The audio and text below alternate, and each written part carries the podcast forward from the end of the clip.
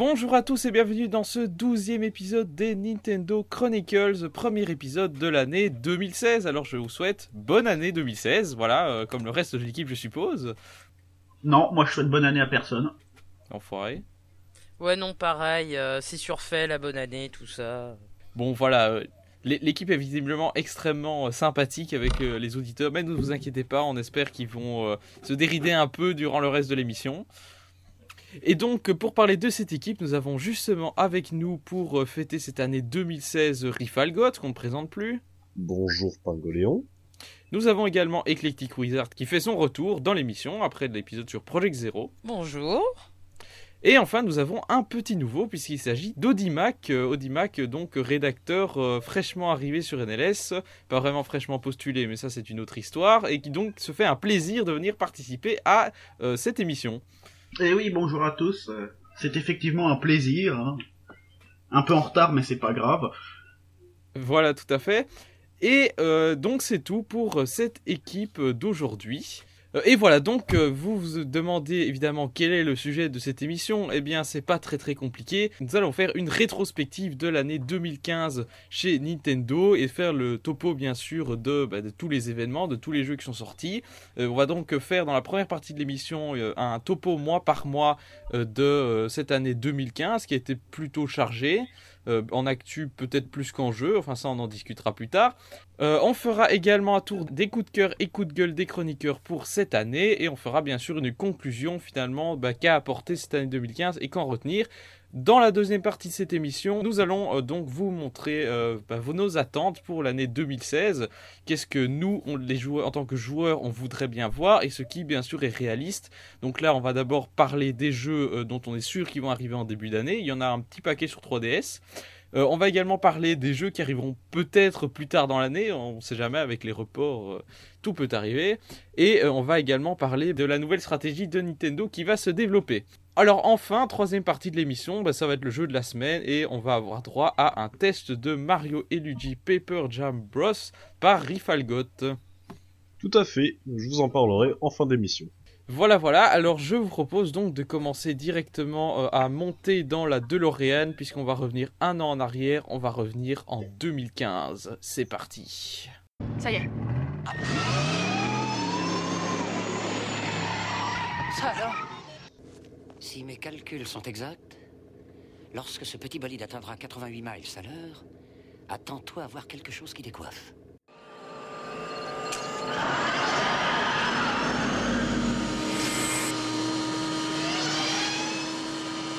Regarde, regarde ça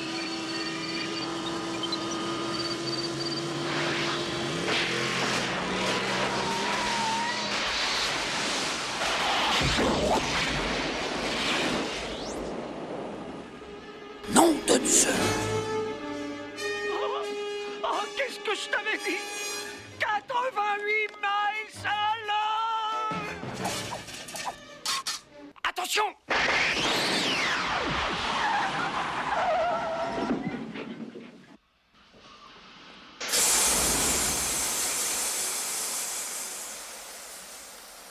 Hein? On est où là? Et on est quand? Il est 4h29 de l'après-midi. Nous sommes l'an 2015. Alors, donc, euh, donc ça y est, euh, nous sommes débarqués. Euh, Est-ce que ça va, Marty Euh, vous- Marty, ça va? Le, le voyage, t'as pas envie de vomir Euh, Non, toi bien?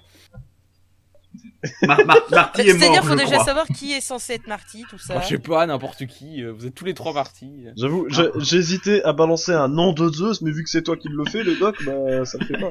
Il hésitait aussi, mais bon. Non, et puis moi j'ai un vagin, donc à la rigueur, Martine. D'accord. Alors, Martine, ça va? Le voyage t'a pas trop retourné? Non, non, c'est bon. Martine retour en 2015. Alors, qu'est-ce qui se passe donc en janvier 2015 Donc, on va d'abord parler des jeux et ensuite on va parler de l'actu. Alors, donc, euh, on se projette le 2 janvier. Alors, qu'est-ce qui se passe le 2 janvier? C'est la sortie de Captain Toad Treasure Tracker. À quoi, pardon? C'est un jeu de 2014. Expliquez-moi, s'il vous plaît.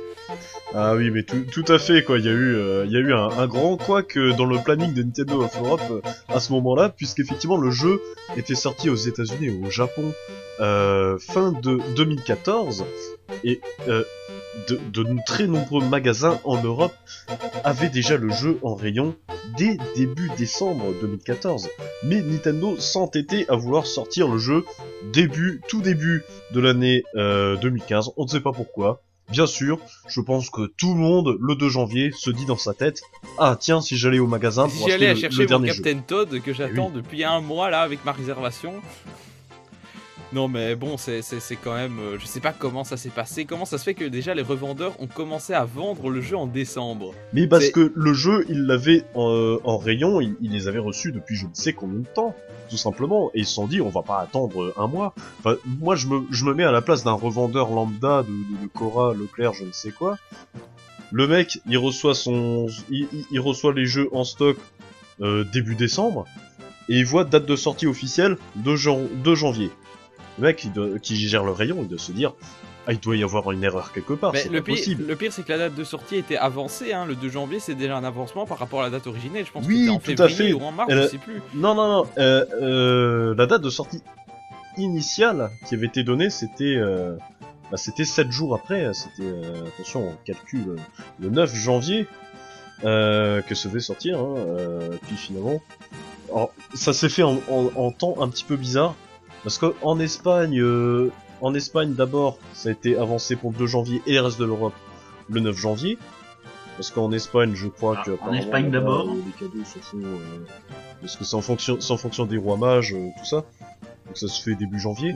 Puis Ouais. finalement, ils se sont dit, ouais, bon, en fait, c'est complètement con, euh, on va avancer pour toute l'Europe.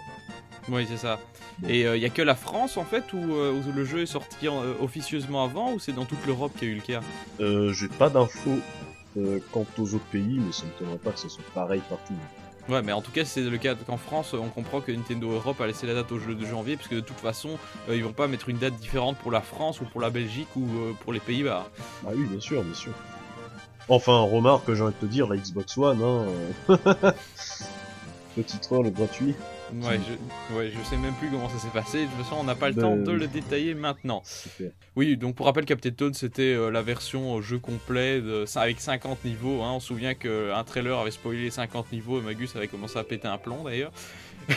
un jeu donc avec, euh, je crois que c'est un 50 où il y a eu 80 niveaux au final, je sais plus. euh, donc inspiré des jeux, mini-jeux Captain Toad de, comment, Super Mario 3D World. Euh, un, petit, jeu Wii U pour meubler euh, le début d'année finalement, parce qu'il n'y a pas eu euh, grand chose. C'est peut-être pour ça que Nintendo a voulu le sortir aussi après les fêtes de Noël puisque euh, Nintendo voulait peut-être garder euh, les ventes pour d'autres jeux comme Super Smash Bros par exemple. Euh, alors le 8 janvier, on a Chariot qui est sorti, c'est un jeu 1D, je me souviens que Magus avait fait le test, Euh, est-ce que vous, vous en avez en- entendu parler plus que ça? Je ne connais pas. Je connais de nom, jamais joué. D'accord. D'accord. Oui, forcément sur Wii U. Excuse-moi. Bon voilà, donc euh, on va peut-être passer celui-là. Alors le 22 janvier, c'est-à-dire le jour de mon anniversaire, euh, sortie de Citizen of Earth, donc c'est un jeu, c'était un jeu eShop euh, un peu inspiré de euh, comment de, de Mother, voilà, un peu inspiré de Earthbound, où en gros euh, on contrôle un espèce de président, de, de président qui se balade un peu partout euh, dans, dans les villes, qui, qui recrute plein de gens complètement lambda pour tabasser des monstres. Enfin, c'est un univers complètement déjanté. J'avais testé la démo d'ailleurs, on voyait beaucoup l'inspiration de Mother. Apparemment, les tests n'ont pas été euh, extrêmement élogieux sur ce jeu, mais bon, voilà, ça aurait pu être sympa et c'était un des seuls jeux également qui sortait sur Wii U. Alors, au niveau des news maintenant, euh, alors on a le 6 janvier, donc euh, retourne au début du mois. euh, on a la New 3DS Ambassadeur qui débarque en Europe, c'est-à-dire que euh, donc on savait déjà qu'au Japon Nintendo avait lancé ce système d'ambassadeur, et puis là le 6 janvier, des heureux élus, euh, dont moi par exemple, alors que j'étais même pas intéressé, reçoivent un mail de Nintendo qui leur dit voulez-vous vous faire pigeonner je ne sais pas combien d'euros pour acheter une New 3DS 200. Ambassadeur? 200. Et, euh, et qui a mis des, des heures, à- des années, enfin des semaines à être livré. D'ailleurs, je me souviens, Boris même avait eu un retard pas possible dans sa livraison. hein. Mais il l'a toujours pas. Il l'a jamais eu, hein. il jamais- on avait grave, discuté avec lui euh, il n'y a pas si longtemps que ça, la, la Bah, semaine dernière. Et oui, et, et hélas, il n'a toujours pas eu sa New 3DS, je sais pas ce qui s'est passé. Mais personnellement, euh, je, je l'ai, j'avais pris justement la New 3DS ambassadeur. Euh, 200 euros donc euh, pour la New 3DS plus euh, donc euh, une paire de coques euh, Super Smash Bros. J'ai également un socle de recharge. Alors ça, ça m'avait fait un petit peu rire. Le socle de recharge, sur le coup, je m'étais dit cool, euh, on va avoir un chargeur. Parce que bon, vous savez, c'est c'est un petit peu un événement en soi d'avoir un chargeur dans les packs de consoles portables des, des, de nos jours, hein, sur, Ouais. sur console C'est Nintendo. sûr que maintenant c'est devenu rare. hein. Euh, mais finalement, Encore heureux qu'on ait encore des blocs d'Alim avec la Wii U parce que. J'avoue, j'avoue.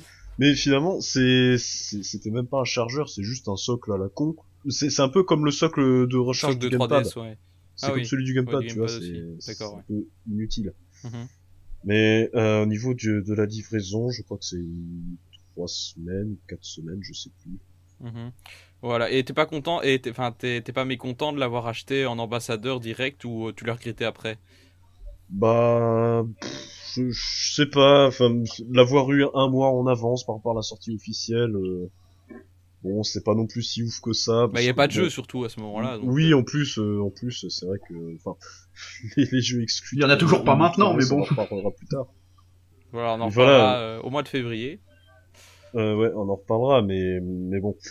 Bah, le, le produit en lui-même, je regrette pas l'achat parce que je, suis- je suis content quand même d'avoir une New 3DS. Ma 3DS première du nom que j'avais acheté en juin 2011 euh, commençait à se fatiguer un petit peu.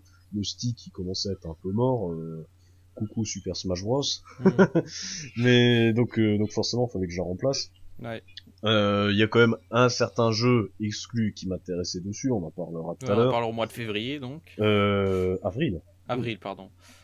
Euh, Il y, a- il y aura des jeux justement dont on parlera en février qui utilisent euh, très bien euh, les, les fonctions, les, bah, le second stick de la, de la 3DS hein, pour la chasse de monstres précisément. Mhm. donc euh, donc oui, la, la New 3DS, je suis je suis content du produit. Après l'avoir acheté en ambassadeur, c'était pas non plus super utile, mais je pense pas que j'aurais acheté une XL. Je... D'accord. Parce que je, je souhaitais euh, avoir les coques euh, de, protection qui, qui sont quand même vachement stylées. Voilà, oui, c'est un, voilà, un choix tout à fait euh, remarquable. Alors, Audimac, toi, tu as craqué pour cette 3DS ambassadeur ou tu n'as pas reçu le mail euh, Bah, j'ai pas reçu de mail, moi, tout simplement. voilà. Et tu l'aurais prise? Euh, je pense, oui. D'accord. Parce que j'ai pris une New 3DS après. Ah oui, d'accord. Et toi, Eclectic? Euh, non, moi j'ai pas reçu le mail, mais bah, j'ai pris une 3DS euh, il y a pas très très longtemps. Une New. Ou une Une normale New 3DS, oui, pardon. D'accord. D'accord, donc tu donneras ton avis après. Euh, moi, quant à moi, bah, euh, j'étais, je suis pas séduit. Enfin, je suis toujours pas séduit par cette New 3DS parce que moi, j'ai encore une 3DS qui fonctionne bien et j'ai en plus une 3DS collector taux d'édition que j'avais reçue et qui est toujours quasiment euh, sous blister, même si je l'ai ouvert. Ah, je pourrais pas la revendre 600 euros, zut. Enfin bref, j'ai une 3DS de rechange et j'ai pas franchement vu d'intérêt de redépenser 200 euros pour une 3DS ambassadeur. En plus, avec cette espèce de promo, on te fout là, ok, alors vous avez une semaine, vous avez une semaine pour commander cet article que vous n'avez pas forcément envie d'acheter, mais qu'on vous propose quand même. Regardez, c'est un truc exclusif. Alors que le prix était même pas intéressant. Enfin, je trouve que, que ce- cette histoire d'ambassadeur, c'était quand même pousser la consommation un peu loin. hein. Je sais pas, je sais pas vous au niveau de la démarche. euh, C'est vrai que les moyen, délais, c'est vrai que les délais étaient quand même vachement courts. Et en plus, euh, tu avais une semaine de délai si tu faisais partie des premiers à avoir, euh, avoir reçu le mail. Mhm. Je ne faisais pas partie de, des, des premiers. Tu avais plusieurs salves d'envoi de mail. Euh, deux, deux, trois jours après, tu avais une nouvelle salve, et encore deux, trois jours après, tu avais une, nouvelle, une autre salve. Donc moi, lorsque j'ai reçu le mail, j'avais genre deux jours pour me décider. Oui, c'est vraiment discutable pour opération marketing. Enfin bon.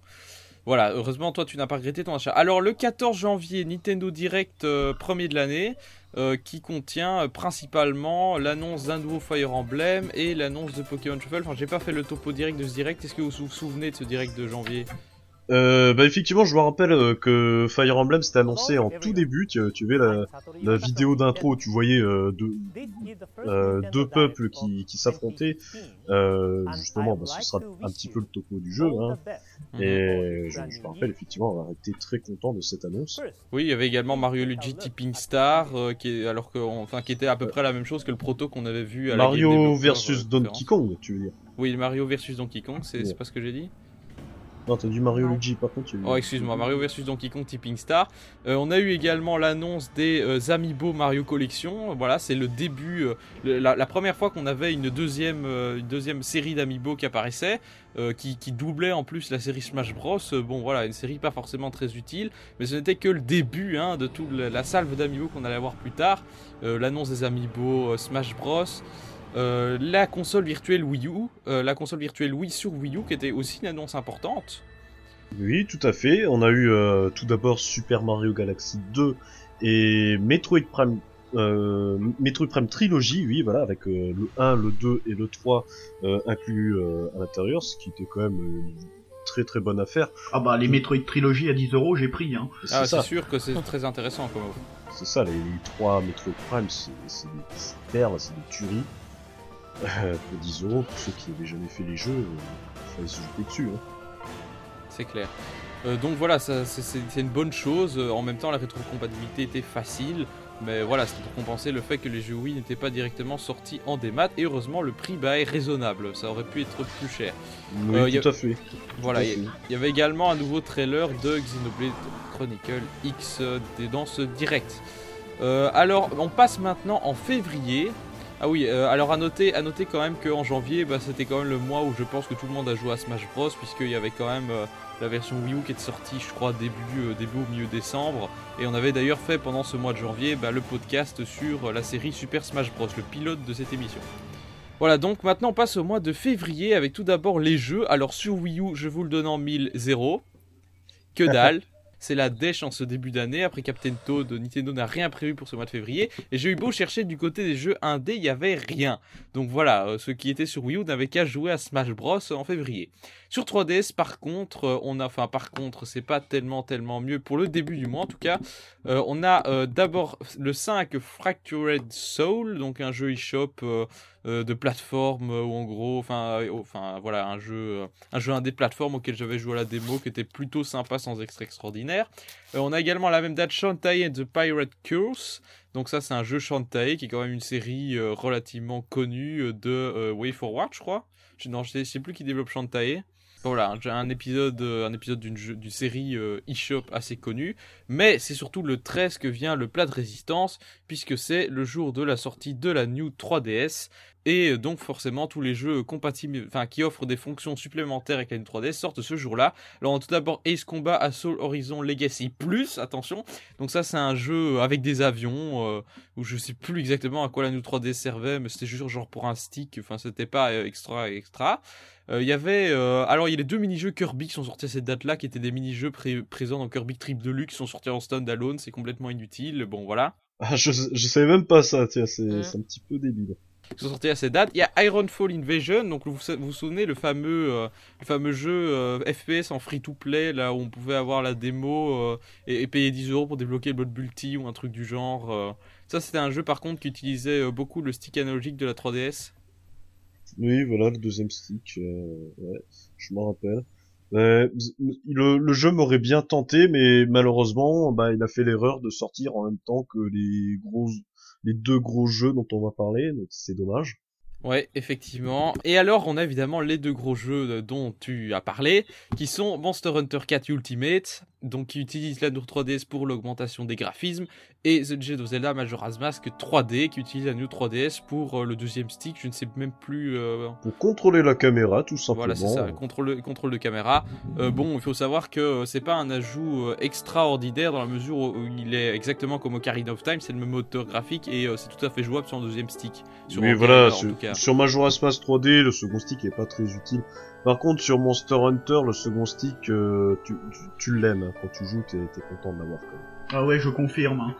Ouais, d'accord. Bon, euh, alors ensuite, euh, donc, euh, on a euh, Pokémon Shuffle qui sort le 18. Et euh, également la démo de Codename Steam, donc on a fait la preview dans notre émission. Alors, euh, quel est finalement le jeu euh, le plus marquant pour vous de ce mois de février? Entre Majora et Monster Hunter, le choix doit être plutôt difficile. Ouais, bah c'est quand même Monster Hunter, quoi. Majora's Mask, c'est euh, un remake.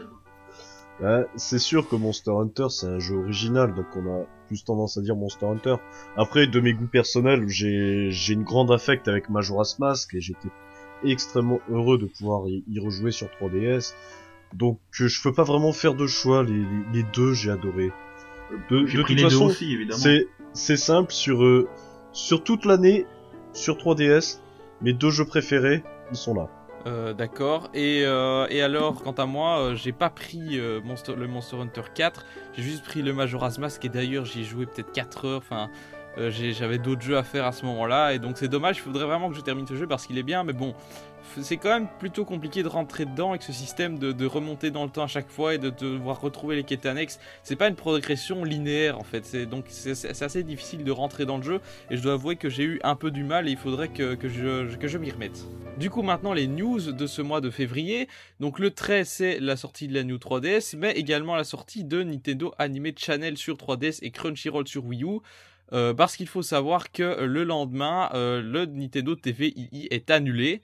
Alors vous vous souvenez, hein, sans forcément de cette petite icône, si vous avez acheté la Wii U à sa sortie, cette petite icône rouge qui vous promettait monts et merveilles de connexion de la télévision à, votre Wii U, de vous servir de votre Wii U pour avoir un guide des programmes, se connecter à Netflix, à, des télévisions numériques, enfin...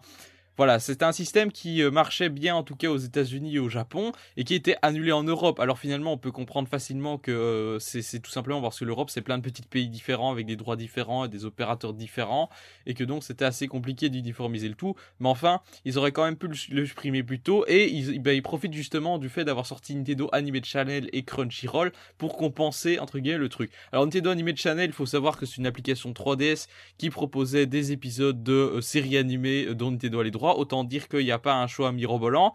Il y a Pokémon où il y avait euh, notamment la saison 8, c'est-à-dire celle que j'ai vue euh, 36 fois euh, disponible au début. Je pense qu'il y a quand même eu des épisodes plus récents par la suite, mais c'était Euh, jamais. euh, Moi, j'ai vu surtout l'arc de Owen. Je sais pas quelle saison. Oui, ben c'est ça, la saison la Advance Ad- Ultime Combat quoi. Enfin, Advanced Battle, c'est Voilà. c'est cette saison qui repasse tout le temps partout et je comprends pas pourquoi parce que oui d'accord elle est bien mais il y a d'autres saisons quoi et donc oui c'est surtout ces épisodes là qu'ils ont mis alors que ils auraient pu mettre les épisodes récents ça aurait pu être la vraie plus-value de cette application mais non voilà Oui, je, je crois qu'il y avait, il y avait Inazuma. oui il y avait Eleven. également alors j'y viens il y avait également les Kirby alors faut savoir que la, la série Kirby il y avait eu la chaîne TV Kirby sur Wii euh, il y a un moment donc euh, ça tout le monde les a vus aussi et également les épisodes d'Inazuma Eleven c'est peut-être là finalement que situait la plus-value de l'application Il y avait pas Kid Icarus aussi. euh. Euh, Kid Icarus c'est possible, mais en tout cas ceux-là ils avaient été diffusés via Nintendo Vidéo, donc ça c'était pas vraiment une nouveauté. C'est. Voilà, euh, alors, donc finalement le service vidéo de Nintendo, bah c'est pas ça, hein. ils auront beau avoir essayé avec le Nintendo Vidéo et le Nintendo TVI, c'est un échec, en tout cas sur cette génération, Nintendo n'était pas fait pour le multimédia. Euh, alors, cette date, c'est également la date de la sortie de la New 3DS, on l'a dit. Euh, finalement, que retenir de cette New 3DS Pourquoi vous l'avez acheté? Déjà, Rifalgot, il nous a dit que c'était parce que euh, sa 3DS Oui. était bousillée. Audimac, toi, pourquoi t'as acheté cette New 3DS Exactement la même, la touche L qui lâche au moment où j'essaie de jouer à Majora's Mask et à Monster Hunter. Tu vois comme c'est facile, sans la caméra, les deux là. Ouais, c'est le défaut de conception principal de la 3DS avec le- les rainures d'écran. Et toi, avec les kicks Bah parce que ma DSI commençait à être vieille et puis euh, parce qu'en plus vu certains jeux qui sont sortis sur 3DS, je me suis dit que ça serait dommage de passer à côté. Oui, donc Nintendo a quand même réussi son coup de, son coup de marketing en sortant la, 3D, la New 3DS à ce moment-là. Et finalement, est-ce que, vous, je- est-ce que vous regrettez votre achat Clairement pas. D'accord, donc euh, la New 3DS, euh, un, un bon achat, euh, acheté au bon moment. Donc euh, voilà, tant mieux pour vous. Euh, moi, j'ai, comme j'ai dit, j'ai pas craqué pour la console parce que j'en avais pas vraiment l'utilité. Euh, alors le euh, donc le 16 maintenant le 16 février c'est la dernière news du mois Euh, c'est euh, la date de la fameuse rumeur de euh, Rayman dans Smash Bros hein, ce canular particulièrement bien fait Oh là là là là. C'est- Cette blague. ah blague. oui oui ça ça avait fait couler Ah, mais énormément d'encre Ça, ça m'avait tellement énervé. Le... Tu, tu voyais la vidéo avec le mec tout content, tout fier, qui pose à côté de son fake. Ah la vache, j'a- j'avais vraiment des, des envies de... Ah. donc, pour, rappel, pour rappel, donc un, gars avait posté sur YouTube une vidéo dans laquelle il montrait le menu de, Sup- de Super Smash Bros pour Wii U. Il déplaçait le doigt comme pour choisir son personnage et à un moment il atterrissait sur euh, la passie de Rayman. On voyait l'image de Rayman. Donc là évidemment les gens se sont dit que c'était un type qui avait bidouillé le jeu ou bien que c'était une version démo euh, euh, avec un personnage en plus parce que c'était vachement crédible. Et en fait après coup le mec a dévoilé sa vidéo making of en disant regardez c'était une blague. J'ai découpé l'image du trophée Rayman, j'ai euh, remplacé une image, euh, enfin j'ai rajouté une case sur le menu. Pour ça le mec avait refait tout l'alignement des des passes des personnages sur le menu de Smash Bros, un truc de fou. Il avait pris capturé les déplacements de, de les déplacements du doigt pour choisir le personnage. Enfin c'était vraiment, on a vu le making of du canular et c'était un canular extrêmement bien fait. Voilà. Est-ce que vous auriez voulu voilà voir ce Rayman dans Smash Bros? Même si c'était un peu, un peu crédible, hein, vu qu'il qu'il existait déjà en trophée. Euh, bah, euh, la question de est-ce que c'était possible ou pas, ça, euh, c'est pas la question. mais Oui, c'est par pas la contre, question. C'est est-ce que vous auriez voulu avoir mais Rayman par contre, oui, j'aurais été complètement saucé hein, d'a- d'avoir Rayman dans le jeu. C'était cool. Ouais. Voilà donc pour ce mois de février. Alors maintenant on passe au mois de mars. Alors mars en termes de jeux Wii U. On a tout d'abord le 20, donc Mario vs Donkey Kong Tipping Star qui était sorti, euh, pas, enfin qui a annoncé donc on l'a dit en janvier. Euh, il est également sorti sur 3DS et proposait, euh, c'est le seul jeu d'ailleurs ce jour qui propose le cross-buy. Donc l'achat d'un seul des deux jeux entraîne automatiquement euh, l'autre gratuit sur euh, la console euh, portable ou de salon. Donc bon voilà, ce jeu était un petit jeu, de nouveau un petit jeu pour patienter. Euh, parce que effectivement il n'y avait pas grand chose sur Wii U, il y avait Mario Party 10 qui est sorti à la même date. Voilà, je pense pas que c'est un jeu qui a marqué les esprits. Non, Non. bah c'est un Mario euh, Donkey Kong de plus, j'ai envie de te dire. Donc euh, c'est clair que... Oui, le Mario vs Donkey Kong, mais là, oui, je- enfin bref, je parlais de Mario Party, c'est pas grave. Oui, donc ce jeu avait pour Ah, spécificité principale le cross-buy, et c'est dommage qu'il n'y ait pas un autre jeu, enfin que ça n'ait pas, été repris plus tard, parce que c'est une bonne chose. Par contre, je sais pas s'il y avait le sauvegar- le, le cro- la cross sauvegarde, et ça c'est quand même un point important. Hein. Je pense pas. hein. Voilà, je, donc- je, je pense pas parce que Mario vs Donkey Kong, en fait, quand t'achetais euh, le jeu, euh, tu recevais juste un code pour, euh, pour l'autre version. Oui, c'est ça, donc en gros, euh, c'est juste plus une opération marketing qu'autre chose, puisque tu n'as même pas le, le cloud de sauvegarde, quoi. Non, non, du tout. Pas comme ils avaient fait avec Monster Hunter 3 Ultimate, où par contre tu devais acheter les deux jeux. Mais là, tu pouvais transférer ta sauvegarde euh, euh, en connectant les deux consoles. Enfin bon, euh, voilà, Nintendo et le cross-platform, c'était quelques essais, mais pas très concluants. Peut-être que la NX va y changer quelque chose, on verra ça plus tard. Donc Mario Party 10, euh, vous, c'est un jeu qui n'était pas, très emballant a priori. euh, je pense pas qu'il était très très bien noté non plus. Bah, c'est- euh, je dois quand même avouer que ce qu'on avait vu avec euh, Bowser, euh, tu vois, le fait que le joueur gamepad euh, Mm. contrôle Bowser, ça avait l'air sympathique quand même. Après, bon, tu sais, moi, les Mario Party, c'est pas un truc de ouf pour moi. Euh, donc, euh, j'ai pas pris tout simplement, ça m'intéressait pas. D'accord, et puis c'était jamais qu'un Mario Party de plus hein, finalement, même si euh, il revenait, il corrigeait un petit peu les erreurs de Mario Party 9 avec son système pourri de tout le monde sur un chariot et euh, on se balade pas librement sur le plateau, il revenait là-dessus quoi. Voilà, alors sur 3DS maintenant, le 6, attention, le jeu que vous attendiez tous, que vous avez tous acheté, Cooking Mama, bon appétit, et Oh, le même jour... Enfin un jeu pour nous les femmes. Exactement, enfin un jeu pour le public féminin, vous voyez que Nintendo pense à vous. Et également Gardening Mama Forest Friend le même jour, donc euh, vous avez vu, c'est un Oh truc de fou. C'est- Oh, c'est- Ah, non, le mais, euh, jeu de votre vie. ces jeux sont Ah non tellement, mais franchement on a été gâtés quoi. ces jeux sont tellement importants qu'ils l'ont sorti le même jour, tu vois, ils se sont dit ouais allez deux pour le prix d'un, tant qu'à faire. S'ils se font chier en cuisine, ils pourront toujours aller jardiner. C'est ce que les gens devaient se dire. Mais bon, bref. Voilà, Cookie Mama, une série euh, qui perdure de façon euh, absolument mystérieuse. Euh, le 27, Inazuma Eleven Go Chronostone Brasier Tonnerre, le seul jeu potable de ce mois de, mars, et euh, voilà, un jeu qui va plaire aux fans de, de, RP de RPG footballistique, parce que je pense que c'est un bon épisode de la série, enfin j'ai pas de retour spécifique là-dessus. Alors au niveau des euh, news, au, mois de- ah, au niveau des news au mois de mars, une actualité principale et déterminante, c'est l'annonce au 17, 17 mars, conférence de presse conjointe de Nintendo et DNA pour annoncer le partenariat et l'arrivée de Nintendo sur mobile. Une annonce qui a pris beaucoup de monde de court, même si on savait que Nintendo se rapprochait prog- progressivement de ce marché. Euh, oui, je me rappelle que j'avais été extrêmement surpris par cette annonce, je m'y attendais pas du tout. Et surtout, euh, rappelez-vous, dans, dans le Nintendo Talk Show qui suivait, et puis également sur le podcast qu'on avait fait à ce sujet, euh, j'avais un petit peu ragé à ce sujet quand même. J'étais en mode, non, Nintendo, pourquoi vous avez fait ça? Non, c'est Ah oui, pas ça a suscité énormément de débats, Ah mais oui, c'est la question mais- de Nintendo sur Et le au mobile, final, tu regardes un an après, ça a toujours rien changé. Oui, c'est ça. clair. Oui, c'est c'est un, un effet d'annonce assez énorme. Et puis finalement, silence radio jusqu'au mois de novembre. On en parlera plus tard. Mais donc voilà. Mais sur le coup, c'est franchement, t'avais l'impression que tout le monde tombait des nues, que les gens disaient Waouh, Nintendo s'attaque au mobile, alors qu'ils avaient toujours dit qu'ils voulaient pas. Et puis euh, il y avait ceux, euh, pour rappeler, euh, comme Fry par exemple, oui, mais au moment 2014, à la conférence d'investisseurs, ils avaient dit qu'ils allaient faire des applications. hein. Évidemment, personne pensait à des jeux, et là, c'est clairement des jeux qui étaient annoncés. Donc voilà, Nintendo a pris également des parts dans DNA, ils ont créé une division mobile quasiment. Donc voilà, ça annonce un changement profond au sein de la société et euh, ça a fait couler euh, énormément d'encre à ce moment-là. Alliance Nintendo DNA, ils ont également prononcé pour la première fois le mot NX.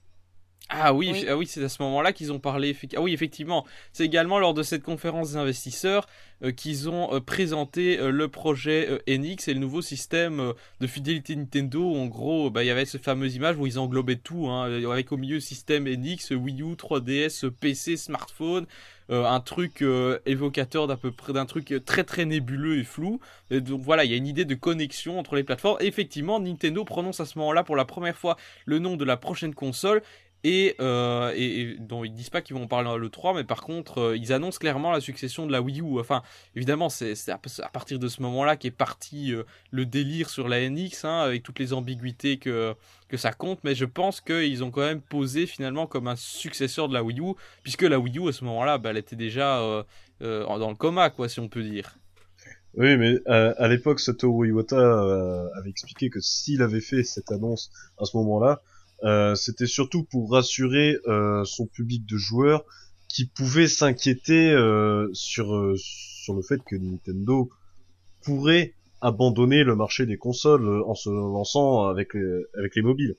Donc on- il, il voulait dire non, regardez, vous en faites pas, on fait toujours des consoles. D'ailleurs, tenez, petite exclusivité, on va faire la NX. Ouais, c'est vrai. C'est vrai que l'annonce des jeux smartphones, c'était plus pour rassurer les investisseurs, et l'annonce de la NX pour rassurer les joueurs, en fait. C'est ça, oui. Puisque il faut quand même rappeler que la- l'action de Nintendo était en chute libre et qu'elle a remonté de façon incroyable euh, dès l'annonce du partenariat avec DNA et qu'elle a atteint des niveaux très élevés qui sont toujours euh, assez élevés d'ailleurs par rapport au début 2015. hein. Donc voilà un gros coup, euh, un gros coup au niveau des investisseurs.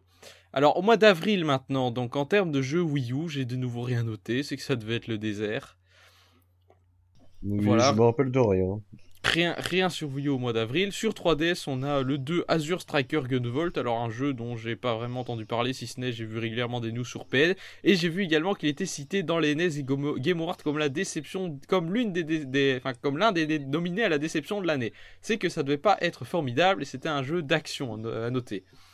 Euh, on a également Box Boy qui est sorti, donc petit jeu qui avait été annoncé au Nintendo Direct de janvier, euh, qui a euh, beaucoup plu de manière générale, de façon étonnante. Moi, je, me suis dit que c'était un petit jeu sans prétention et sans grand intérêt, mais voilà, apparemment, le public Nintendo a répondu positivement. Est-ce que vous avez joué à Box Boy? Euh, non, j'y ai pas joué, mais c'est vrai qu'en voyant les trailers, tu voyais quand même qu'il y avait de très très bonnes idées. Puis bon, c'est c'est Al Laboratory, donc c'est quand même un petit gage de qualité. Oui, c'est sûr. Euh, assez minimaliste comme jeu quand même, voilà, mais non, mais voilà un jeu euh, sans, sans prétention, euh, comme Nintendo en fait régulièrement. Alors également cette même date, Xenoblade Chronicles 3D, Rifalgot. Et oui, Xenoblade Chronicles 3D, c'est grâce à cette version sur New 3DS, la seule exclusivité New 3DS d'ailleurs, pour le moment encore, que j'ai découvert le grand Xenoblade Chronicles. Bien évidemment, ça a été une claque sur tous les points. Euh, scénario de ouf, euh, grande aventure, très bon système de combat, euh, une OST euh, à faire tomber par terre. euh, les, les, les éloges n'en finissent plus sur ce jeu. Euh, j'ai vraiment été très très satisfait. Euh, par rapport à la version New 3DS en elle-même, j'ai toutefois euh, quelques reproches quant au fait qu'ils auraient pu quand même mettre des raccourcis tactiles sur Ah, le, le tactile. le portage était très mauvais. Hein, Oui, ça c'était c'était fait comme ça. Enfin, autant sur l'aspect visuel, je trouve que c'était pas si moche que ça pour de la New 3DS. Ah, voilà, sur console portable, ça va encore. Euh, ils auraient pu faire pire. Je trouve que c'était plutôt, c'était quand même plutôt fidèle par rapport euh, à la version Wii. Mais euh, au niveau du gameplay, comme je dis, euh, le second écran, l'écran tactile n'est pas du tout exploité. Ils auraient pu mettre la map en grand dessus. Euh, ils auraient pu mettre des raccourcis tactiles euh, pour, pour les menus. Euh, ça aurait pas coûté grand chose de faire ça, quoi. Et ça aurait vraiment facilité la vie. Surtout que la seule nouveauté du jeu, c'était la galerie de personnages euh, euh, Oui, la, oui. la- la galerie virtuelle et le, le- le jukebox. Alors ok, la bande son est géniale, mais devoir utiliser des pièces de jeu euh, le- l'amiibo Shulk pour débloquer ces, ces features complètement annexes, c'est je veux dire, c'est pas un argument de vente. Hein. Oui, c'est clair, c'est ça, un, petit peu gimmick, hein, clairement. Voilà, mais donc le, portage de Xenoblade, c'est finalement un moyen euh, de faire connaître aux gens euh, une série qui est énormément montée en hype entre sa sortie sur Wii et euh, la sortie de Xenoblade Chronicle X, hein, avec l'annonce du jeu, avec Shulk dans Smash Bros. Tout le monde a, voulu a commencé à vouloir jouer à Xenoblade alors que c'est des gens qui connaissaient pas forcément le jeu quand il est sorti. Et euh, bah, il se trouve que Xenoblade n'a pas été euh, tiré à la base pour euh, autant de joueurs. C'était censé être un jeu euh, entre guillemets de niche. Et donc la version Wii s'est écoulée comme des petits pains et c'était même difficile d'avoir euh, des jeux euh, quelques mois après sa sortie. Donc euh, voilà, c'était un peu nécessaire. Cela dit, il y, a une petite entourloupe dans la mesure où ils auraient pu tout simplement sortir la ver- Xenoblade sur euh, la version Wii sur la console virtuelle. D'ailleurs, je sais même pas si au final ils l'ont fait ou pas. Euh, je crois que ça a été fait, justement. Oui, je Si, crois ils l'ont fait un peu après, hein. Oui, Oui, je crois. En Évidemment, juin, ça a été annoncé juillet, après, donc. Donc finalement, c'est à la fois, à la fois un, un- un- un faire-valoir de la série Xenoblade et à la fois de la New 3DS et le résultat est pas forcément extraordinaire. Mais bon, ça a pu faire découvrir le jeu à des gens comme Rifalgod, donc là, euh, en soi, c'est quand même une réussite. Et d'ailleurs, vu qu'on est dans la page RPG, je viens de me souvenir de quelque chose. Sur console virtuelle 8, en avril, il y avait Pandora's Tower qui était sorti. Je l'ai acheté, mais par contre, j'ai toujours pas joué. Ah, bah écoute, euh, lance-toi hein, quand t'auras le temps. Oui, quand j'aurai fini Xenocross déjà. voilà, exactement. Mais bah oui, Pandora's Tower, c'est euh, effectivement un, un des, un des trios de RPG de la Wii, hein, avec euh, Xeno et euh, The Last Story. Alors, le, le 8, euh, le 8 avril, un jeu absolument incroyable, c'est Pokémon Rumble World. Ce Ah oui. jeu qui, ce free-to-play qui m'a fait perdre 8 heures de ma vie, un jeu Ah, absolument la- dégueulasse. La même. Game Un of the Year. Un jeu absolument dégueulasse, euh, le- au scénario euh, inexistant, ou enfin qui devrait pas exister, euh, qui, qui- dont- au gameplay nul et répétitif, et pourtant j'ai accroché 8 heures à ce truc, ce qui prouve quand même que le système, euh, que, que le système de, de- de jeu est, est très accrocheur, malgré que le jeu soit pourri.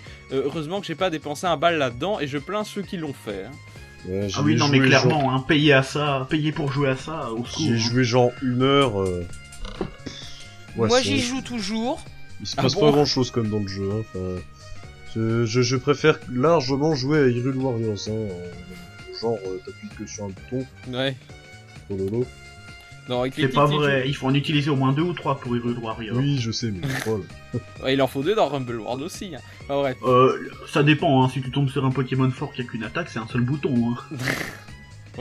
Bon, Eclectic, En fait, il tu- n'y a même pas besoin d'ailleurs d'un seul bouton, hein, juste il se met face à l'autre Pokémon. Et Ah il oui, c'est vrai euh, ça, il y a même plus de bouton d'attaque. Oui, c'est vrai, il y a le mode attaque auto. C'est donc, n'importe quoi. Et tu joues Ah encore éclectique? Comment Mais ça oui, il y, a- il y a un mode où dès que tu t'approches d'un autre Pokémon, il Parce tape, que, même parce pas que j'aime bien les jeux justement qui sont faciles pour mon pauvre cerveau ramolli. Donc, euh, Ouais, mais euh, dans, dans le genre, je te conseille plutôt Pokémon Shuffle.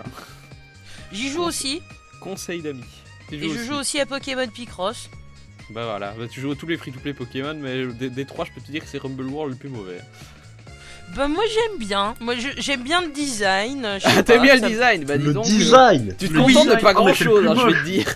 Ah non, c'est c'est- dégueulasse. Oh non mais moi euh, niveau design j'ai jamais été euh, j'ai- jamais été très exigeante. Je veux dire euh, dans les jeux comme chez les humains, Oui, mais enfin. c'est pas les graphismes qui comptent le plus, c'est le gameplay. Ouais, mais il y en a pas non gameplay, plus. Il y a pas de gameplay, il est où le gameplay? Oui, le- Mais il est facile le gameplay, t'as pas à te prendre la tête. Je veux dire, je sais pas, c'est comme quand tu choisis quelqu'un avec qui faire ta vie, tu vas plutôt choisir quelqu'un avec qui c'est facile que quelqu'un avec qui tu te prends la tête.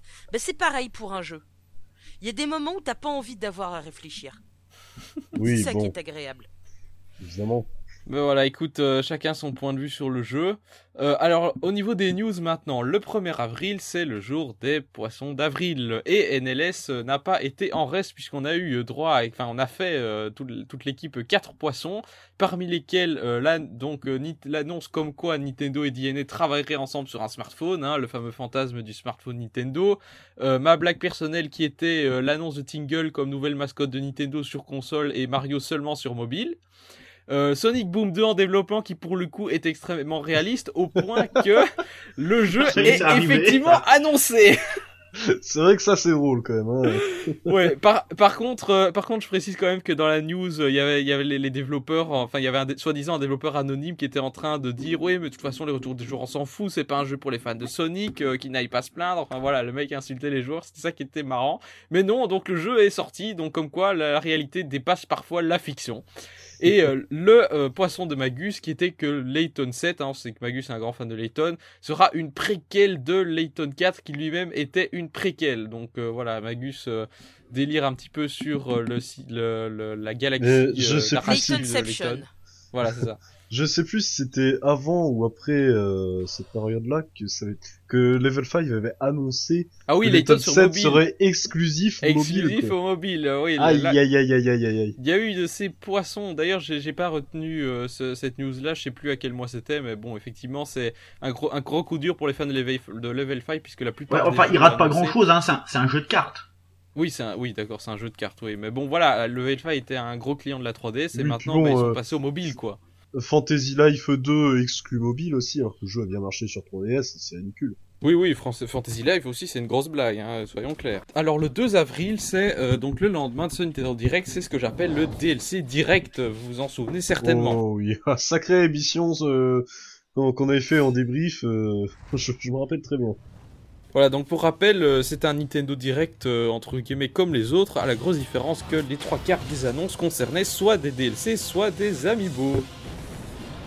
Alors on avait eu droit, euh, pour rappel, aux Amiibo série Animal Crossing, on avait eu droit aux cartes Animal Crossing, on avait eu droit au Yoshi euh, en laine, on avait eu droit au DLC Mario Kart 8, qui pour le, deuxième DLC, qui pour le coup était le moins, moins euh, ar- arnaqueur de la bande.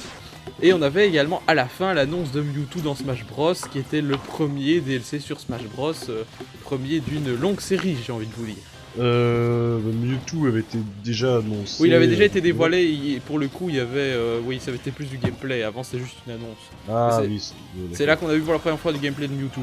Mais, mais oui, bon, moi je me rappelle surtout du 200 cc dans Mario Kart 8, euh, j'étais super content. Il y avait Lucas aussi, je pense. Euh, Est-ce que c'était la période Oui, c'est possible. Il y avait aussi Mais je crois que Lucas Lucas, c'était en même temps que ça. Hein. Oui, oui, oui, je pense, oui. Oui, c'était lors d'un direct, et de toute façon, il n'y a pas eu de direct depuis. challenger Voilà, donc euh, un direct où, euh, franchement, niveau, euh, niveau jeu, il y avait quasiment rien. Et euh, qui a soulevé effectivement chez nous une question, bah, est-ce que. Nintendo euh, n'a plus de limite question DLC et question Amiibo. Parce qu'avant on savait pas encore ce qu'impliquaient les Amiibo alors que maintenant on sait que c'est une partie intégrante de la stratégie commerciale de Nintendo et qu'ils n'hésitent pas à en sortir des dizaines et des dizaines. Voilà, donc un podcast d'anthologie que je vous invite à écouter sur euh, NLS. Alors maintenant on passe au mois de... euh, après avril c'est le mois de mai. C'est vrai. Oui, c'est bien. Parfaitement. Et alors, sur Wii U en mai, le 8, tout d'abord, Kirby et le pinceau arc-en-ciel. Donc, euh, un jeu qui n'a pas marqué grand monde, visiblement. Euh, bon, voilà, c'était. euh, surtout qu'il est sorti euh, peu avant euh, Splatoon, mais c'est voilà, petit jeu Wii U. Parce qu'il n'y a pas grand chose comme jeu Wii U, hein, on l'a dit, euh, mois d'avril, euh, quasiment euh, rien, je pense. Euh, donc voilà, Kirby le pinceau arc-en-ciel, pe- petit jeu inspiré de Kirby le pinceau du pouvoir, qui a plu à certains et déplu à d'autres. Euh, on va pas forcément s'étaler là-dessus. Euh, le 29, bah, Splatoon, euh, qui avait été précédé avant du Test Fire, qui m'a permis de tester le jeu. Et là, Splatoon, euh, je vais dire, c'est la révélation de cette année 2015. Ah bah Splatoon, euh, jeu de l'année 2015. Pour hein, moi, c'est le GOTY. Hein. Ah oui, mais pour moi, je suis sérieux, c'est c'est le jeu de l'année. Je le mets, Alors, je le mets devant suivi Witcher de 3. très hein. près par un autre. Su- Ah oui, oui, non, mais pour moi, Splatoon, je suis sérieux, c'est le jeu de l'année. Su- suivi de très près d'un autre jeu qui sort en fin d'année. Euh, pour moi, Splatoon, c'est vraiment le jeu de l'année pour son univers euh, incroyable. Enfin, ce jeu, il m'a redonné le sourire, c'est incroyable. Son, son mode online est génial, son un univers euh, génial. Euh, L'OST est complètement délirante, c'est complètement fun.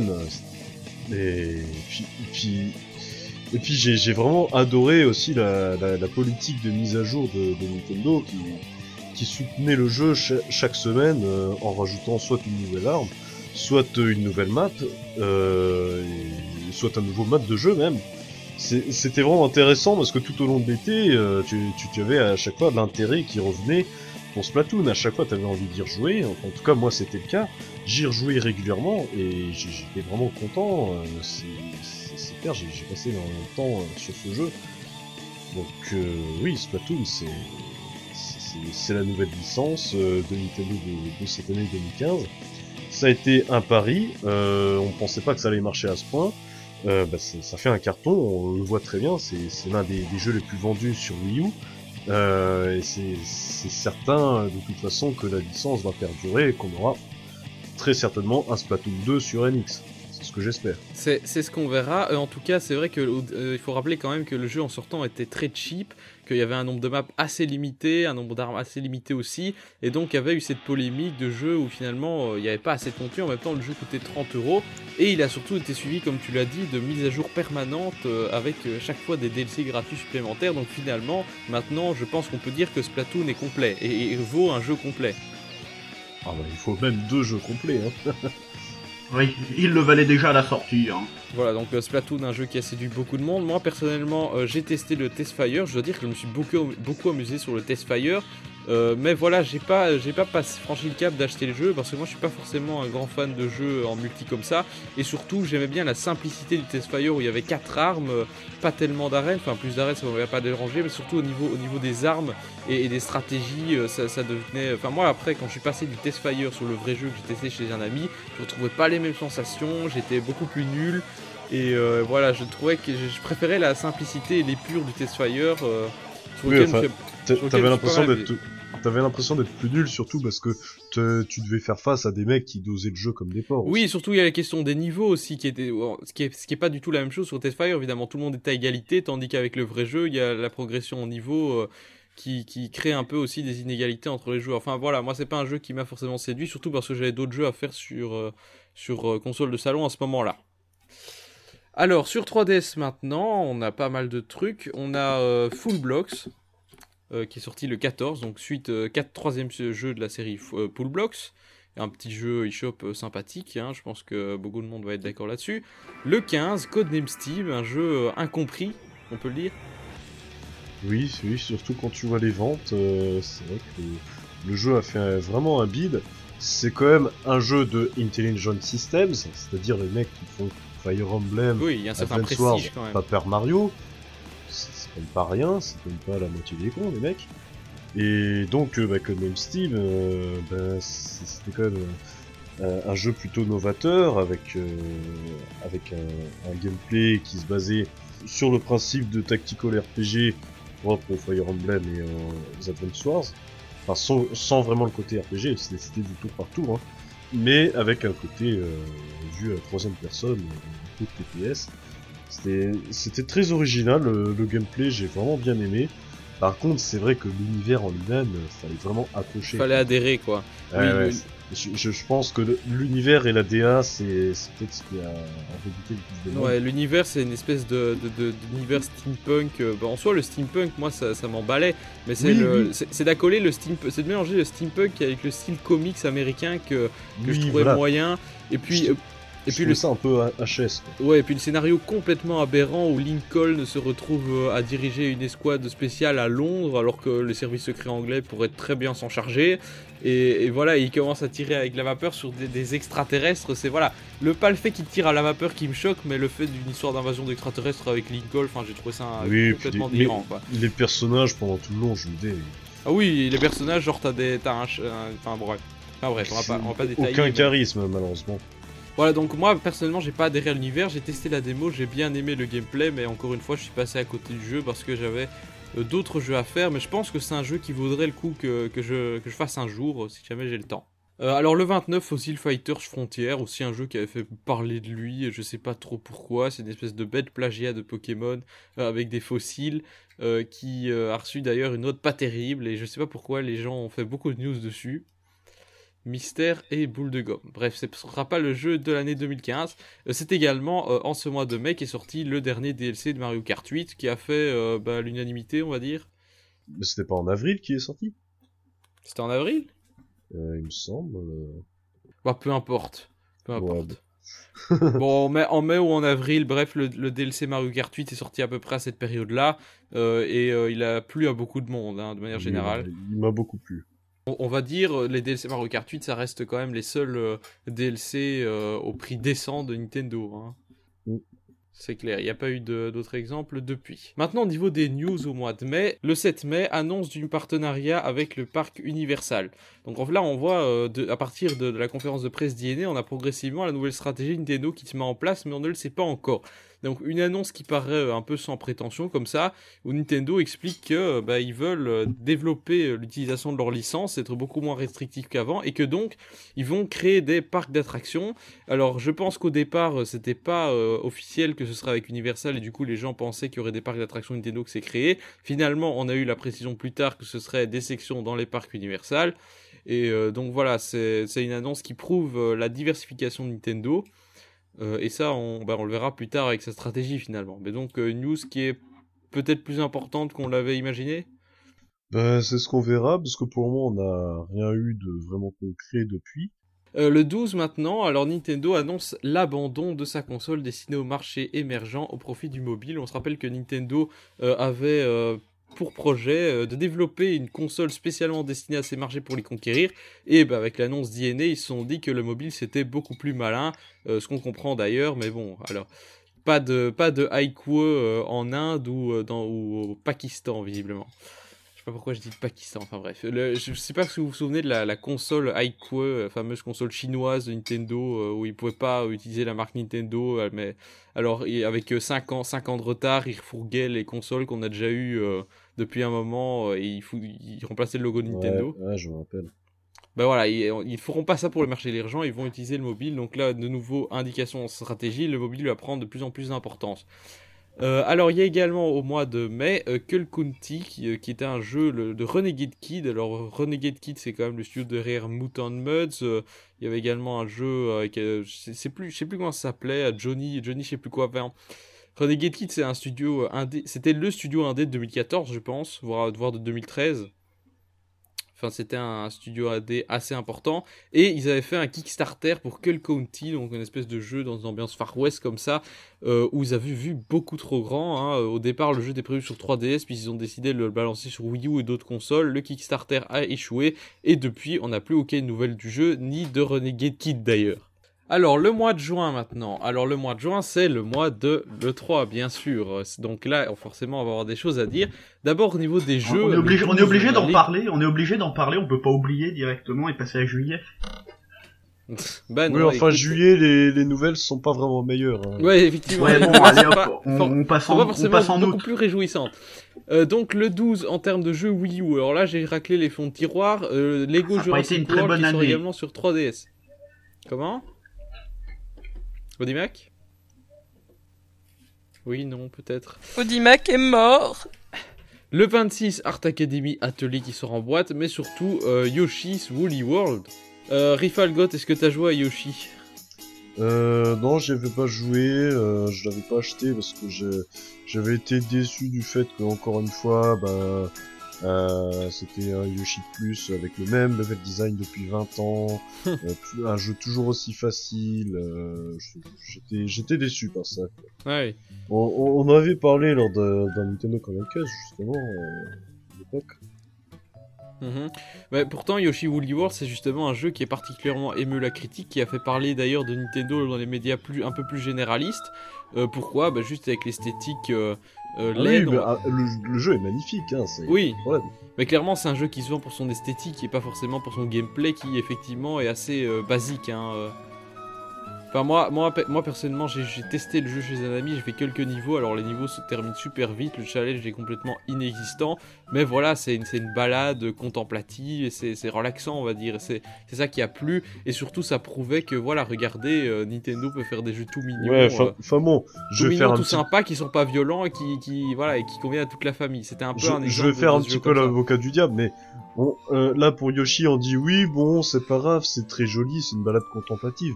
Par contre, quand c'est The Order, euh, qui là aussi est, est le même but, là on va dire ah bah oui, non, mais The Order, c'est pas un jeu, c'est pas un jeu qui a une esthétique tricot, hein, mon petit gars. C'est pas exactement la même chose. Oui, bien sûr.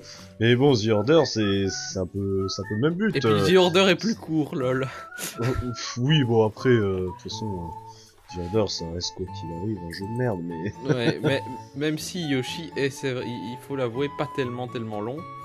Ah Euh, oui, c'est ça. c'est et ça. puis Yoshi, c'est surtout les amiibo en laine, évidemment, où là c'était euh, la meilleure occasion de sortir un amiibo, c'était de foutre un truc. Enfin, l'idée était, euh, était très bonne, hein, clairement, c'était le l'amiibo le plus mignon. euh, C'était- ever, voilà, hein. exactement, le oui, jeu. faut à faire amiibo. attention, faut pas dire du mal du Yoshi en laine, Harry Falgot, surtout pas. Ouais, Oh. voilà, gentil Yoshi Olen, qui était euh, en rupture de stock et qui l'est sans doute toujours, et euh, les stocks avaient brûlé en France. Enfin, on se rappelle de toutes ces anecdotes. euh, voilà, c'est la- l'année 2015, c'est l'année où les gens couraient après les amiibo. Et d'ailleurs, c'est à ce moment-là aussi qu'a été créé euh, les fameux Twitter euh, Info Amiibo et Site Info Amiibo et Bazar Brawl qui ont, euh, attiré un max d'abonnés, de gens qui voulaient savoir où trouver quel Amiibo, euh, quel Amiibo était compatible avec tel jeu. Il y a vraiment un créneau médiatique qui s'est ouvert avec ces Amiibo, hein, surtout avec l'histoire des Yoshi. Là, je peux te dire qu'ils ont gagné en audience. hein. Et puis aussi le fameux Amiibo Mega Yoshi à 40 balles aussi, parlons-en. Oui, il est sorti euh, plus tard. Il est sorti, je crois, en octobre, novembre. Mais bon, 40 balles, hein, c'est une blague. hein. C'était un petit peu un, petit peu de l'abus quand même pour une peluche, même avec une petite puce électronique dedans. Mais donc voilà, Yoshi Woolly World, c'est un jeu euh, qui, bon, on va pas dire sans prétention, parce que c'était quand même un jeu important pour Nintendo. C'était le, le jeu du mois de juin, et euh, bon, voilà, ça a plu à certains, ça a pas convaincu d'autres. Finalement, dans le gameplay, ça reste un Yoshi Island traditionnel. hein. Soyons clairs, c'est un jeu de promenade. Alors sur 3DS, le 4, ju- le 4 ju- euh, juin, euh, Lord of Magna Maiden Evil, un tactical RPG de Marvelous. Euh, bon voilà, jeu japonais qui dont pas grand monde n'a entendu parler. Le 11, Dr Mario Miracle Cure. Alors celui-là, je, je me souviens plus, c'était donc c'était pas Dr Luigi, c'était un autre Dr Mario qu'ils ont sorti sur 3DS. Je sais même plus pourquoi ils ont sorti ce jeu d'ailleurs. Quelqu'un se souvient de ce Dr Mario? Non. Aucune idée. Bon voilà, c'était pas euh, ça, ça faisait encore partie de la liste des jeux eShop, euh, des, des petits jeux eShop pour meubler. Euh, alors on avait Harvest Moon, la vallée perdue, hein, dans le genre. euh, bon là c'est toujours mieux que Cooking Mama, mais c'est pas forcément le jeu le plus palpitant du monde. Le 24, Samurai Warriors Chronicle 3. Donc euh, c'est c'est un jeu de Samurai Warrior Chronicles et sur 3DS. Autant dire que techniquement ça devait pas être incroyable. Hein Bref, tout ça pour dire que sur 3DS, bah, y a que dalle euh, d'intéressant en ce mois de juin. Alors maintenant, on a vu les jeux du mois de juin, les news. Bon, alors tout le monde sait que le mois de juin c'est le mois de l'E3 et l'E3 de cette année, bah euh, franchement, il a été très très discuté. Alors, Aïe, Des- aïe, aïe. on va d'abord commencer le on va d'abord commencer le mois de juin avec une première rumeur sur la NX. Donc avant même que Nintendo commence à en parler à l'E3, euh, le, nom de la NX était à peine prononcé que déjà il y a des rumeurs qui apparaissaient. Et donc le 2 juin, la première grosse rumeur c'était comme quoi la NX serait une console sous Android. Voilà, c'est une rumeur qui avait beaucoup fait parler à l'époque. Euh, il y en a eu des dizaines et des dizaines d'autres euh, dans la suite de l'année, y compris avec des brevets. Magus est au courant avec sa fameuse tartine beurrée. Oui, c'est ça. ouais. Euh, Non, mais euh, la Enix, je crois que euh, c'est c'est c'est un peu euh, la nouvelle hype entre guillemets quoi. Justement, c'est que tout le monde y va de sa petite supposition, son petit truc. Tiens, ça va être en fait une console de salon avec un gamepad comme la Wii U, sauf que là, le gamepad il fera aussi console portable. Non, ça sera un truc avec un cloud, etc. Mais en fait, tout le monde en parle, mais personne sait vraiment ce que ça sera. C'est sûr. Et déjà, euh, donc avant même le 3, des rumeurs circulaient. Alors le 14 juin, c'est le Super Smash Bros Direct. Alors on peut se dire, euh, pourquoi est-ce que Nintendo euh, ferait un direct Super Smash Bros avant le 3 Euh, Est-ce qu'ils auraient envie d'évacuer finalement toutes les news Smash Bros DLC, etc. euh, pour annoncer, pour faire des grosses annonces hein C'est ce que je pensais à Mais ce moment-là. d'autant plus, d'autant plus que c'était pas le seul direct qu'il y avait eu juste avant le 3, puisque environ deux semaines avant, t'avais le fameux micro Nintendo Direct euh, qui était d'abord exclusif au Japon, puis euh, ensuite aux USA, euh, où tu avais la révélation de Chibi Robo Ziplash et aussi euh, enfin des news concernant euh, Shin Megami Tensei Crossfire Emblem. Effectivement, oui, des histoires de localisation aussi, je pense.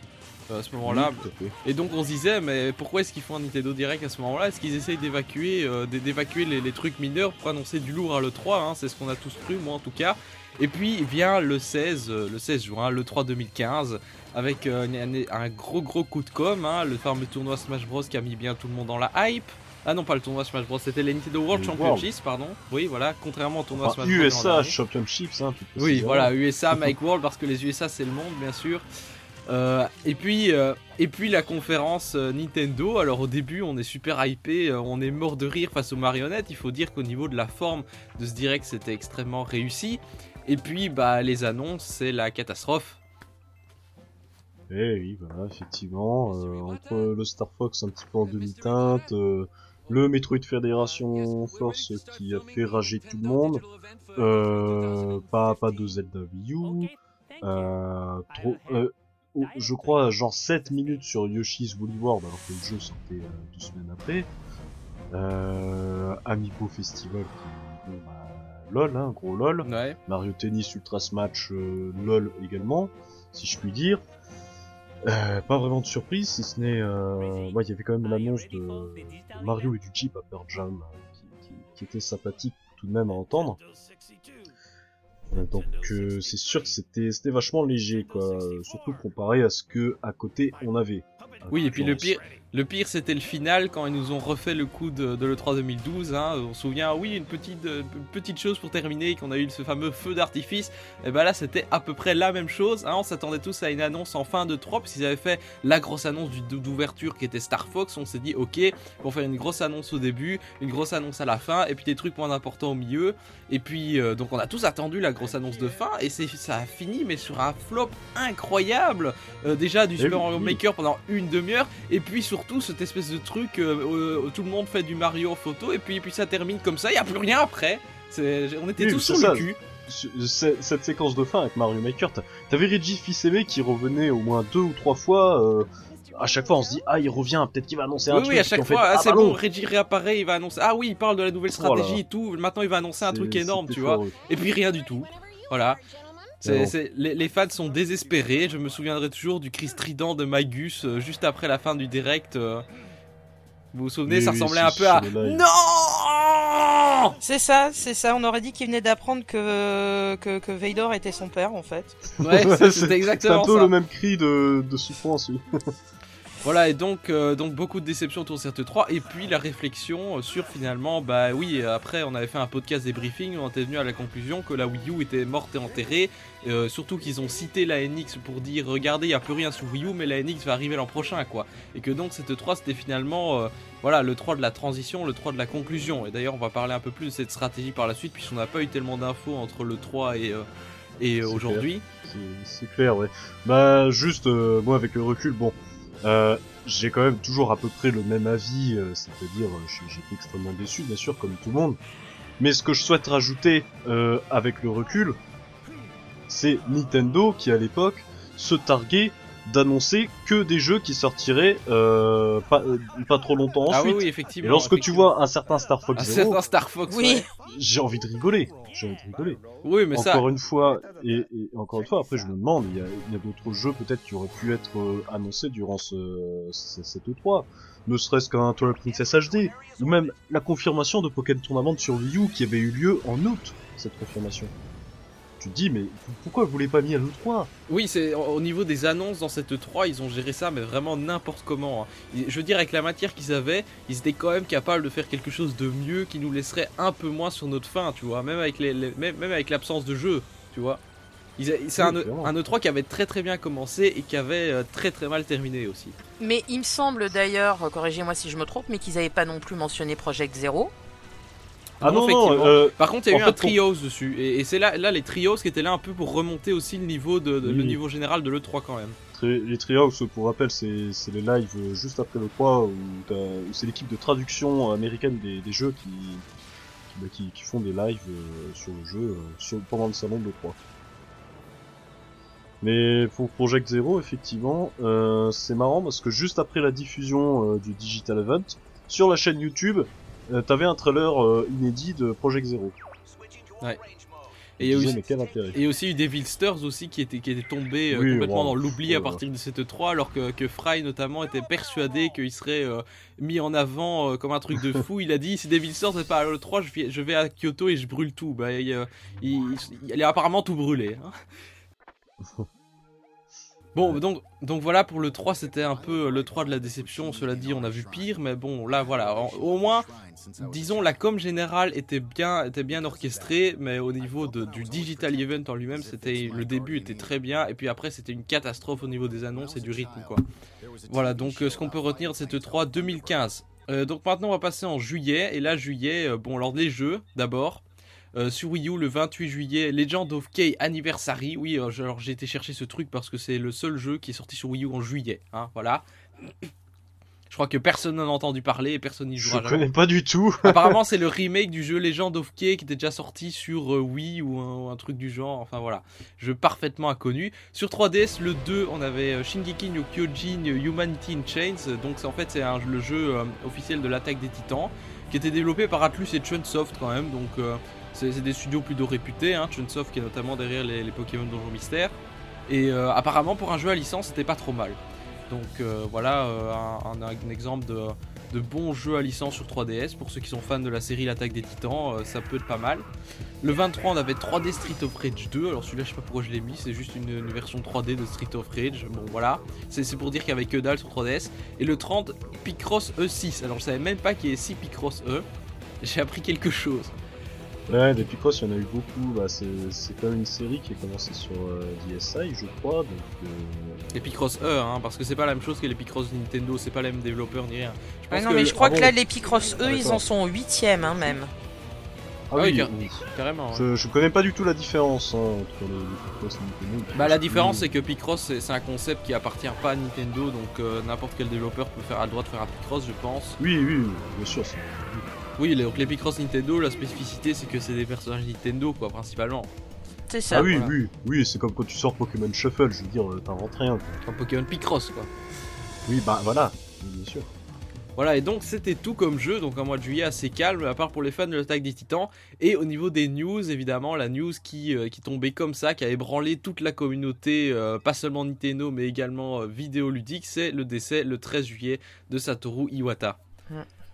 Ouais, effectivement, euh, une- nouvelle très triste euh, qu'on n'avait pas du tout vu venir. euh, la, la scène vidéoludique, effectivement, était très émue par cette disparition soudaine. Et on, on comprenait effectivement pourquoi Iwata n'était pas présent personnellement. À l'E3 tout à fait. 3. Oui, il y avait, il y, la news qui était Iwata ne sera pas présent à l'E3 qui est presque passé inaperçu, hein, je veux dire. tout, tout le Oui, monde, voilà. Tout le monde, euh, comme- tout le monde s'en fichait. Euh, le, direct, le direct, par contre, avec le, le type random pour le, les directs japonais, ça a éveillé un petit peu plus l'attention quand même. Oui, c'est clair. euh, le, direct qui avait eu lieu deux semaines avant le 3 euh, avait été présenté par un, un mec complètement inconnu du, du public, quoi. Et on s'était dit, ouais, bon, bah ça se trouve, ça se trouve, Iwata, il se dit, bon, bah va falloir peut-être commencer la transition. Oui, exactement. Et, euh, et donc voilà, c'est arrivé beaucoup plus vite qu'on le pensait. Euh, Iwata donc verra pas euh, la concrétisation de la stratégie qu'il avait lui-même mis en place, parce que cette 3 là, c'est quand même le 3 qui annonçait euh, ce, ce revirement de stratégie Nintendo. Voilà, il, il le verra pas. Bon, alors le décès d'Iwata est vraiment ému, mais toute la communauté, il y a eu un nombre incroyable d'images, d'hommages qui ont circulé un peu partout, des hommages de développeurs très connus. Même même la presse généraliste en a parlé. Enfin, c'est voilà, c'est un, un, homme- un engouement assez important pour Iwata qui est resté quand même. euh, bon, la phrase qui a tourné à ce moment-là et qu'on avait un peu oublié, c'était euh, euh, alors on my business card, I'm a corporate president in my In my mind, in my I'm a mind, game I'm, developer. I'm game developer, in, but in my heart, I'm a gamer. Voilà, c'est la phrase qui est revenue tout Mhm. le temps et qui est euh, qui devait résumer donc euh, ce, ce mandat d'Iwata en tant que président de Nintendo. Euh, tous ceux qui l'ont connu en tant que président ne l'oublieront pas. Voilà, mais donc évidemment ça a posé euh, la question de la transition euh, et de, l'avenir de Nintendo finalement, euh, qui, va, qui pour prendre en charge ces nouvelles stratégies. Alors au début, bah, la nouvelle a un peu pris de court tout le monde et c'est donc dans l'urgence Miyamoto et Genyo Takeda qui ont été nommés tous les deux co, co-présidents représentatifs. Donc à, ce moment-là, l'entreprise n'avait plus vraiment de tête. hein. il fallait deux personnes pour dire regardez on est président. Ils ont pris des gens extrêmement euh, expérimentés, hein, des, des têtes de, des Oui, têtes de bah, pro de Nintendo. À, cette époque-là, de toute façon, euh, Miyamoto et Takeda, c'était un peu les numéro 2 et numéro 3 de Nintendo. Euh, Miyamoto, c'était le, le chef de la division euh, software, hein, du, du développement des jeux, tandis que Takeda, bah, c'était la division hardware, le développement des consoles. Voilà, et donc euh, on s'est demandé finalement quand Nintendo trouve, euh, se, se trouvera un patron, et c'est arrivé un peu plus tard dans euh, l'année, on va en parler tout de suite. Alors en août maintenant, donc les jeux tout d'abord sur Wii U, on a eu le 27 Disney Infinity 3.0, euh, le 28 Devil's Third, hein, Devil's Third, le jeu qui est sorti dans l'anonymat le plus total, et Ouais. qui... Bah, non, non, pas dans l'anonymat. On- euh, c'est quand même un jeu qui a fait beaucoup parler de lui. Mais oui, il a fait parler de lui en bien. mal, mais le truc c'est qu'au niveau communication, c'était le néant. Nintendo a complètement lâché le jeu. C'est vrai, d'ailleurs, euh, euh, bah, il est sorti donc fin août chez nous, début août au Japon, et je crois seulement en novembre, euh, enfin, c'est un fin de l'année qu'il est sorti aux USA, en mode OZEF total. Mais c'est vrai que le jeu, ça fait depuis quelques, ça faisait déjà quelques semaines auparavant qu'on commençait à avoir des previews, on commençait à se dire, oh là, mais qu'est-ce que c'est que ce jeu Mais en fait, c'est complètement nul. Ah oui, ça. euh, effectivement, euh, effectivement, le résultat, euh, Voilà, maintenant on en, on on rigole tous, ce, ce fameux développeur là qu'on disait oui, euh, le pauvre, il a été viré, il a dû recommencer trois fois son jeu. Euh, Il nous promet- je crois que s'appelle. Oh, je sais plus, il nous, pro- il nous promettait un truc dément, enfin il nous, moi j'ai jamais cru dès le premier trailer, je me suis dit que ce truc ce serait de la merde, mais enfin il y en a qui ont cru comme Fry, et puis euh, là on a vraiment l'impression que le type s'est complètement foutu de la gueule du monde. hein. Ce, Ouais, ce- c'est- ce type, je veux dire, sa carrière elle est finie. Hein. Bah, c'est vrai que c'est tendu. Après, c'est un jeu quand même qui, qui est revenu un peu d'entre les morts. C'est un développement très chaotique. Euh, puisque le jeu, il, il a commencé à être développé, je crois, en 2008. Enfin, je sais plus, enfin, je crois, il, était, il était à l'E3 2008 ou 2009, quelque chose comme ça. À l'époque, il devait sortir sur PS3 360. Euh, il a pas pu sortir à cause de la faillite de THQ. Euh, donc forcément, ça a retardé les choses. Et puis finalement, a repris le projet. euh, grâce à des promesses sans doute euh, de, de Valhalla Games qui disaient non, en fait pas, on va faire un jeu de ouf. Ouais, Nintendo, s'est dit qu'ils avaient l'occasion de reprendre un jeu éditeur tiers pour pas cher et pour garnir leur catalogue, bah, ils, voilà, ils sont un petit peu fait avoir sur le coup. hein. Oui, je pense que je, je pense qu'ils ont voulu faire ça dans la foulée de Bayonetta 2. Ils se sont dit, Ouais. bon, bah, voilà, Ouais. Bayonetta 2, ça a plu euh, à, à- à quelques fans, voilà. Peut-être que David Firth, ça va plaire aussi. Bon, ils se sont trompés. Voilà, exactement. Donc euh, un énorme flop qui a fait des, notes, euh, des notes euh, enfin, incroyablement basses. hein. C'est presque un record de, de nullité. Euh, sur Gamecult, il a eu 3 sur 10, ce qui est déjà assez clément. Et je me demande s'il n'avait pas eu 13 sur Metacritic ou un truc comme ça à un moment. Euh, Meta- Metacritic, euh, sur 100, c'était 40% à peu près. Oui, mais il, il a remonté. Mais je me souviens qu'avant, il était très très bas. hein. Pas, pas loin, pas, loin des, pas loin des 13, hein, je pense. Il avait commencé... Non, non, non, non, non, non. Il avait commencé dans les 30%. Le Et là, 30%. Je vais te dire tout de suite... euh, Mais le je sais que le résultat a remonté au fur et à mesure. C'est des gens qui ont été un peu plus cléments avec le jeu. Au- Aujourd'hui, aujourd'hui, fin janvier, il est à 43%. Ah ouais. Donc il est quand même euh, plus haut que ce qu'il vaut. Hein. Ouais, peut-être. Enfin, voilà, donc pour la blague Devil's Third que bien sûr personne n'a acheté. Alors sur 3DS, le seul jeu que j'ai noté pour le mois d'août c'est Senran Kagura 2 Deep Crimson. Alors je suppose que vous connaissez la série Senran Kagura. oui, effectivement, c'est un beat'em all avec... Euh... Ah, je dirais même plus un boob un boob Un boob'em all, oui, je pense que c'est bien le, terme. Puisque, effectivement, c'est c'est un jeu qui met en scène euh, des, des jeunes combattantes, des jeunes écolières euh, qui, bon, ont des attributs euh, très attributaires. très hein. généreux, n'est-ce pas? Donc, euh, donc voilà.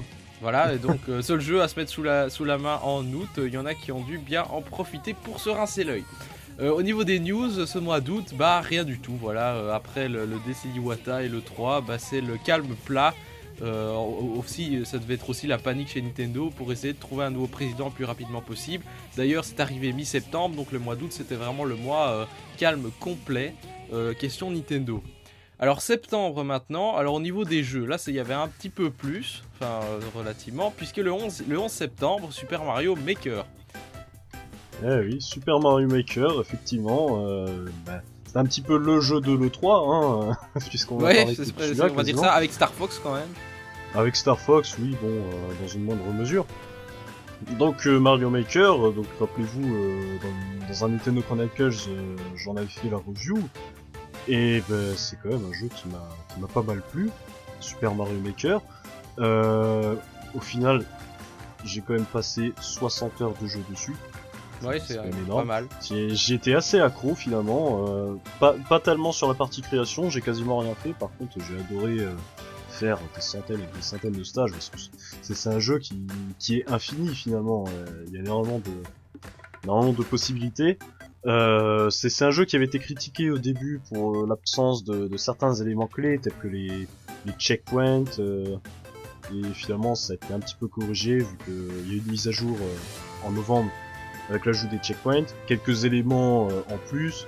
Euh, également, t'as as également un, un site internet euh, pour pouvoir trier beaucoup plus facilement les, les jeux. C'est dommage que ce soit pas intégré directement au jeu, mais bon, c'est déjà ça. Donc voilà, Super Mario Maker, bah, c'est quand même, euh, c'était quand même euh, une très très bonne expérience. Je suis content d'y avoir joué. D'accord, donc le jeu c'est un peu bonifié avec les mises à jour, au final. Ah oui, et puis euh, de toute façon, c'est clair, c'est un jeu auquel je vais revenir. Ben voilà, très bien. Donc voilà, Super Mario Maker était un peu le, le jeu- un des jeux de, de l'année. D'ailleurs, c'est lui qui a raflé, euh, c'est quasiment le seul à avoir raflé des prix avec Splatoon. euh, au niveau des, Oui, oui. euh, des, des- voilà, des, des, des- des- des Game Awards, etc. Euh, alors, le 17 septembre, Yearwalk. Alors, si vous connaissez Yearwalk, c'est un jeu indé euh, norvégien, euh, un peu, un peu dark comme ça. Vous en avez, vous en avez entendu parler? Non. Euh, non, je, non, ça ne me dit rien. Bah voilà, c'est un jeu indé que j'ai noté parce qu'il était quand même, euh, il a été quand même assez bien accueilli par la critique. C'est une espèce de jeu euh, narratif, contemplatif, euh, gothique comme ça. euh, euh, voilà, un jeu indé euh, qui, qui était bienvenu hein, parce que c'est un jeu, voilà, un jeu bien noté qui sort sur Wii U. euh, pourquoi cracher dessus? Et j'invite ceux qui sont fans de l'univers à l'essayer. Euh, donc le 25 septembre, Skylander Supercharger plus les Amiibo est également sorti sur 3DS. Bon voilà, que dire sur ce, que, sur ce Skylander, à part que c'est euh, le suivant d'une longue série, à part que cette fois-ci, attention, il y avait les Amiibo Bowser et Donkey Kong dégueulasses. Oui, voilà les Amiibo Cross euh, Skylanders. hein. Bon, encore une fois, je connais pas du tout la série. Hein, je sais que bah, t'as t'as des espèces de, de cartes en plus. Je, je pourrais rien dire dessus. Ouais, bah, je pense qu'il n'y a pas grand chose à dire non plus. C'est pas vraiment un jeu qui, qui était destiné pour nous finalement, à part les, les, les Oui, collections, clair. les collections d'Amiibo les plus hardcore. Hein. Parce que bon, pour vouloir ça. Enfin bref. Euh, le 29, c'est décidément le mois des euh, jeux à figurines NFC, puisque c'est Lego Dimension qui sort. Donc Lego euh, se lance dans les figurines NFC. Ça a tout dans les poches pour faire un carton. Ça a tout dans... oui, toutes les cartes sont là pour faire un carton. Et je, je ne sais pas si ça a fait un carton ou pas.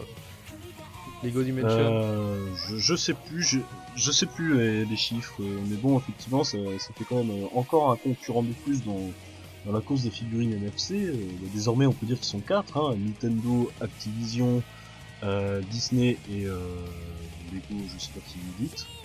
C'est les ouais, Travel- Traveler Tales, je pense, Warner Bros. Ouais, sans doute Warner Bros, mais, mais bon, effectivement, ça, ça fait- ça commence à faire beaucoup, hein, donc euh, faudrait, faudrait faire attention à la saturation du marché, évidemment. Oui, et finalement, on voit que les seuls jeux tiers qui, sortent chez- qui, sortent, qui sont sortis sur Wii U, au final, c'est les jeux NFC. c'est vrai, c'est vrai. Oui, c'est vrai. Bon, voilà, triste, triste conclusion.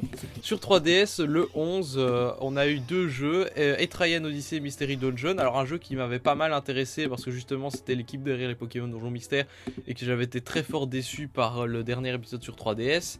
Euh, pour le coup, bah, je suis passé à côté de ce jeu. J'en avais d'autres à faire. Faut dire que la communication n'a pas été gigantesque. Euh, Est-ce que vous aurez bien voulu tester, vous, ce Etrian Odyssey?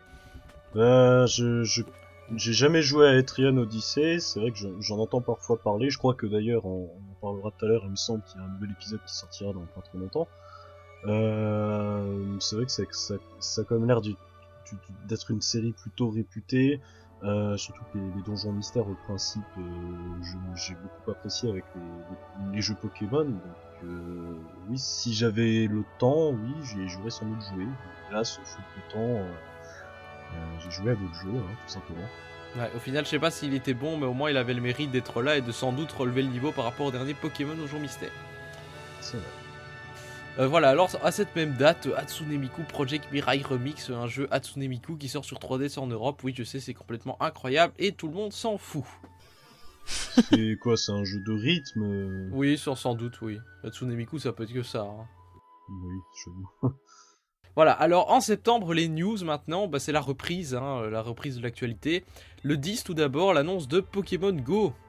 Ouais, Pokémon Go, on l'avait pas vu venir celui-là. euh, jeu, jeu mobile donc, euh, avec un partenariat incroyable entre Nintendo, The Et Pokémon. Company et Niantic, donc euh, ancien studio de Google. Voilà, et toujours un studio de Google d'ailleurs, mais Nintendo a racheté une partie des parts de Niantic et on sait toujours pas autour de combien Mais, de mais il pourcents. mais il s'était pas barré de Google, j'ai pas compris le délire. Non, non, je pense que Google possède toujours une, des parts de Niantic, mais que c'est plus le, le- le Ouais, propriétaire. parce que j'avais vu, j'avais vu que Google avait, avait investi dans le projet également. Oui, oui, c'est ça. Donc c'est Ouais. que, ce que Google possède toujours des parts de Niantic, Nintendo en a racheté, je sais pas combien de pourcents, mais ça fait euh, une corde de plus euh, à l'arc de Nintendo en termes de jeux euh, mobiles. hein. Il y avait déjà les jeux Pokémon Company, donc Pokémon Shuffle Mobile, les jeux DNA qui sont toujours pas sortis mais qui vont arriver, et maintenant Pokémon Go. Donc on voit que Nintendo s'investit Voilà. vraiment sur le marché mobile, quoi. Ils prennent ça au sérieux. Quand même, pour rappel, euh, Pokémon Go, ça n'a rien à voir avec euh, les jeux DNA. Euh, mais Pokémon Go, ça a quand même son importance parce que c'est le premier jeu euh, Pokémon sur mobile qui, qui est soutenu par Nintendo directement. C'est le premier jeu officiel en fait Nintendo quoi sur mobile on va dire. Euh, Voilà. Oui, enfin, bah, je sais pas quand il, je sais pas s'il sort avant Nintendo, euh, je, je sais plus, mais, mais oui, bah, c'était le premier annoncé en tout cas. Voilà. Voilà, le jeu est toujours pas sorti, donc on sait pas ce que ça vaut, mais c'est un, jeu qui a enthousiasmé en tout cas, parce qu'il apparaissait comme la concrétisation finalement du poisson d'avril 2014 de Google, avec euh, bah, les fa- Ouais, le ouais. fameux euh, Pokémon euh, Google Maps Pokémon quoi.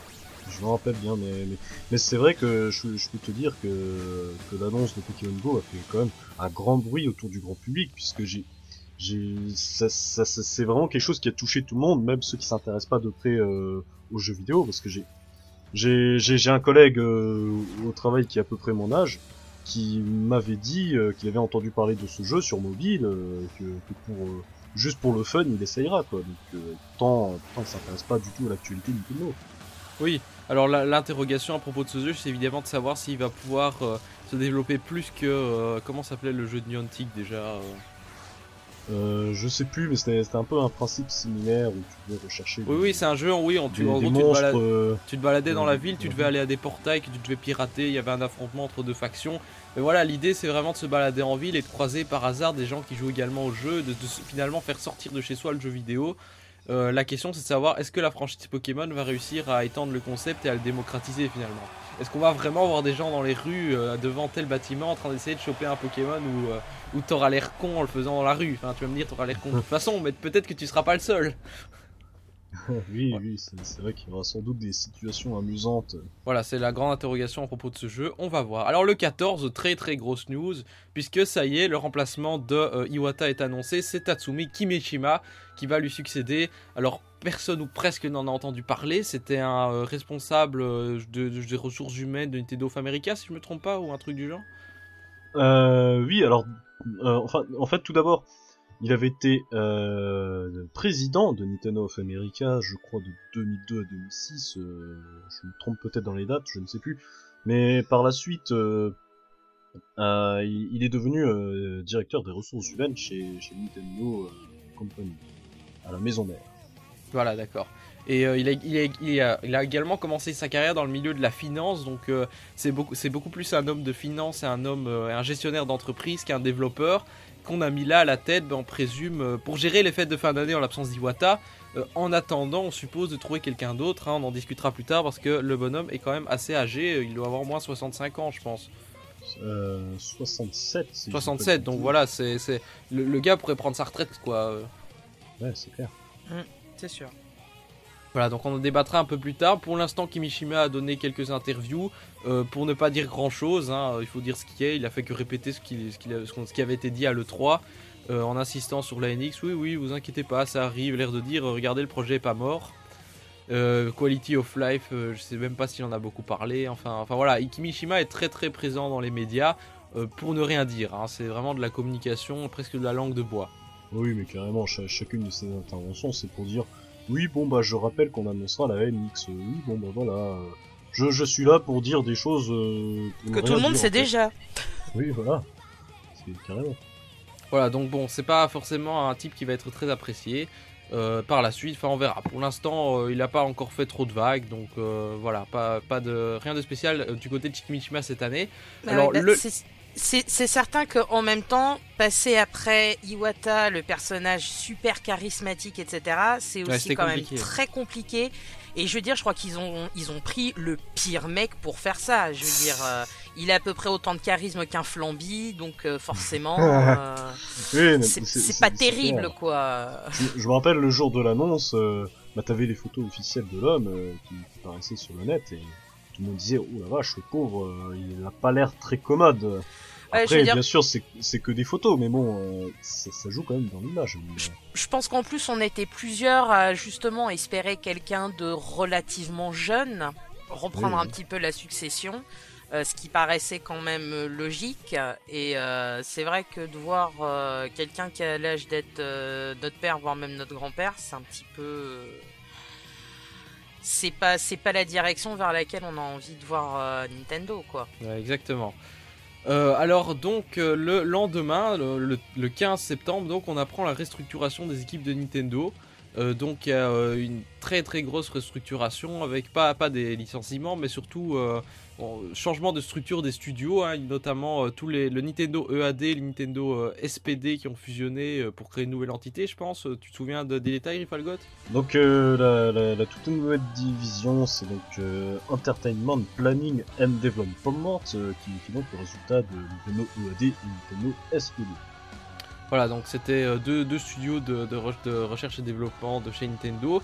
Il y a également euh, eu euh, euh, côté hardware, les actuelles divisions Integrated Research and Development et System Development vont fusionner en une seule, nommée Platform Technology Development. Donc ça, ça traduisait quand même le fait de vouloir unifier le hardware chez Nintendo et d'avoir une seule plateforme finalement, que ce soit pour console portable et de salon. Mais ça, c'était, on a pensé, certains ont pensé que c'était dû à la nomination de Kimishima, alors qu'en fait, c'était quelque chose voulu de par Iwata depuis un moment et ils ont profité de cette transition pour effectuer cette fusion. Alors il y a également une nouvelle division consacrée à l'aspect commercial euh, nommée Business Development Division. Donc l'idée est de redéfinir le business model de la console des jeux vidéo dédiés. Donc c'est assez bizarre et, on se dit bah, cette division elle va servir à rapporter de l'argent par des moyens peu conventionnels et euh, potentiellement inquiétants. Mais je pense surtout que cette division est là pour diversifier euh, les activités de Nintendo, notamment grâce au, au parc Universal, euh, Mm. peut-être le Quality of Life et d'autres choses, euh, tout simplement, ce qui, ce qui n'est pas en rapport direct avec le jeu vidéo, mais qui utilise les licences Nintendo. Effectivement. Et, euh, et voilà, donc c'est tout pour euh, cette restructuration. Il faut aussi savoir que le Nintendo, euh, la nouvelle, le- la nouvelle division Nintendo va comprendre à la fois des studios consoles et des studios mobiles. Donc il y a quand même un rapprochement à ce niveau-là. C'est cela, Oui, là c'est sûr que ça, que ça devient en fait un petit peu plus concret euh, l'investissement de Nintendo au niveau du mobile parce que on peut se dire aussi que s'ils créent un studio mobile, c'est que ils vont pas faire juste une ou deux applis en fait, euh, que ça va être quelque chose qui va beaucoup plus se développer. Voilà, on va, va peut-être reparler de, de- du jeu mobile de cette année euh, plus tard dans nos attentes pour ou pas pour 2016. Euh, alors également dans les news, le 30, euh, 30 septembre, c'est la fameuse fermeture du club Nintendo qui a été complètement chaotique. hein, euh. On se souvient d'une semaine où, où tout le monde voulait, voulait consommer ces étoiles restantes qui périmaient, forcément, qui étaient forcément plus utilisables après. Tout le monde s'est rué sur le club et, et c'était les serveurs étaient, qui étaient déjà nuls à la base, et le site était déjà pourri à la base et les serveurs étaient complètement morts. Moi je me souviens, j'étais sur mon temps de midi à l'université, d'ailleurs j'avais fait une chronique là-dessus Oui. où pendant deux jours j'essayais de, cliquer, de spammer, euh, j'ouvrais 36 fenêtres, je recliquais, je rem- remettais à jour jusqu'à ce que la page arrive et que je puisse commander mon truc. Un véritable parcours du combattant, il y en a plein qui ont renoncé. Moi j'ai finalement réussi à vider mon compte, j'étais tout content, euh, même en achetant des trucs à la con du genre la sonnerie New Super Luigi U de 20 secondes, enfin bref. Donc il y a des gens qui ont abandonné, et puis finalement Nintendo a annoncé Oh bah écoutez, les serveurs étaient pourris, alors on va rouvrir pour une semaine. Voilà. Oui, Voilà, au- donc. au final, ils ont quand même fait un geste, mais bon, c'est clair que avec cet épisode, on se disait putain, mais vivement qu'il crève quoi ce site. Hein. Franchement, Oui, euh, Oui, voilà, c'est, c'était était vraiment quoi. Et du coup, euh, peu après, bah, Nintendo a annoncé la création de- du nouveau système euh, de fidélité, euh, qui, on va le voir plus tard, s'appellera My Nintendo. Euh, bon, voilà, on, en parlera peut-être euh, par la suite, je sais plus à quel moment ça a été annoncé. Bah, 29 octobre. Voilà, on, ouais, on, appelle, on- voilà, on en parlera un peu plus tard. au mois d'octobre maintenant. Alors, le 23, euh, au niveau des jeux, le 23 octobre sur Wii U Guitar Hero Live. Alors oui, la résurrection de la licence Guitar Hero, mais je pense que le jeu était pas terrible terrible. hein. J'en ai absolument aucune idée. euh, tout ce que je sais, c'est que en, voyant la setlist, les morceaux proposés, euh, ça m'emballait absolument pas du tout. Il n'y a rien qui me faisait rêver. Je me suis dit que j'ai déjà, j'ai déjà d'autres jeux à jouer. Euh, Guitar Hero, c'est bon. J'ai pas envie de racheter un nouveau pack avec une guitare qui va me coûter 100 boules. Oui, parce qu'en plus c'était pas euh, les mêmes guitares que pour les, les jeux d'il y a 5 ans, donc euh, Ouais, voilà, parce qu'ils ont, ils ont effectivement changé le gameplay, euh, puisque t'as un, un, un système d'accords, euh, au lieu d'avoir, euh, euh, il y a combien, je crois, 5 notes Mhm. sur, sur, sur les guitares de Guitar Hero, euh, les, les primaires. Là, ce coup-ci, en fait, t'as, des rangées de 2, ouais. tu vois. C'est, Ouais, t'as, deux rangées de 3, euh, en fait, euh, qui sont superposées. Oui, donc ça c'est, oui, oui, c'est pas la même chose quoi. les les frettes sont pas placées au même endroit. Ouais, c'est ça. D'accord. Euh, bah, il faut savoir que le jeu a gagné le genre vidéo du jeu qui est quand même vachement moins bon que sa bande originale. Donc, genre vidéo, c'est les fameux awards euh, plus ou moins humoristiques décernés par euh, les lecteurs de JV Le Mag. Donc voilà. Jeu vachement moins que sa bande originale. Peut-être que sa bande originale n'était pas super super, mais le jeu était moins bon. Mais C'est dire. il avait quand même le mérite d'exister sur Wii U. Hein, c'est un jeu Activision, rappelons-le. Bon, voilà. Alors le 29, euh, sortie de The Binding of Isaac Rebirth, euh, également sur 3DS, qui avait fait la polémique, je pense. Euh, quoi, une polémique? Bah je sais pas, il y avait pas de la censure dans la version Wii U, quelque chose comme ça. Euh, non, non, non, non, non, non, justement, le jeu euh, est sorti seulement maintenant sur les consoles Nintendo, puisque euh, bah, il y a plusieurs années, lorsque le jeu voulait sortir sur, sur Wii, bah, à l'époque, ils disaient, ah bah non, euh, le jeu est trop violent, euh, ça parle de religion, tout ça, on peut pas accepter ça sur console Nintendo. Et enfin, aujourd'hui, ils ont accepté. Voilà, et tu l'as acheté finalement toi? Euh, oui, j'ai acheté sur New 3DS, j'en avais parlé euh, rapidement dans un, dans un Nintendo Talk Show, euh, bah, pour dire que il y avait quand même pas mal de lag. euh, alors, certes, il y a eu des mises à jour pour corriger tout ça, mais bon, c'est pas, c'est pas super optimisé, quoi. Et, et donc, euh, c'est la deuxième exclue de la New 3DS. Incroyable. Oui, voilà. Un jeu qui était exclu nous 3DS, effectivement. Bon voilà, donc euh, le, le, le portage est pas terrible, le jeu en lui-même, euh, il est... T'as bien aimé Bah, ça reste euh, Isaac, quoi. C'est, c'est-à-dire, c'est un jeu énorme. T'as, des possibilités de, de jeu infinies. Enfin, bon, c'est, le principe du roguelike, hein, c'est-à-dire euh, un jeu procédural où t'as, des donjons qui se font de manière aléatoire. Bah, justement, comme comme Pokémon Donjon Mystère, hein, j'ai envie de te dire. Ouais, C'est un petit peu le même délire. d'accord. Donc, c'est, excellent, quoi. Il y a un univers euh, énorme, euh, une superbe OST, euh, et le jeu propose vraiment un challenge euh, vraiment, vraiment pas facile. Mhm. Donc le jeu il chope du mois d'octobre. Ah non, non, parce qu'il y avait le 30 le lendemain Shovel Knight qui est aussi sorti sur 3DS. Euh, alors Shovel Knight euh, était déjà sorti, euh, je crois l'année passée sur eShop, mais en fait là il s'agit des versions boîte enfin. Ah, les versions boîte, d'accord. Oui, c'est vrai, je me disais bien, Oui, ça fait un moment que le jeu est sorti- sorti. Oui, donc le jeu est sorti en boîte et euh, l'amiibo Shovel Knight, quand est-ce qu'il a été annoncé celui-là? C'était pas à ce moment-là à peu près? Euh, oui, l'amiibo Shovel Knight il a dû sortir en novembre il me semble. Oui, c'est en novembre qu'il est sorti. Euh, oui, voilà, merci. Oui, donc premier amiibo d'un jeu tiers, hein, ce, qui est, ce qui est quand même voilà, premier d'une série. Ah bon, il y avait les amiibo Activision évidemment, mais c'était quand même des licences. Oui, oui Activision pour euh, Skylanders, mais c'était quand même une licence Nintendo. Là, c'est le premier jeu d'une licence. euh, le- oui, le premier amiibo d'une licence non Nintendo. Euh, ouais, c'est ça. Euh, quoique, il y avait quand même les amiibo de Sonic, Megaman et Pac-Man. Oui, certes, mais ouais, c'est- c'était bon, Smash Bros. Mais bon, effe- effectivement, ça n'a rien à voir avec Nintendo ce coup-ci. euh. Donc, euh, c'est, original. euh. Ça, ça proposait donc, euh, je crois, le mode coop euh, dans la version Wii U et ou inversement, je ne sais plus. Et un autre mode de jeu dans, dans l'autre version. Je, je sais plus les détails. D'accord. Donc voilà, c'est Shovel Knight qui reste un voilà, c'est le jeu hommage au jeu Capcom de la NES quoi. Ouais. Voilà, donc un jeu très très apprécié par la critique aussi, mais auquel vous avez sans doute déjà joué. Euh, et enfin, le 30 également, Project Zero, la prêtresse des eaux noires, euh, qu'on avait testé d'ailleurs dans notre dernier podcast. Effectivement, Project Zero, donc euh, un univers super angoissant, un jeu qui fait peur tout simplement. Un scénario que j'ai trouvé plutôt intéressant finalement. C'est vrai que pendant le scénario pendant la moitié du jeu, j'avais, je, je comprenais pas tout, puis c'est vrai que du coup à la fin, t'as- tout qui s'assemble et tu comprends enfin ce qui se passe. Euh, Et puis c'est vrai aussi que quand on avait fait le podcast et que t'avais entendu parler des épisodes précédents, t'avais aussi plus pu faire le lien. oui, Parce que c'est euh, ça, c'est ça aussi en fait Project Zero, c'est que euh, tous les épisodes sont d'une manière ou d'une autre liés les uns avec les autres. Bah, effectivement, pendant le, post- pendant le podcast, tu m'avais évoqué euh, le, le scénario de, précédents jeux, et c'est vrai qu'il y a certains noms euh, qui sont revenus dans, dans le cinquième épisode, donc euh, du coup, ça, ça permet de comprendre certaines choses, euh, et surtout, ça donne envie de jouer au précédent jeu, évidemment. Voilà, par contre, il faut noter quand même que la critique a été plus mitigée au niveau de ce Project Zero, notamment Gamecube qui lui a mis 5 sur 10, à cause notamment de la répétitivité. Euh, bah, apparemment, il y avait énormément d'allers-retours à faire dans le jeu, d'a- d'actions qui font, où tu fais toujours la même chose, et finalement la peur euh, se dissipe un petit peu. Est-ce que tu as ressenti ça au final? Ce qui n'est pas tout à fait exact, je trouve. Euh, je trouve ça, je trouve ça un petit peu injuste comme euh, comme critique parce que effectivement il y a il y a quelques fois où on revient sur les dieux, c'est surtout à la fin du jeu.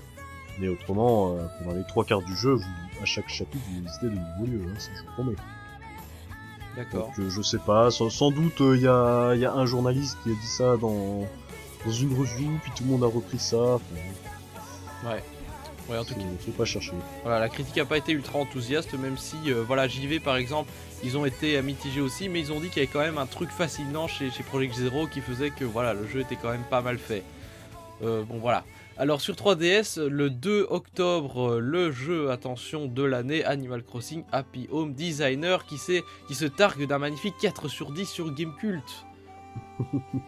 Ouais, Animal Crossing Happy Home Designer, donc euh, la nouvelle façon de vous faire acheter euh, euh, plein plein de petits accessoires, puisque ce coup-ci ça met en scène les, les cartes Amiibo, hein, trois cartes Amiibo pour 5 euros, c'est fantastique, il y en a je crois euh, 400 à collectionner, euh, je me rappelle on avait fait un petit peu le calcul pour rigoler combien combien faudrait dépenser euh, pour tout avoir.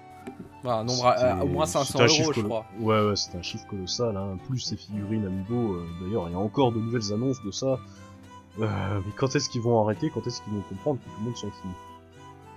Très, très bonne question, et pourtant, il y a quand même eu des ventes, hein, c'est vraiment... euh, Bah oui, effectivement, Happy Home Designer, c'est vachement bien vendu. euh, déjà au Japon, ça fait un carton. Euh, mais même, même chez nous, c'est quand même plutôt bien vendu. Hein. Les, les gens sont tellement en manque d'Animal Crossing qu'ils sont prêts à acheter à peu près n'importe quoi.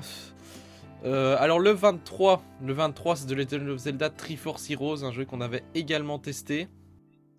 Oui, voilà, Triforce Heroes, on, on en avait parlé, donc j'avais eu un, avis un peu mitigé. Alors, je, je dirais pas que le jeu est nul, parce que euh, on, garde quand même un gameplay solide, euh, une très bonne réalisation, des musiques très sympathiques, mais après, il faut vraiment accrocher euh, au principe du jeu, c'est-à-dire euh, jouer à 3 euh, en ligne, multijoueur, euh, sur un jeu Zelda. Bon, personnellement, j'ai pas tout à fait apprécié. Euh, et pareil, l'univers en lui-même de la mode, ça n'a pas été tout à fait mon kiff. On l'avait, euh, euh, on l'avait accusé d'être un peu court aussi pour le prix, euh, contrairement à Link to the Past. oui, Enfin, à Limited c'est- World. c'est Est-ce que la mise à jour a rattrapé le coup alors? Bah hélas la mise à jour, j'ai pas du tout eu le temps d'y jouer. Parce que je crois que la mise à jour est arrivée, bah, il me semble, le 4 décembre. Et le 4 décembre, il y a un certain jeu qui est sorti sur Wii U qui, qui m'a fait complètement oublier le reste, hein, tu vois. Effectivement, ouais. Donc bon, peut-être que le jeu est plus long pour le coup, mais euh, ouais, voilà, il faut accrocher au principe. Et le jeu avait pas mal de défauts, notamment au niveau de la coopération, qui se fait qu'avec des icônes, avec des gens qui sont parfois des purs abrutis, les parties qui peuvent être entrecoupées n'importe quand. Enfin bon, voilà, le jeu, beaucoup de défauts au final, mais un jeu sympa pour patienter parce que cette période sur 3DS, bah c'était le néant, hein, c'était ça Animal Crossing. Voilà. Donc le jeu s'était pris un 5 sur Gamecult, donc voilà, pas terrible, terrible. Le 30, Shin Megami Tensei Devil Survivor 2, re- euh, euh, do- qu'est-ce que je dis? Shin Megami Tensei Devil Survivor 2, Record Breaker, donc ça c'est encore un jeu de la franchise, euh, un spin-off de Shin Megami Tensei.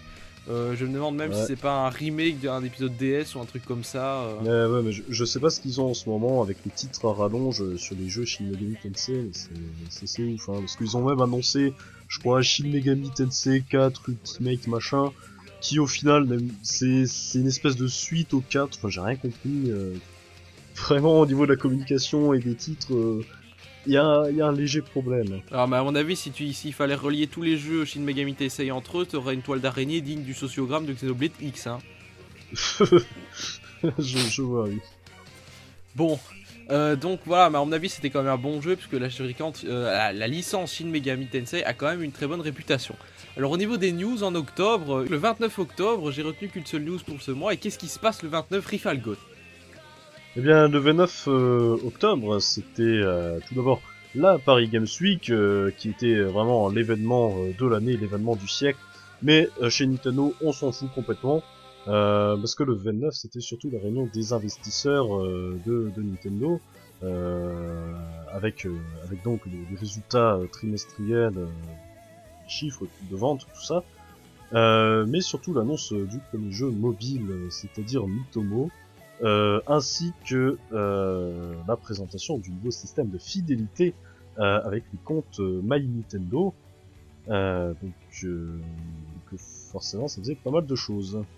Oui, et donc cette annonce de Mitomo qui a fait énormément fait jaser, hein, puisqu'on s'attendait, mais qu'est-ce que Nintendo va nous sortir comme premier jeu mobile? Les investisseurs s'attendaient bien sûr à un portage vite fait de Mario juste pour rapporter du fric, et là Nintendo nous sort une espèce d'application qui est censée nous permettre de communiquer avec nos amis en s'amusant. Enfin, communiquer c'est beaucoup dire parce qu'on est censé répondre à l'avance à des questions que nos amis vont après poser, et les, réponses aux questions vont être envoyées, donc tu tu apprends des choses très très indirectes sur tes amis via les mi. Enfin, l'intérêt de l'application semble complètement abscon. Peut-être que les japonais ça va les séduire, j'en sais rien. Mais bon, voilà. En tout cas, on n'est clairement pas le public cible. Les investisseurs, bah, et Nintendo a, a craché en bourse ce, ce jour-là. Enfin, craché pas complètement, mais, Mais sur- ils ont fait une grosse surtout, grosse ce qui a baisse quand même. déplu, surtout ce qui a déplu euh, au marché, c'est euh, l'annonce du report de Nintendo, puisqu'il était censé sortir pour la fin de l'année 2015.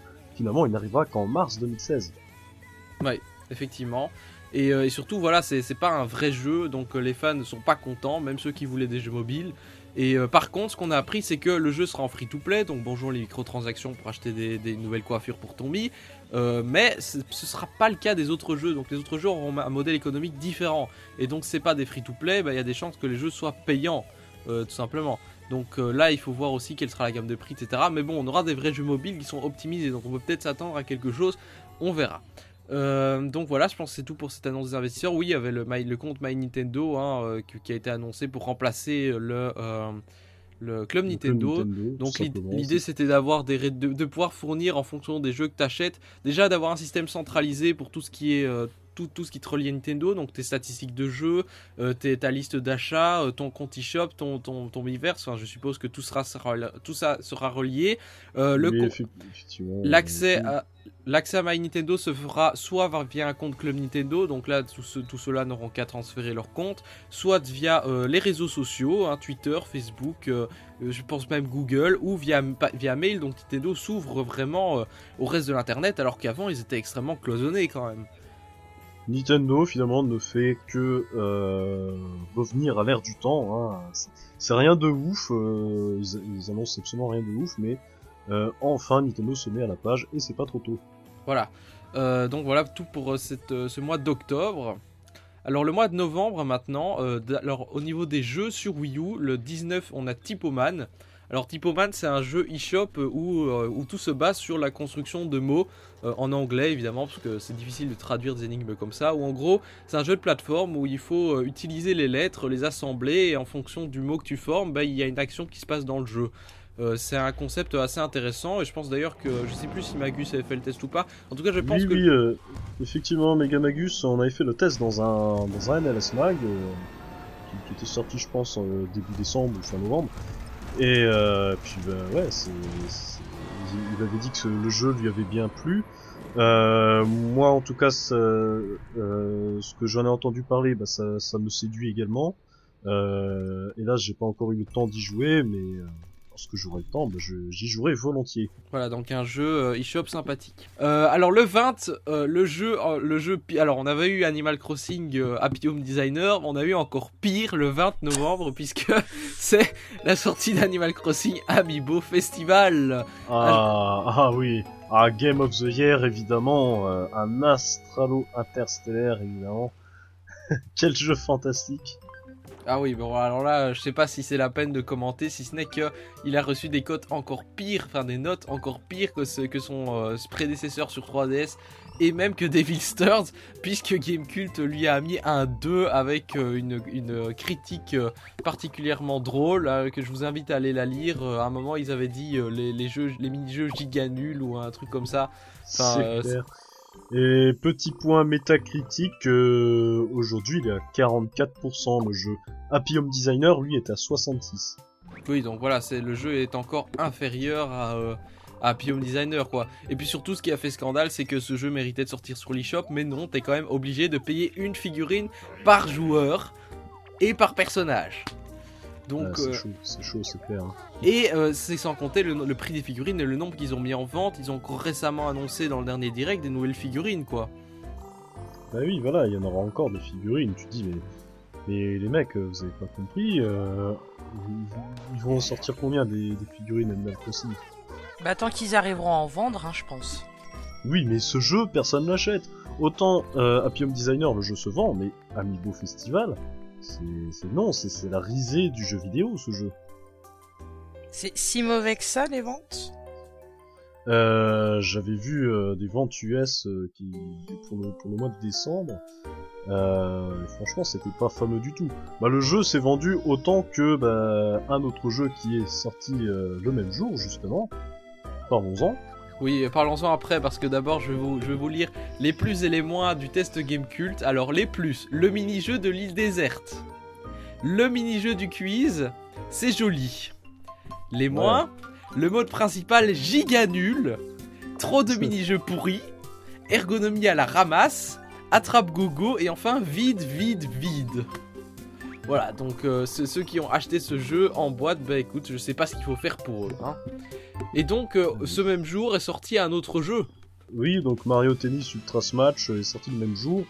Euh, bah, lui non plus est pas vraiment fameux. Hein. bon, il est pas non plus, la nullité euh, de niveau festival.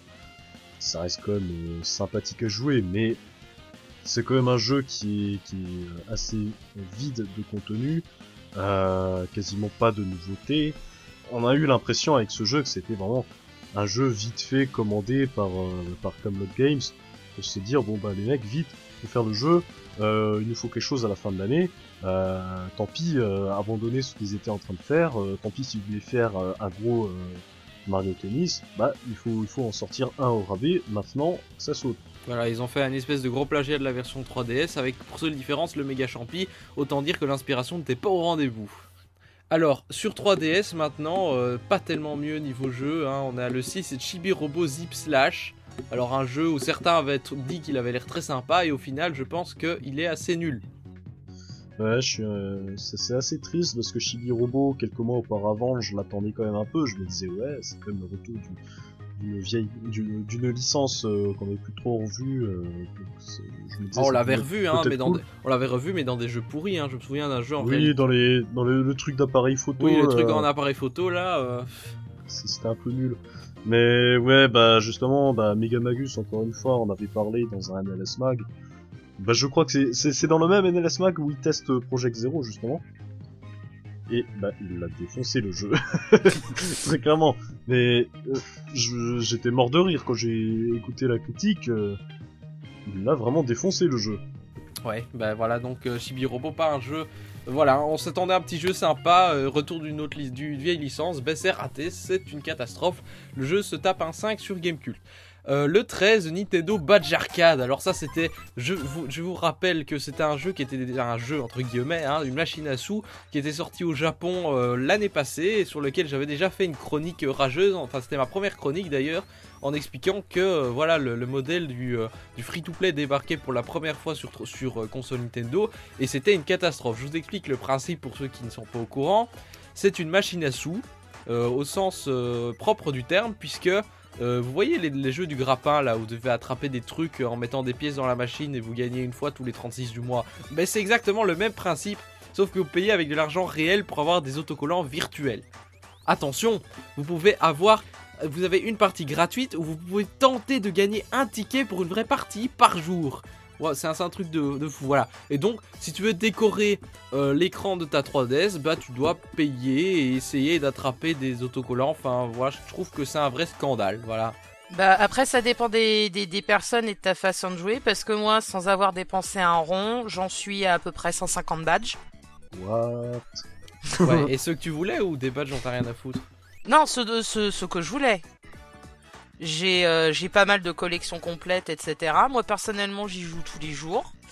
Euh, parce que bah, ta partie en fait gratuite, la partie d'entraînement, si t'arrives à choper 10 badges dedans, ce qui est vraiment pas compliqué à moins de pas être doué et de pas avoir euh, vraiment de, de centre nerveux euh, efficace, euh, tu, y arrives euh, facile. Elle a dit que je suis nul. Oui mais c'est pas la première fois Rifune que je te dis que t'es nul. C'est pas grave, je t'aime bien quand même. Mais euh, voilà, je veux dire, bah, tous les jours, en fait, euh, si tu gagnes facilement une partie gratuite, et puis cette partie gratuite, elle te permet de choper le badge que tu veux. Après, faut savoir que, contrairement au jeu du grappin dans les fêtes foraines, là, c'est quand même fait pour que tu puisses choper un badge, et c'est même très très courant d'en choper deux d'un coup. Euh, selon les machines, euh, je veux dire, moi, il y a des machines où en un coup, je peux choper 4 voire 5 badges, donc... Euh... Mais T'es une PGM de ce jeu. Franchement, va, falloir te présenter euh, pour, la SGDQ 2016. Tu vas speedrunner Nintendo Badge Arcade. Tu vas, impressionner tout le monde. mais, mais sérieusement, moi j'ai l'impression que lorsque j'essaie de jouer à ce jeu, je me dis ouais, c'est le jeu en fait, tu peux jamais jouer quoi. Tu, peux rien faire quoi. Oui, tu fais une, une espèce de partie d'entraînement qui sert à rien. Euh, et une fois sur deux, tu vas peut-être avoir un machin bonus quoi. Et encore. Je suis désolé pour toi que tu sois aussi mauvais. Franchement, ça me fait de la peine. J'ai- l'impression qu'Eclectic est une spécialiste des free-to-play et je veux pas être sexiste, mais en général, ce sont plus les femmes qui jouent au free-to-play. Je dis ça, je dis rien. Non, là, c'est Oh, pas question d'avoir un vagin ou quoi, c'est question que j'ai pas de boulot, donc j'ai que ça à foutre de mes journées. Ouais, bah si je peux te donner un conseil, joue à des vrais jeux. Ah, mais je le fais aussi. Ah bah écoute, si t'as le temps de jouer à des vrais jeux aussi, à des free-to-play pourris, je n'ai rien à ajouter. Euh, alors le 20, c'est euh, le 20 novembre, donc la sortie de la maison du style 2, les reines de la mode. Un jeu pas forcément destiné à la jante masculine, mais il faut quand même rappeler que c'est à peu près le meilleur jeu du mois. Voilà. Bah ouais, c'est clair. euh. On, en avait euh, parlé en fait avec Boris euh, justement lors du dernier Nintendo Talk Show. Et le sujet est absolument stupide. Mais par contre c'est faut quand même dire ce qui est. C'est un très bon jeu de gestion. Ça pour ça il y a vraiment rien à redire. Après c'est un jeu que je trouve moi absolument sexiste pour plusieurs points Euh, déjà parce qu'en gros les, les, le- le- les buts c'est débloquer pour pouvoir aller chez la coiffeuse ou euh, te maquiller, etc. Donc c'est absolument génial. Et puis surtout, bah voilà, le fait que dès le départ, t'es obligé de toute façon d'incarner un personnage féminin. Tu peux Mhm. pas être un garçon. Ouais. Que tu peux choisir la taille de ton personnage si elle va être petite, moyenne ou grande, mais tu ne peux pas choisir son poids. Elle est forcément squelettique. Donc euh, voilà, je veux dire, c'est vraiment c'est euh, c'est un petit peu un, un jeu qui malheureusement va une fois de plus apprendre aux petites filles que euh, surtout si t'es une fille, tu dois être jolie, tu dois être une femme objet. Hein, intéresse-toi bien euh, aux petits animaux, aux vêtements, au maquillage et t'embête pas à réfléchir. Ouais, c'est un petit peu Barbie le jeu quoi. Ouais, c'est ça, un peu c'est ça. ça. Cela Et dit, dans ce jeu, tu peux mettre des vêtements horribles quand même, donc euh, tu peux oui, être alors moi, hein, c'est, tu peux moi avoir je me suis si hein. Je me suis éclatée à ça. Par contre, faut dire ce qui est dans la démo, c'est que en fait la démo, c'est tu fais juste, t'as des t'as des clientes qui viennent dans le magasin et tu dois leur faire des tenues. Et je leur faisais mais des tenues mais absolument ignobles. Et elles étaient là. Oh mon dieu, mais c'est magnifique. C'est exactement ce que je C'est ce que voulais. je cherchais, ouais. c'est- c'est marrant, c'est marrant parce que dans Animal Crossing Happy Home Designer, t'as exactement la même chose. Euh, parce que dans le jeu, tu dois, tu dois faire un peu des commandes. euh, euh, C'est-à-dire, t'as as un personnage qui te dit Ah, j'aimerais une maison comme ça. Euh, et toi, finalement, tu fais une maison euh, complètement dégueulasse. Et puis t'as le personnage quand même à la fin qui est tout content, qui dit ah oui c'est trop bien, ah oui c'est chouette. Oui, bien sûr. Bah, Voilà. si- Donc- si tu veux. Donc n'achetez pas forcément le jeu, mais la démo est à essayer, ne serait-ce que pour rigoler un peu. C'est ça. Euh, alors, euh, au niveau des news de ce mois de novembre, c'est le 12, euh, 12 novembre, retour enfin d'un Nintendo Direct où c'était silence radio depuis, euh, depuis le 3 euh, et euh, également des news sur NLS, petit troll. Alors, dans ce, Nintendo Di- dans ce Nintendo Direct, on annonce Twilight Princess HD dont les rumeurs tournaient déjà depuis un moment et qu'on n'y croyait pas. On s'est dit, ouais, non, TP HD, c'est une énorme blague. Hein, euh, le, le coup sur l'eShop, c'est un fake, euh, etc. Bon, c'était vraiment un fake. Mais ils ont vraiment annoncé TP HD et là, on était euh, scotché. Surtout que la seule nouveauté du jeu, c'est un amiibo. Oui, incroyable. Mais oui, mais c'est vrai que le, le- le trailer donnait franchement pas envie. Tu disais, ok, qu'est-ce que c'est de cette refonte graphique euh, euh, à la mort molleux, hein, euh, c'est vraiment, c'est vraiment de la flemme. Hein. Voilà. Un, un jeu qui va, en tout cas, le trailer à ce moment-là a laissé très très dubitatif. Et euh, finalement, les seuls gens qui avaient envie d'acheter le jeu, bah, c'était des gens qui étaient des gros fans de, de, de Twilight Princess au, au- au point de repasser à la caisse juste pour avoir une version HD. Euh, alors dans ce Nintendo Direct, il y avait l'annonce très très attendue de la localisation de Dragon Quest 7 et 8 qui ont été annoncées en même temps. Hein, plus personne n'y croyait, on s'est dit que le- la localisation du 7 avait tellement traîné euh, que quand ils ont annoncé le 8, on s'est dit ouais c'est bon, c'est mort, on l'aura pas. Et finalement ça y est, ils l'annoncent pour 2016. Euh, voilà, c'était assez étonnant. Euh, on a également eu un nouveau trailer pour Fast Racing Neo Oui, c'est ça. pour Star Fox Zero. Euh, également un nouveau trailer où ça a un peu rassuré les gens puisque euh, bah, euh, on était tous on était tous en train de vomir devant le trailer E E3. hein. Oui, quelques améliorations graphiques qui ont été notées tout de même. ça, ça prouve quand même que, que des efforts sont faits sur le jeu.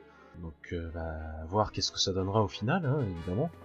Ouais. Et surtout le report du jeu hein, à ce moment-là. Euh, le report avait déjà été annoncé euh, auparavant. hein, annoncé, je crois, en septembre ou octobre. Mais on était déjà au courant qu'il était reporté pour, euh, pour début euh, 2016.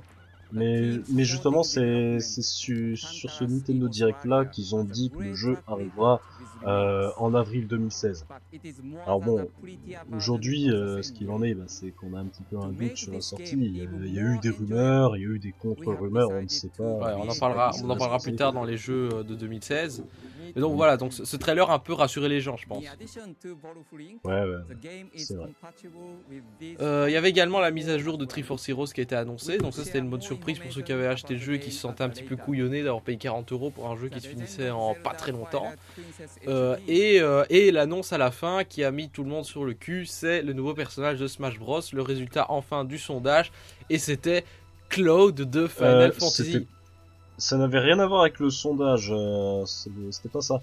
Mais, mais effectivement, Cloud, euh, dans Smash Bros, euh, ben, on était complètement sous le cul. Bah, euh. si, si, ça a à voir avec le sondage, parce qu'ils ont dit que ce, Non. serait le dernier, que ce serait le dernier personnage, et il n'y a pas eu de Non, personnage pour le sondage. Mais c'est Bayonetta. C'est Bayonetta. le Ah oui, c'est Bayonetta, ah oui, pardon, j'avais oublié, elle était annoncée en même temps, elle, ou, ou après? Euh, euh, le 15 décembre, rappelle-toi, tu Ah oui, content voilà. justement parce Oui, que. non. Voilà, dans le direct du c'est 15 pas décembre, effectivement, oui. Oui, non, bah, donc j'ai rien dit. Euh, donc euh, ils ont annoncé, euh, ils ont annoncé Cloud, le personnage qu'on voyait absolument pas venir, d'ailleurs un personnage d'un jeu non seulement Square Enix, mais qui en plus n'est sorti que sur console Sony. Voilà. Donc bon, vous allez me dire, on avait bien eu Snake dans Super Smash Bros, mais c'est parce que Kojima avait insisté à fond pour que pour qu'il y soit et voilà, et finalement il y était. Mais là, Cloud, c'est un peu le mystère. Non, mais Cloud, oui, mystère sans doute. euh, pour- pourquoi lui, pourquoi pas un autre euh, bon, Tout simplement parce que c'est celui qui représente le mieux la série. euh, c'est quand même le plus populaire. Mais bon, en tout cas, bah, je pense que tout- la plupart des fans sont, sont super contents. euh, je me rappelle, j'étais- très très content de le voir. euh, En tout cas, le jeu, euh, cette annonce n'a pas manqué de relancer l'espoir de euh, dégel des relations entre Nintendo et Square Enix et peut-être de sortie de jeux Final Fantasy euh, canoniques sur console Nintendo. Ah, ça, on ne sait pas. hein. Voilà, mais ça, euh, ça à mon avis, euh, enfin avant on avait peu d'espoir et maintenant on se demande même si le prochain euh, FF pourrait pas, ou même un portage de FF15 sur NX, euh, c'est plus impossible maintenant.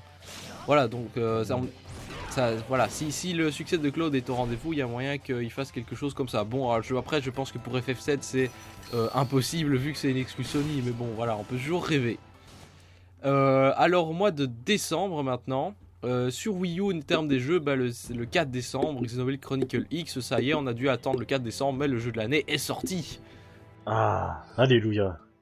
Xenoblade Chronicle X, euh, presque 4 ans d'attente hein, depuis l'annonce. Non, 3 ans.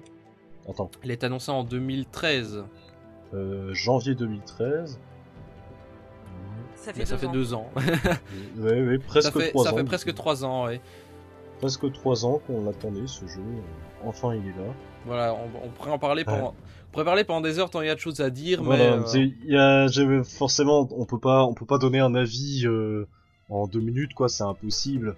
Tout ce que je peux dire, c'est que c'est quand même un jeu que je trouve excellent pour le moment. J'en suis à 77 heures de jeu, je crois, quelque chose comme ça. Il y a quand même quelques reproches à faire sur certains points, c'est clair, hein, mais euh, c'est quand même une tuerie ce jeu. Euh, qu'est- Qu'est-ce que c'est bien, qu'est-ce que c'est bien. Ouais. ouais, moi clairement, euh, c'est c'est le jeu que j'attendais euh, depuis son annonce. J'attendais pas d'autre jeu que celui-là et maintenant ça y est, il- enfin il est sorti.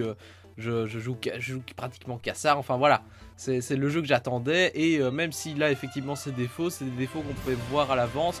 Donc voilà, pas trop trop de, de mauvaises surprises. Ça reste pour moi clairement le jeu de l'année. Euh, le 17, euh, un autre jeu, c'est Minecraft Wii U Edition, hein, le qui sort à peu près de nulle part. euh, voilà. Lol. LOL. LOL, surtout que la licence Minecraft a été rachetée depuis peu euh, par Microsoft et que donc certains n'ont pas manqué de railler Nintendo en disant que les seuls éditeurs tiers présents chez Nintendo c'était Microsoft. Loul. C'est Voilà. vrai que ça pique. Ouais, effectivement. Bah bon, ça prouve aussi la- une certaine indépendance de Mojang. Euh, et peut-être aussi le fait que euh, bah, Microsoft essaie un peu de courtiser Nintendo hein, avec Banjo, avec l'his- l'histoire de, de oui, on voudrait bien que Banjo arrive sur Smash Bros et tout. Enfin, ils avaient l'air d'accord et tout de, de filer les droits. Donc euh, voilà, il y a une espèce de, de courtisanerie de, Microsoft de Nintendo pour détendre les relations. Voilà, est-ce que c'est juste de la façade ou est-ce qu'il y a vraiment quelque chose d'intéressé derrière? Mystère et boule de gomme. En tout cas, Nintendo n'a pas l'air de mordre à l'hameçon. Mis à part évidemment en autorisant Minecraft à sortir, ils vont pas dire, ils vont pas dire non à un jeu pareil. Euh, donc sur 3DS, le 3 euh, décembre, c'est la sortie de Pokémon Picross. Ouais. Ouais, ouais, vous y avez joué?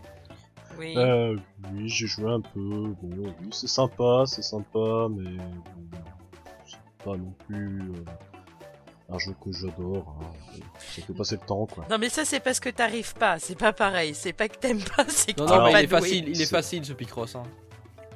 Ah merde, il est facile. Non mais surtout, attends, il est facile et en plus t'as les pouvoirs des Pokémon pour t'aider. hein. Moi je l'ai fait sans les pouvoirs parce que sinon c'est pas drôle. Hein. Mais ouais, si, c'est possible ça. tu quoi, tu Et- utilises pas les pouvoirs? Si, je les utilise. Bon, et alors t'es c'est- arrivé c'est où? possible. T'es arrivé mais où dans le possible. jeu Euh, je sais plus, je suis genre à la zone 6, quelque chose comme ça. Ah oui, mais moi je suis pas arrivé jusque là. Je, je dois dire, j'ai pas autant joué, mais bon. Ah bah alors, euh, oui, voilà, tu rigoles, tu dis ah bah le jeu est facile, mais en même temps, si t'as fait deux niveaux, Tu fais deux zones, pardon. ouais, bon, forcément c'est facile. Non, mais c'est vrai que ça m'a assez rapidement lassé comme jeu parce que bon, il y a un moment, euh, je faisais pas mal les free-to-play style Rumble, euh, Rumble World pourri et Shuffle sur lequel j'ai joué longtemps.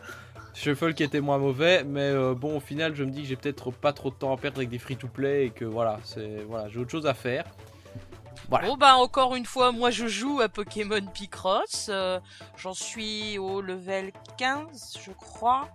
Euh, et voilà, bah disons que moi c'est un peu le, par contre le reproche principal que je lui ferais, c'est qu'en effet trop facile quoi. Euh, et euh, à côté de ça, en fait, t'as juste le truc qui est saoulant où après, en gros, faut que tu farmes pendant une semaine en faisant tes défis quotidiens pour avoir assez de piqueries pour débloquer le niveau suivant, etc. Enfin bon, c'est c'est assez relou quoi. Mais quel PGM. Voilà donc. euh, Impressionnant. Voilà donc pour Pokémon Picross. Euh, on, le, 4, euh, le 4 décembre, on a Mario Luigi Paper Jam Bros dont on va parler tout à l'heure, donc euh, pas la peine de s'étendre énormément là-dessus. Tout à fait, tout à fait. Et euh, le 10, SteamWorld Heist, donc un jeu euh, eShop, euh, voilà, pas très très connu, mais qui apparemment était euh, bien noté, et puisqu'il fait partie de la sélection Gamecult, et qu'il a reçu un 8 sur 10 de la part du, du site francophone réputé, donc voilà. un jeu, un jeu steam, un jeu de plateforme steampunk. C'est à peu près tout ce que je peux dire sur le jeu, mais qui est apparemment bien foutu. Ouais, ouais, mais, mais il me semble, si, si je dis pas de conneries, en fait, c'est, c'est un peu comme Codename Steam, mais en 2D, quoi, tu vois. euh, C'est, en vue de côté. Et je crois que c'est du tour par tour. Euh, également, tu, tu, tu veux tirer sur les adversaires. euh, C'est un peu un délire steampunk également. Voilà, donc euh, un jeu à essayer. Euh, et euh, voilà, donc ça c'est tout pour les jeux de l'année. Et on va terminer donc avec, les avec la news du mois de décembre qui sont les Game Awards avec euh, deux euh, nominés chez Nintendo, Splatoon et Mario Maker. Ouais, Splatoon pour la catégorie euh, meilleur shooter, qui passe quand même devant Call of Duty, Star Wars Battlefront euh, et compagnie.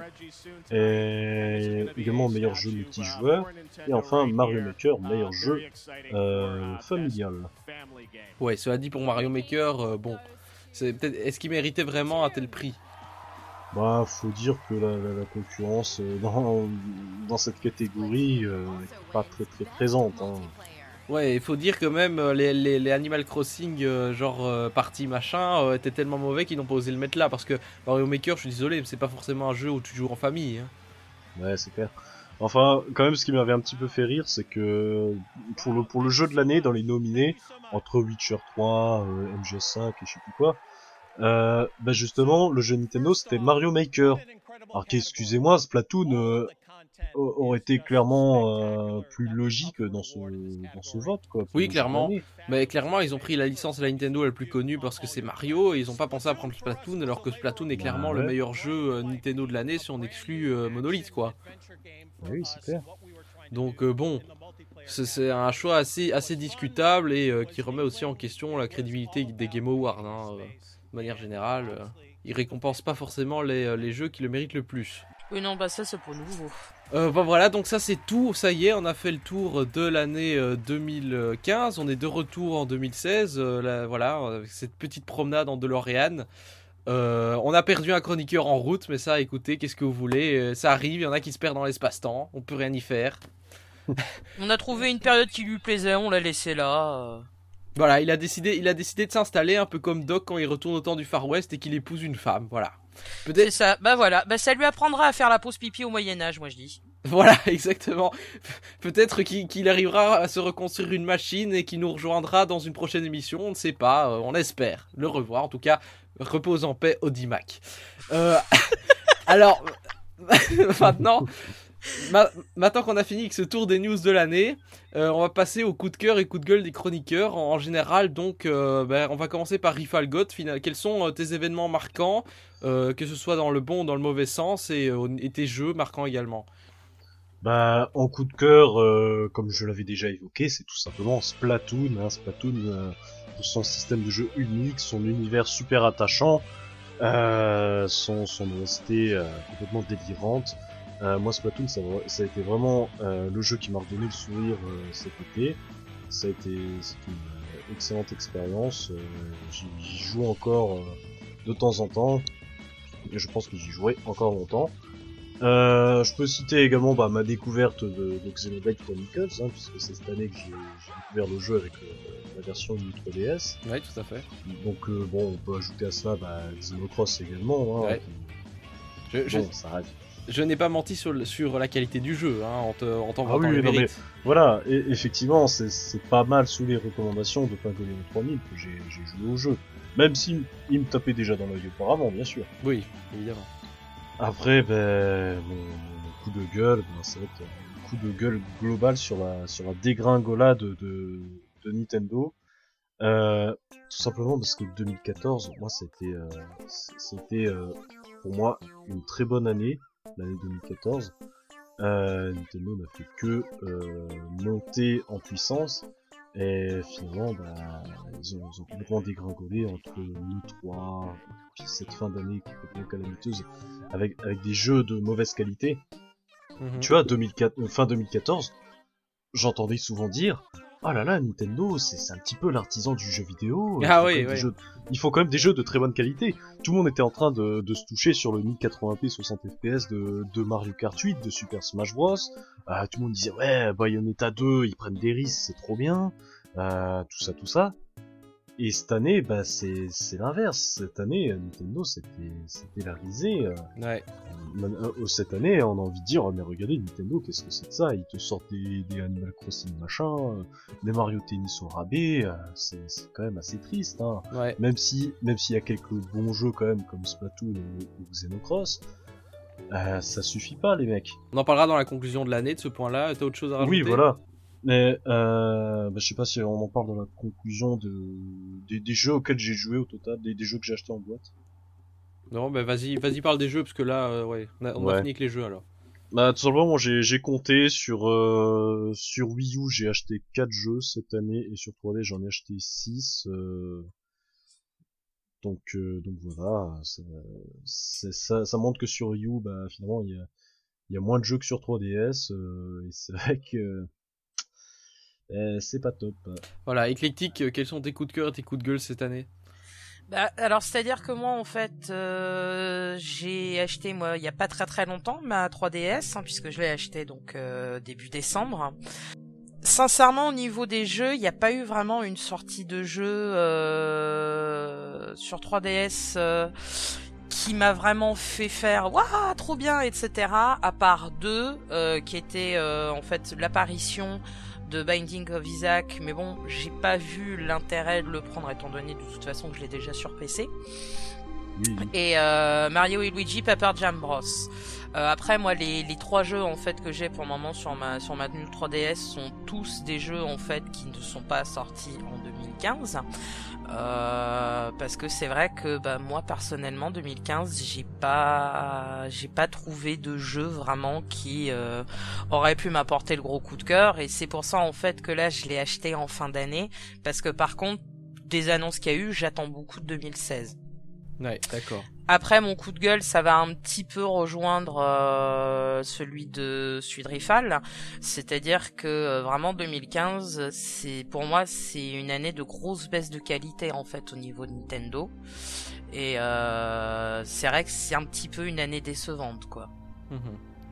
Voilà, alors quant à moi, ben, je vais faire un petit comparatif entre mes attentes de euh, 2015 que j'avais mises dans le dossier de l'NLS de début d'année et euh, ben, ce qui vraiment été l'année. Alors donc je disais que ce 2004, euh, tout comme 2014-2015 sera une année charnière pour la Wii U. Donc après une année qui veut arriver des gros blockbusters, la 2015 devra permettre à la console de se diversifier et de disposer enfin d'un catalogue digne de ce nom. Bon, ben déjà quand on voit l'intro, on voit que le contrat est pas rempli. Hein. Oui là déjà là c'est mort. Bon voilà, donc euh, à l'époque j'espérais encore que la Wii U, bon voilà, elle avait ses gros blockbusters de Mario Kart 8, euh, Smash Bros. J'attendais donc que la Wii U euh, sorte d'autres jeux, comme Star Fox, Zelda par exemple, et ben voilà, ils étaient pas au rendez-vous, Nintendo a sabordé sa console. Ça c'est un truc qu'on pouvait pas vraiment attendre. Alors j'attendais évidemment énormément Xenoblade Chronicle X comme le jeu de l'année, comme une valeur sûre, et là pour le coup j'ai pas vraiment été déçu, donc ça... Disons que ça remonte le niveau de l'année pour ma part et le niveau de mes attentes déçues. Euh, puisque euh, voilà, euh, je, pour no- notamment le 3 par exemple, c'était une catastrophe pour tout le monde, mais moi tout ce que je demandais en gros c'était mon trailer de Xenoblade qui en mettait plein la vue et je l'ai eu, donc voilà. Sur ce niveau là j'étais pas trop trop déçu. J'attendais évidemment énormément Zelda Wii U. J'avais quelques craintes également sur le monde ouvert, mais bon pour l'instant on, s'en fout puisque le jeu n'est pas sorti. Et ça évidemment c'est le gros report. Hein, voilà, Zelda Wii U, grosse déception aussi qu'il soit pas sorti cette année. Enfin quoique, j'aurais peut-être pas eu le temps de jouer à Xeno X avec ça. Enfin, alors je demandais des nouvelles de Shin Megami Tensei Crossfire Emblem que tout le monde avait oublié. Euh, là, pour le coup, le jeu est effectivement remonté sur le devant de la scène, mais euh, en fait, il me hype plus du tout maintenant. hein. Je sais pas vous, mais euh, moi j'ai vu le jeu tourner, je me suis dit, ok, en fait, c'est de la merde. Oui, bah c'est pareil, hein. C'est franchement pas du tout un jeu qui m'attire du tout. C'est dommage parce que l'alliance des deux univers aurait pu être sympa, mais finalement ils ont ajouté euh, un côté complètement délirant à J-pop euh, qui n'a rien à voir avec les séries de base. Je sais pas pourquoi. Oui, c'est voilà, c'est un, peu un massacre de la série Fire Emblem, hein, soyons clairs. Ouais, je, ouais, je sais pas, mais pour le moment ça m'attire pas. Alors sur 3DS, euh, mes attentes donc allaient pour Bravely Second. Euh, en fait, j'attendais pas forcément le jeu, mais j'attendais surtout l'annonce de la localisation. Et elle est enfin arrivée, mais il a quand même fallu attendre. hein. Euh, on pouvait s'attendre à ce que le jeu arrive notamment début 2015, et finalement, ce sera début 2016. Et donc voilà, ça reste quand même le jeu que j'attends le plus. Euh, alors également, j'étais curieux vis-à-vis des Triangle Odyssey Mystery Dungeon. Finalement, j'étais passé à côté, euh, ce qui est plutôt dommage. Et, euh, et- en fait, j'espérais qu'il remonte le niveau du Pokémon Donjon Mystère Ghetto Infinity qui était une bouse incroyable. Euh, et là, pour le coup, heureusement, on a eu l'annonce du nouveau euh, Pokémon Donjon Mystère qui a l'air franchement d'un retour aux sources. On, on l'évoquera peut-être un peu plus tard. J'avais également quelques attentes de jeux non annoncés, notamment un Super Mario Galaxy 3, trollolol. Euh, un vrai, un Pokémon Ranger. Bon, ça c'est un peu l'attente folle et voilà, il arrivera jamais, on dirait. C'est un peu triste, mais j'aime bien la série Pokémon Ranger. C'est dommage qu'ils reviennent pas. Euh, un vrai Pokémon Donjon Mystère. Là, pour le coup, j'ai été exaucé.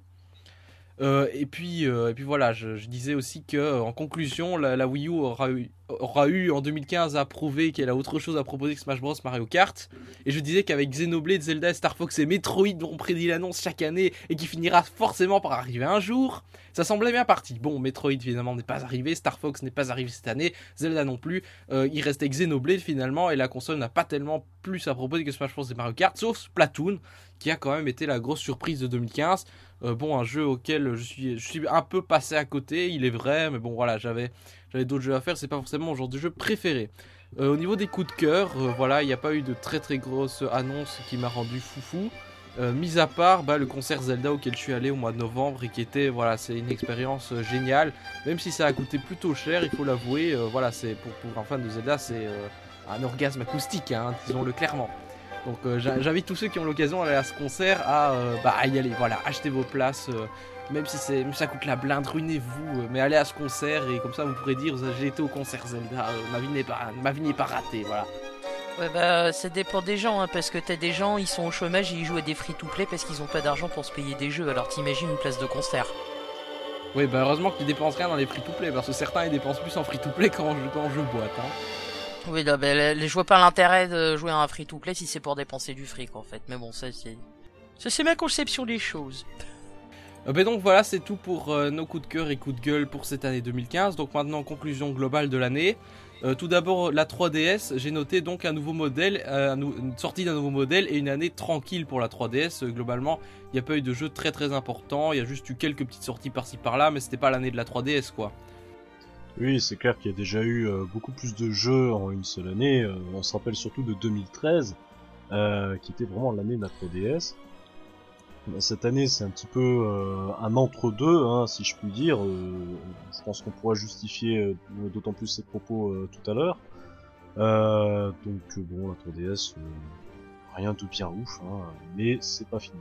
Je pense qu'on s'attendait quand même à ce que la New 3DS relance un peu la console et que justement il arrive une nouvelle génération de jeux en fait. Ce qui n'est pas, Ben, pas arrivé. de la New 3DS, euh, enfin, on, on s'attendait peut-être à, à, à le même phénomène que, que que le Game Boy Color finalement, et c'est pas vraiment le cas. Mais surtout parce que le Game Boy Color euh, était venu euh, suite à la hype de Pokémon. Et là sur 3DS, euh, bah, t'as pas t'as pas de, de tuerie comme Pokémon. Donc euh, tu, peux pas tu peux relancer comme ça une machine. euh, euh, sans rien derrière quoi. Ouais. Donc une année calme donc pour la 3DS. La Wii U, ben, la Wii U en bout de course, hein, euh, c'est clair et net. Autant au début on se disait que ça allait être l'année euh, la plus une année charnière, et ben effectivement on est passé d'une console qui aurait pu euh, éventuellement se relancer début 2015 avec des vrais jeux à une console qui a été complètement sabordée par Nintendo et qui est vouée à une mort certaine à courte échéance, c'est-à-dire un ou deux ans. Voilà, c'est un peu triste pour la console, mais euh, bon, voilà, elle nous aura fourni quand même quelques jeux de qualité, malgré le fait que, bon, au final, il coûtait quand même plutôt cher, et, euh, on n'a pas eu tant, tant de jeux que ça. Ouais, c'est sûr, c'est sûr, ça, fait un peu peur. Hein. Bah oui, bah, la, Wii U, j'ai envie de te dire, euh, je note bah, trois gros jeux, quoi. Hein. Mario Maker, Splatoon et Xenocross, c'est tout. Après, c'est des, des jeux de beaucoup moins grande envergure. Hein. Mhm. Donc voilà, une année qui était moyenne pour la 3DS et vraiment mauvaise euh, pour la Wii U. À part, euh, voilà, on l'a dit, ces trois jeux-là, et surtout l'année qui a vu l'annonce de sa, de sa mort. Euh, alors 2015, c'était aussi la folie des amiibo. Un truc qu'on n'avait pas du tout vu venir. Alors en 2014, on se disait ouais bon les amiibo, ça va être quelques trucs avec Super Smash Bros, ça va coûter bien cher, ça va servir à rien. En 2015, on, on cherche toujours à quoi ça sert. Mais il y en a des dizaines et des dizaines qui sont sortis et des gens comme Boris qui ont dépensé des centaines d'euros en amiibo, c'est effarant. Euh, alors on a, eu les, déjà les 50 persos de, Smash Bros, plus les persos en DLC. On a eu la série euh, Super Mario qui est sortie au début de l'année. On a eu euh, des amiibo. Maintenant, on a quasiment, à chaque fois qu'il y a un nouveau jeu exclu qui sort, il y a son amiibo spécifique. qui, qui rajoute 2-3 fonctions assez inutiles. On a eu le cas de Yoshi, on aura le cas avec Twilight Princess. Euh, on a eu le cas avec Chibi Oui. Robo aussi. euh. On a eu Splatoon, bien sûr. Splatoon également. Shovel Knight, euh, puis bon, bah, les Animal Crossing, hein. Oui, enfin, c'est c'est un truc que, que personne n'avait vu venir. On se demande toujours à quoi ça sert les amiibo, mais finalement, ça fait une bonne rentrée d'argent pour les caisses de Nintendo. C'est clair. Alors, ceci étant dit, quand même quelque chose à redire sur les amiibo. Euh, parce qu'autant euh, fin 2014 et début 2015, on se disait bon, les amiibo, il y a un gros problème par rapport euh, euh, bah, au stock, tout simplement, euh, parce que les, mecs n'avaient pas prévu du tout. Euh, la situation a quand même été euh, améliorée tardivement, mais à partir de mi-2015, euh, on a eu pas mal de réapprovisionnement. Et aujourd'hui, lorsque tu as un nouvel amiibo qui sort, euh, t'as déjà beaucoup moins de, mal à le trouver. Voilà. Et voilà, donc les amiibo sont quasiment devenus un pilier de la stratégie de Nintendo. Au final, ça cartonne. Mais euh, est-ce que son image en est pour autant améliorée? Finalement, ça- on revient à l'idée de l'image Nintendo comme un fabricant de jouets avec ses amiibo. hein. Également, euh, 2015, donc ça c'était votre gros coup de gueule, bah, c'est l'année des bouses, des bouses mais à profusion. Euh, alors autant, euh, autant les autres années on a eu quelques jeux à polémique comme du Super Mario Bros 2, autant là, euh, la quantité de bouses sorties euh, des studios Nintendo cette année est quand même assez aberrante. Ouais, c'est ça. Comme, comme jeu vraiment extrêmement mauvais, euh, tu comptes Devil Third, Amiibo Festival et Chibi Robo. Comme jeu très moyen, t'as Mario Tennis euh, et Happy Home Designer. Comme jeu pas à chier mais pas bon non plus, on va dire dans les moyens passables, t'as Zelda Triforce Heroes. Euh, ça, ça fait quand même beaucoup les mecs. C'est- En fait, en fait, on a l'impression aussi que, que Nintendo bah, a perdu son prestige cette année. Hein. Oui, comme je disais, effectivement, t'as plus, plus ce, ce grand, ce, ce grand euh, signe de qualité. Euh, t'as plus, euh, tu vois, le, le terme seal of quality Nintendo. Ça veut plus rien dire. N'a plus la, la même signification. C'est clair, donc euh, une année qui a euh, franchement déçu les fans et qui a pas euh, franchement amélioré l'image de Nintendo, même si leurs caisses, elles, n'ont pas trop pâti cette année, euh, grâce notamment à la main des Amiibo. Alors il faut aussi parler de la communication de cette année 2015, qui était, euh, bon, plus ou moins chaotique, elle a soufflé le chaud et le froid. Déjà, on a évidemment les problèmes d'Iwata qui ont fait que les Nintendo Direct n'ont pas été très abondants. Euh, également, et on a l'impression que Nintendo s'est moins reposé sur Nintendo Direct pour ses annonces, et énormément d'annonces qui ont été faites hors Nintendo Direct. Ouais, ouais, c'est ça. Hein, c'est vrai qu'au niveau de la com, euh, bah, c'était, c'était très confus. Hein. Ouais, en fait, on a l'impression que du côté japonais, ça a été euh, une espèce de catastrophe, tandis que les Américains, les Américains ont, quand même remonté le niveau global de l'année euh, avec euh, les événements de l'E3, quoi. Oui, heu- heureusement, effectivement, bah, le, le 3, bon, il y avait quand même euh, pas mal de communication autour de ça. Euh, puis bon, euh, Nintendo grandit quand même sur les réseaux sociaux, faut quand même le dire. Ah oui, ils sont sur Snapchat maintenant, je crois, non? oui, je crois.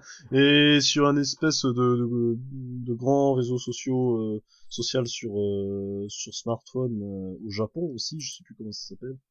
Ouais, moi, non plus. Ouais, l'année 2015, c'est un peu l'année aussi où Nintendo essaie de décanasser sa com et, euh, et surtout ouvre ses licences. On a beaucoup moins l'impression euh, d'avoir un éditeur dans sa tour d'ivoire complètement intouchable parce que c'est euh, l'éditeur historique, euh, parce qu'il a des légendes. On a l'impression que Nintendo est descendu cette année un peu de son piédestal, euh, notamment avec l'idée d'ouv- d'ouvrir euh, ses licences à euh, des films, euh, des, séries, euh, des parcs d'attractions. euh, c'est un peu l'impression qu'on a, je pense. Ouais, ouais.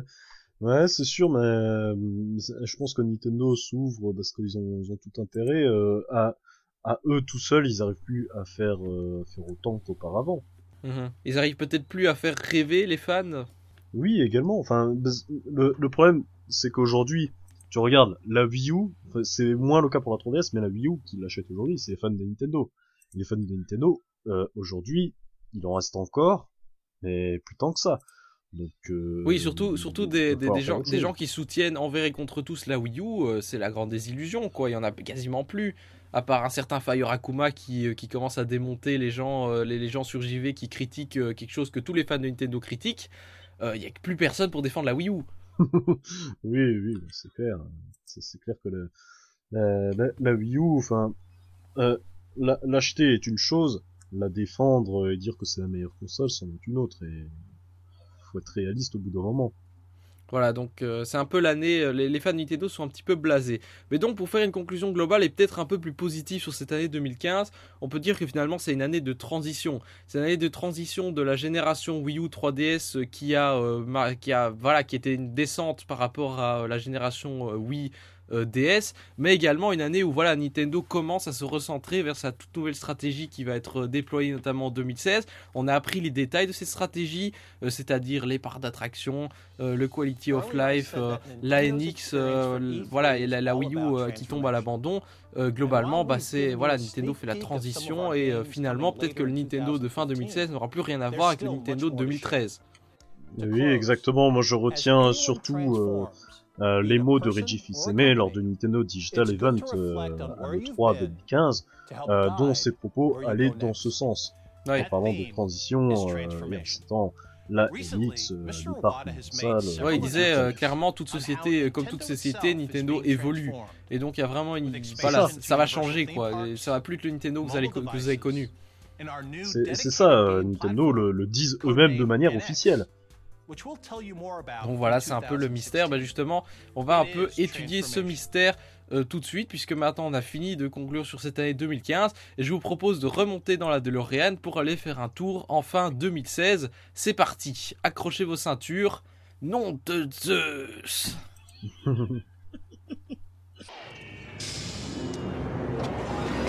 Parti Il faut que tu repartes avec moi Où ça Mais vers le futur Allez, allez, monte Qu'est-ce que tu attends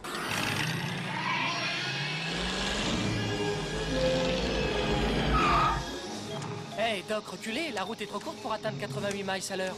La route Là où l'on va, on n'a pas besoin de route.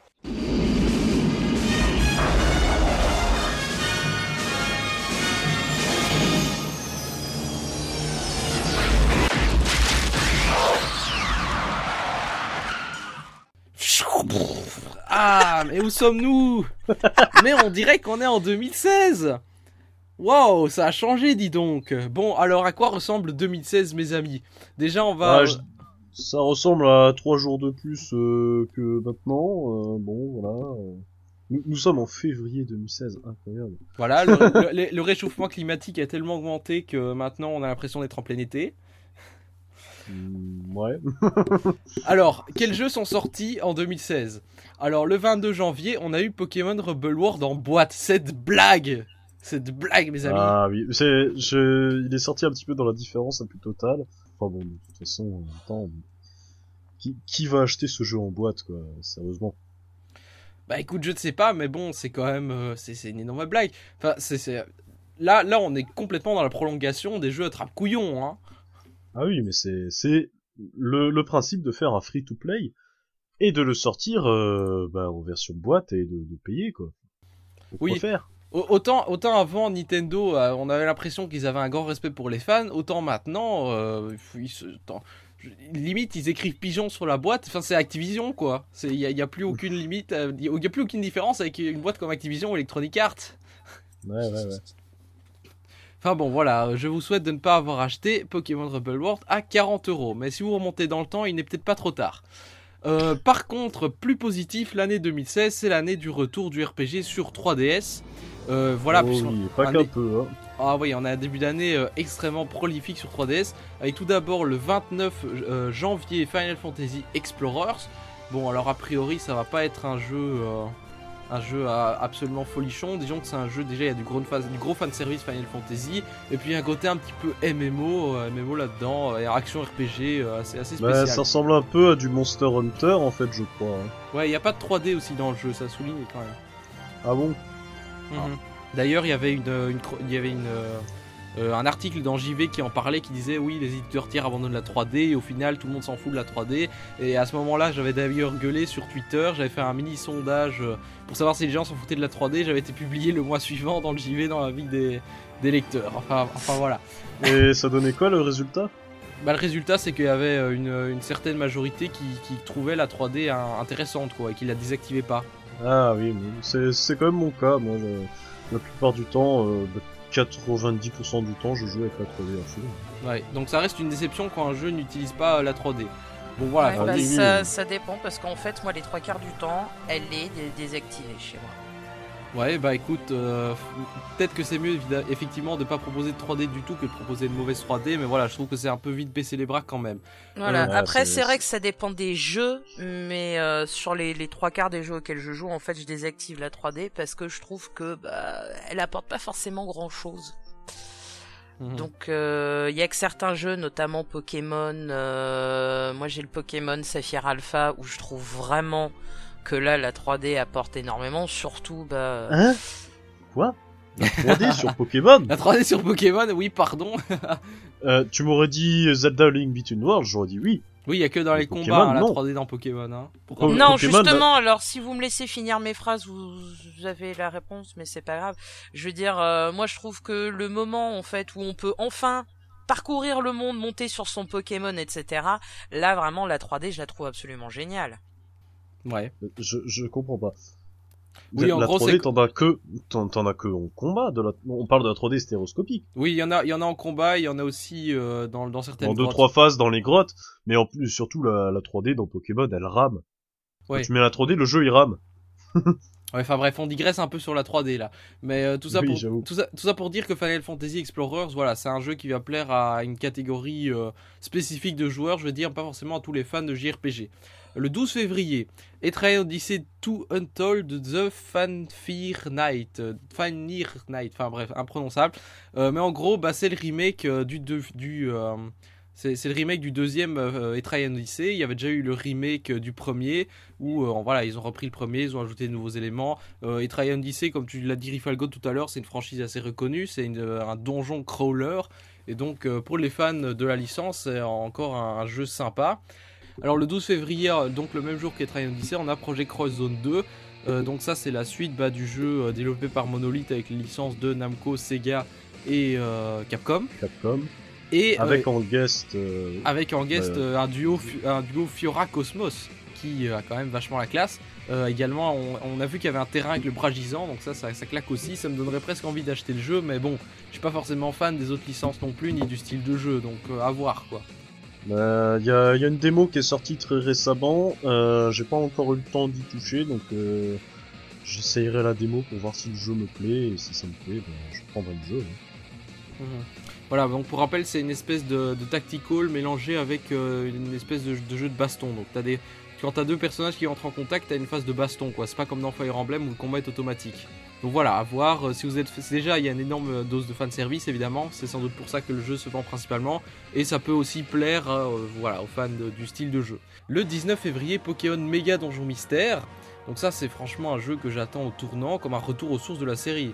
Puisque, euh, contrairement à la bouse Gate to Infinity, le jeu proposera des Pokémon de toutes les générations, donc que ce soit pour les starters, pour les légendaires, euh, également avec une histoire qui a l'air relevée par rapport à la nullité de, l'histoire de Gate to Infinity, quoi. Je veux dire, t'avais aucun légendaire dans ce jeu, tes- boss c'était des, des, bandes, des bandes de Pokémon euh, ridicules, les dialogues étaient nazes, enfin, moi j'attends vraiment beaucoup de, ce nouveau Donjon Mystère.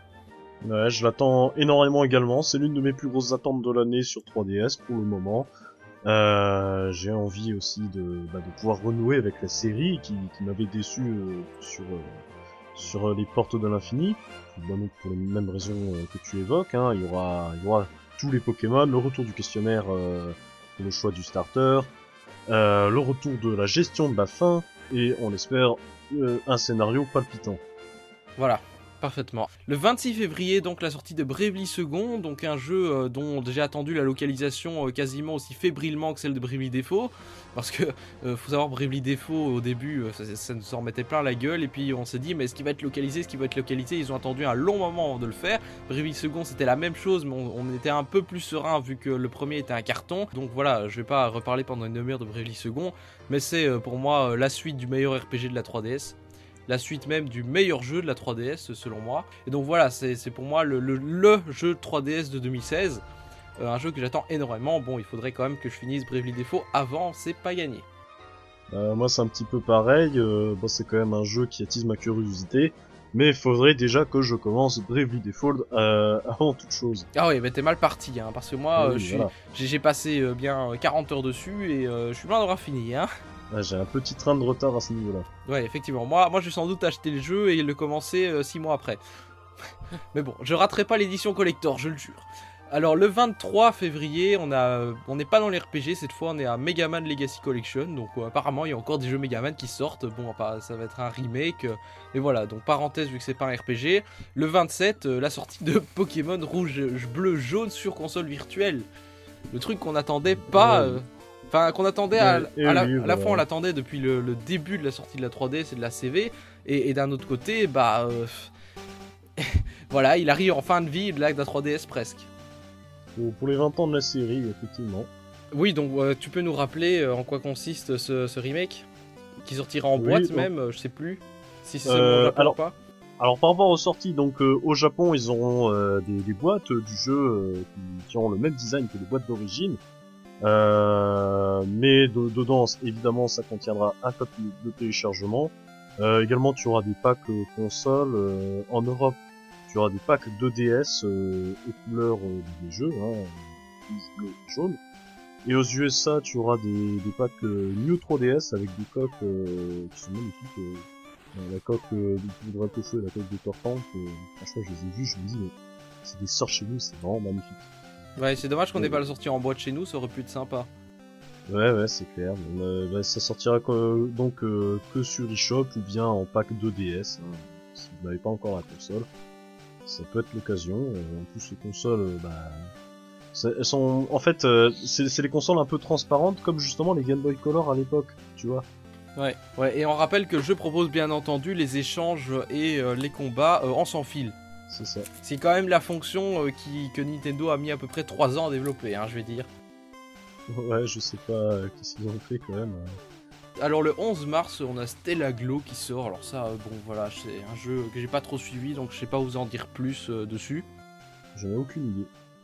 Euh, le 25, euh, on n'est pas vraiment dans l'RPG. Il y a Hyrule Warrior Legend, le portage euh, 3DS. Je sais même pas si c'est New 3DS euh, ou pas de Hyrule Warriors.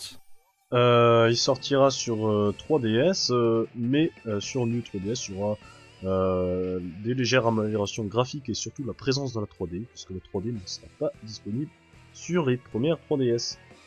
Voilà, j'ai oublié, j'ai oublié de citer euh, le euh, 5 février Legend of Legacy, qui est aussi un, un RPG. Et euh, ce coup-ci, Oui. bah, au niveau graphique, il ressemble très fort à Bravely Default, mais apparemment, au niveau du gameplay, c'est pas du tout pareil. Mais surtout, Legend of Legacy euh, ne sera proposé qu'en anglais. Euh, hélas. Ouais. Bah donc voilà, c'est un jeu qui, qui est un peu dans la veine de Bravely Default, mais qui s'en détache au niveau du gameplay. Bon, euh, moi ça va être un, troisième choix, hein, donc euh, je, ne- je ne l'achèterai pas. Mais bon, si des gens ont du temps à jouer à tous ces RPG qui sortent en même temps, bah écoutez, euh, pourquoi pas. C'est clair. Alors, sur Wii U maintenant, le 12 février, on va avoir Mighty numéro 9. Donc ça, c'est encore, c'est encore un jeu euh, Mighty euh, de la série Mighty, un jeu eShop. Bon voilà. Le 4 mars, Zelda Twilight Princess HD. Qui, euh, pour rappel, ne proposera aucun contenu supplémentaire, mis à part un donjon bonus avec un débloquable uniquement avec l'amiibo. Ce qui a créé un petit peu le scandale. Ouais, c'est ça, les- l'espèce de cave de Lord Dali bis. enfin, c'est pas trop. Actuellement, on est encore un petit peu dans le flou à ce niveau-là. Donc voilà, moi c'est, moi, enfin vu que le jeu apporte absolument rien par rapport à la version Wii, euh, je vais pas l'acheter. Après, je sais pas si, si vous euh, vous êtes tenté par ce TPHD. Bah écoute, euh, moi j'hésite. le problème, on en discutera après, c'est que sur Wii, t'as rien du tout qui sort, donc euh, bah, peut-être hein, que je le prendrai, je ne sais pas. C'est vrai que j'ai quand même envie de me refaire Twilight Princess depuis le temps. Donc, euh, franchement, j'hésite. Ouais, à voir si tu veux payer 40 euros pour refaire un jeu que t'as déjà, quoi. Euh, Je ne le possède pas. C'est, Ah, tu possèdes pas. Bon, bah alors t'as Ouais. peut-être. euh, oui, toi t'as un bon argument, c'est de l'avoir dans ta ludothèque, quoi. Ouais, voilà. Euh, le 18, Pokémon Tournament, ça c'est un jeu que je pense, Rifalgot, tu attends particulièrement? Oui, Pokémon Tournament, c'est un jeu que je prendrai très certainement. C'est un jeu que j'attends. Euh, même si les retours des, des, des Japonais sont pas terribles, parce que le jeu est pas si extraordinaire que ça, euh, ça a quand même l'air vachement cool de, de voir les Pokémon qui se battent. Euh, surtout qu'on a, on a encore eu récemment de, nouvelles annonces de, nouveaux Pokémon euh, qui apparaissent dans le jeu. On aura en plus euh, bah, Mewtwo, euh, Liquidabre, euh, je sais plus qui encore. Donc, euh, bah, on espère qu'il y aura encore des nouvelles annonces qui vont dans ce sens, mais normalement je le prendrai. D'accord. Du reste, euh, on va avoir également les deux Dragon Quest donc qui vont sortir. Et euh, sur 3DS également, attention de la grosse bouse Metroid Prime Federation Force. Aïe aïe aïe aïe aïe, Metroid Federation Force effectivement. Euh, on n'a toujours pas eu de nouvelles par rapport à ce jeu, donc c'est vrai que c'est quand même l'interro- l'interrogation. Euh, qu'en sera-t-il de ce jeu? Euh, Si ça se trouve, s'il ne communique plus dessus, euh, c'est peut-être parce que le jeu va, euh, a été amené grandement à changer.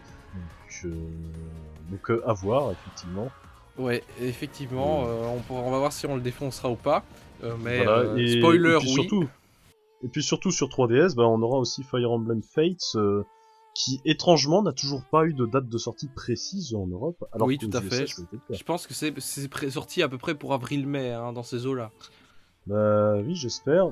D'ailleurs, en plus, il y a quelque chose que j'ai pas trop compris. Parce que le jeu, il va sortir donc avec une version collector qui, qui regroupe euh, les, deux jeux, trois plus versions, le, ouais. le- le scénario DLC, euh, avec un artbook et tout le bordel. Donc, euh, quand même une, une édition collector qui fait bien envie. Mais apparemment, la collector, elle sortirait après euh, le, jeu, le jeu de base. Ça, c'est quand bizarre. même- C'est quand même très curieux. En tout cas, c'est, c'est- je crois, ce qu'elle était annoncée euh, il y a quelques mois. Mhm.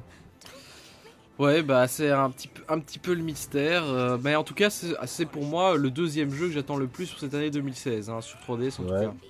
Euh, peut-être qu'on peut réfléchir à ce qui pourrait arriver euh, dans la suite de l'année sur 3DS. Ouais, bah Je- vas-y. On peut faire ça tout de suite. Ben très certainement. bon, on peut spéculer évidemment sur l'annonce d'un nouveau jeu Pokémon à la fin de l'année, hein, Pokémon Z ou quoi qu'il en soit. Euh, c'est quand même euh, fortement probable. On, on a failli oublier euh, UK Watch également, qui n'a toujours pas de date de sortie chez nous. Enfin, ça, ça dépend de quelle va être la stratégie avec euh, l'animé, je pense. Euh, qu'il faut savoir qu'aux USA, ça marchait assez moyennement, euh, alors que bah, au Japon, ça, ça fait un carton. Toujours en parlant d'un carton japonais, bah, Monster Hunter Cross. alors Monster Hunter Cross, il y a deux options, soit le jeu pourrait sortir chez nous, genre à la fin de l'année, euh, soit euh, si ça se trouve, ils vont annoncer Monster Hunter Cross G Cross au G, Japon, ouais. et on aurait la version Ultimate euh, nous après, tu vois, ça c'est possible. Oui, c'est ce qu'ils ont fait à chaque fois pour les derniers matchs en tout cas. Voilà, pour les 3, pour les 4, c'est ce qu'ils avaient fait. Peut-être que ça arriverait. Euh, Il y a encore des jeux Monster Hunter qui n'avaient pas été euh, annoncés chez nous. T'a- T'avais le Monster Hunter Stories, là, un peu en un peu en cel shading. T'avais un spin-off avec les, les chats, là, les félines. Ouais. Ouais, je crois que c'est, je crois que c'est à peu près tout, hein, pour le moment. C'est Ouais. plutôt pas mal. Ouais, pour les jeux qui ont été annoncés en tout cas. Euh, oui, bah, c'est, c'est clair que c'est surtout euh, bah, les six premiers mois qui sont super chargés. Le reste, bah, on aura certainement des choses par la suite. Ouais, alors sur Wii U, euh, on sait qu'au mois de mai, il va y avoir Slain qui va sortir. Attention, alors Slain, c'est un espèce de jeu indé sur lequel je peux pas vous dire grand chose non plus. Mais bon, voilà, ça, il faut, il faut chercher ce qu'on trouve. Hein. Enfin, et voilà, Alors, on a, Je connais pas du tout. on a mis ce qu'on va trouver. C'est un jeu indé qui sort sur Wii U en mai. Bon, le 9 août, euh, Mario Sonic euh, aux Jeux Olympiques de Rio 2016, euh, qui a déjà sa date évidemment.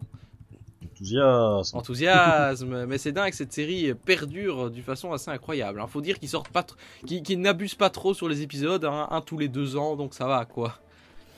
C'est clair. Mais bon, la, la qualité baisse à chaque fois. Euh, par contre, Ah, surtout que ça se renouvelle pas, quoi. ouais. Par contre, un jeu beaucoup plus enthousiasmant, c'est Yuka Laylee qui est actuellement prévu en octobre. Effectivement, Yooka-Laylee, euh, le, le jeu par les anciens de Rareware, euh, qui, qui va reprendre bah, les idées de Banjo-Kazooie qui avait fait les, les belles heures de la N64. Euh, forcément, c'est un jeu qui, qui respire beaucoup la, la nostalgie. Euh, donc euh, oui, c'est un jeu que j'attends également. Un jeu de plateforme 3D à l'ancienne, comme ça. Ça peut être cool. Ouais, donc ça, ça va sans doute être un gros jeu de la Wii U de 2016. Hein. Si, enfin, si, Ouais. s'il est pas reporté, parce qu'avec ce, ce genre de jeu indé, faut s'attendre à des sûr. reports quand même. hein. Donc voilà, peut-être que même il sortira pas sur Wii U mais sur NX, euh, on n'en sait rien. Même si euh, pour des développeurs indés, voilà, ça coûte cher de, de faire ce genre de portage. Euh, alors euh, en 2016 est également prévue la sortie de donc Genei Ibun Roku hashtag FE. Euh, bon, en gros, Shin Megami Cross Fire Emblem. Un jeu que plus beaucoup de monde n'attend, à part les fans de jeux typiquement japonais les plus hardcore, je vais te dire. Ouais, bah, j'a- j'attends quand même encore de, de, de voir si peut-être peut être intéressant finalement, mais pour le moment. Hein. Mhm. Et, et enfin, euh, alors un jeu dont la date est inconnue, c'est euh, Oddworld News. Oddworld New and Tasty. Alors ça, c'est un remake du jeu Oddworld euh, qui est sorti, je pense, euh, je sais plus sur quel, sur plein de plein de consoles, notamment ce remake-là est Sur sorti sur PS1 à PS4. l'époque. Ouais, sur PS1. Et donc euh, ça, c'est un des rares jeux que les tiers se font encore chier à porter sur Wii U. Donc on salue le studio qui, qui le fait. Voilà, tout simplement. Mais ce sera, ce sera l'occasion de redécouvrir ce jeu qui, qui m'avait énormément plu quand j'étais gamin. Ah oui, d'accord. Et donc oui, donc peut-être que Riff Algot le prendra, peut-être qu'on le testera, on ne sait Ah jamais. oui, c'est possible.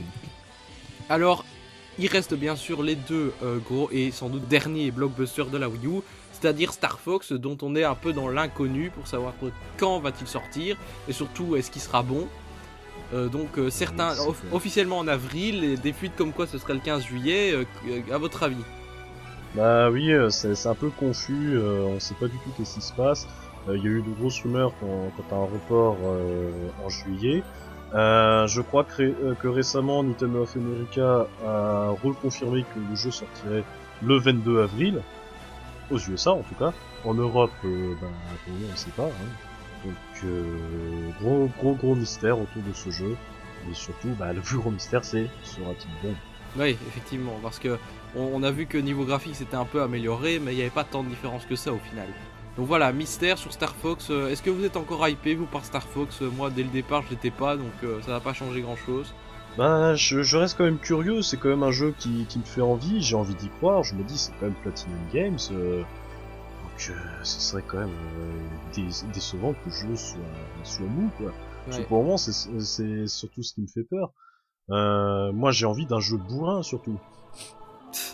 Ouais, et bah sur- oui, Mais en tout cas, ce qui est sûr, c'est que de nombreux le, le ratio euh, Star Fox par Wii U, enfin euh, ouais, le, ouais, le ratio Star Fox par Wii U devrait être assez élevé quand même.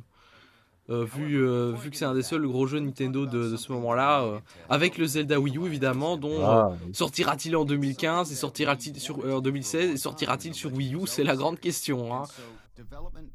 ben voilà, on n'en sait pas plus sur ce Zelda Wii U. Ouais, surtout que voilà, la communication est complètement cadenassée. euh, évidemment, ce coup-ci, ils vont quand même en parler à l'E3, mais ils sont quand même capables de reporter pour 2017. hein. Moi, je, je, je pense qu'il sortira plus tôt en 2017 qu'en 2016. hein.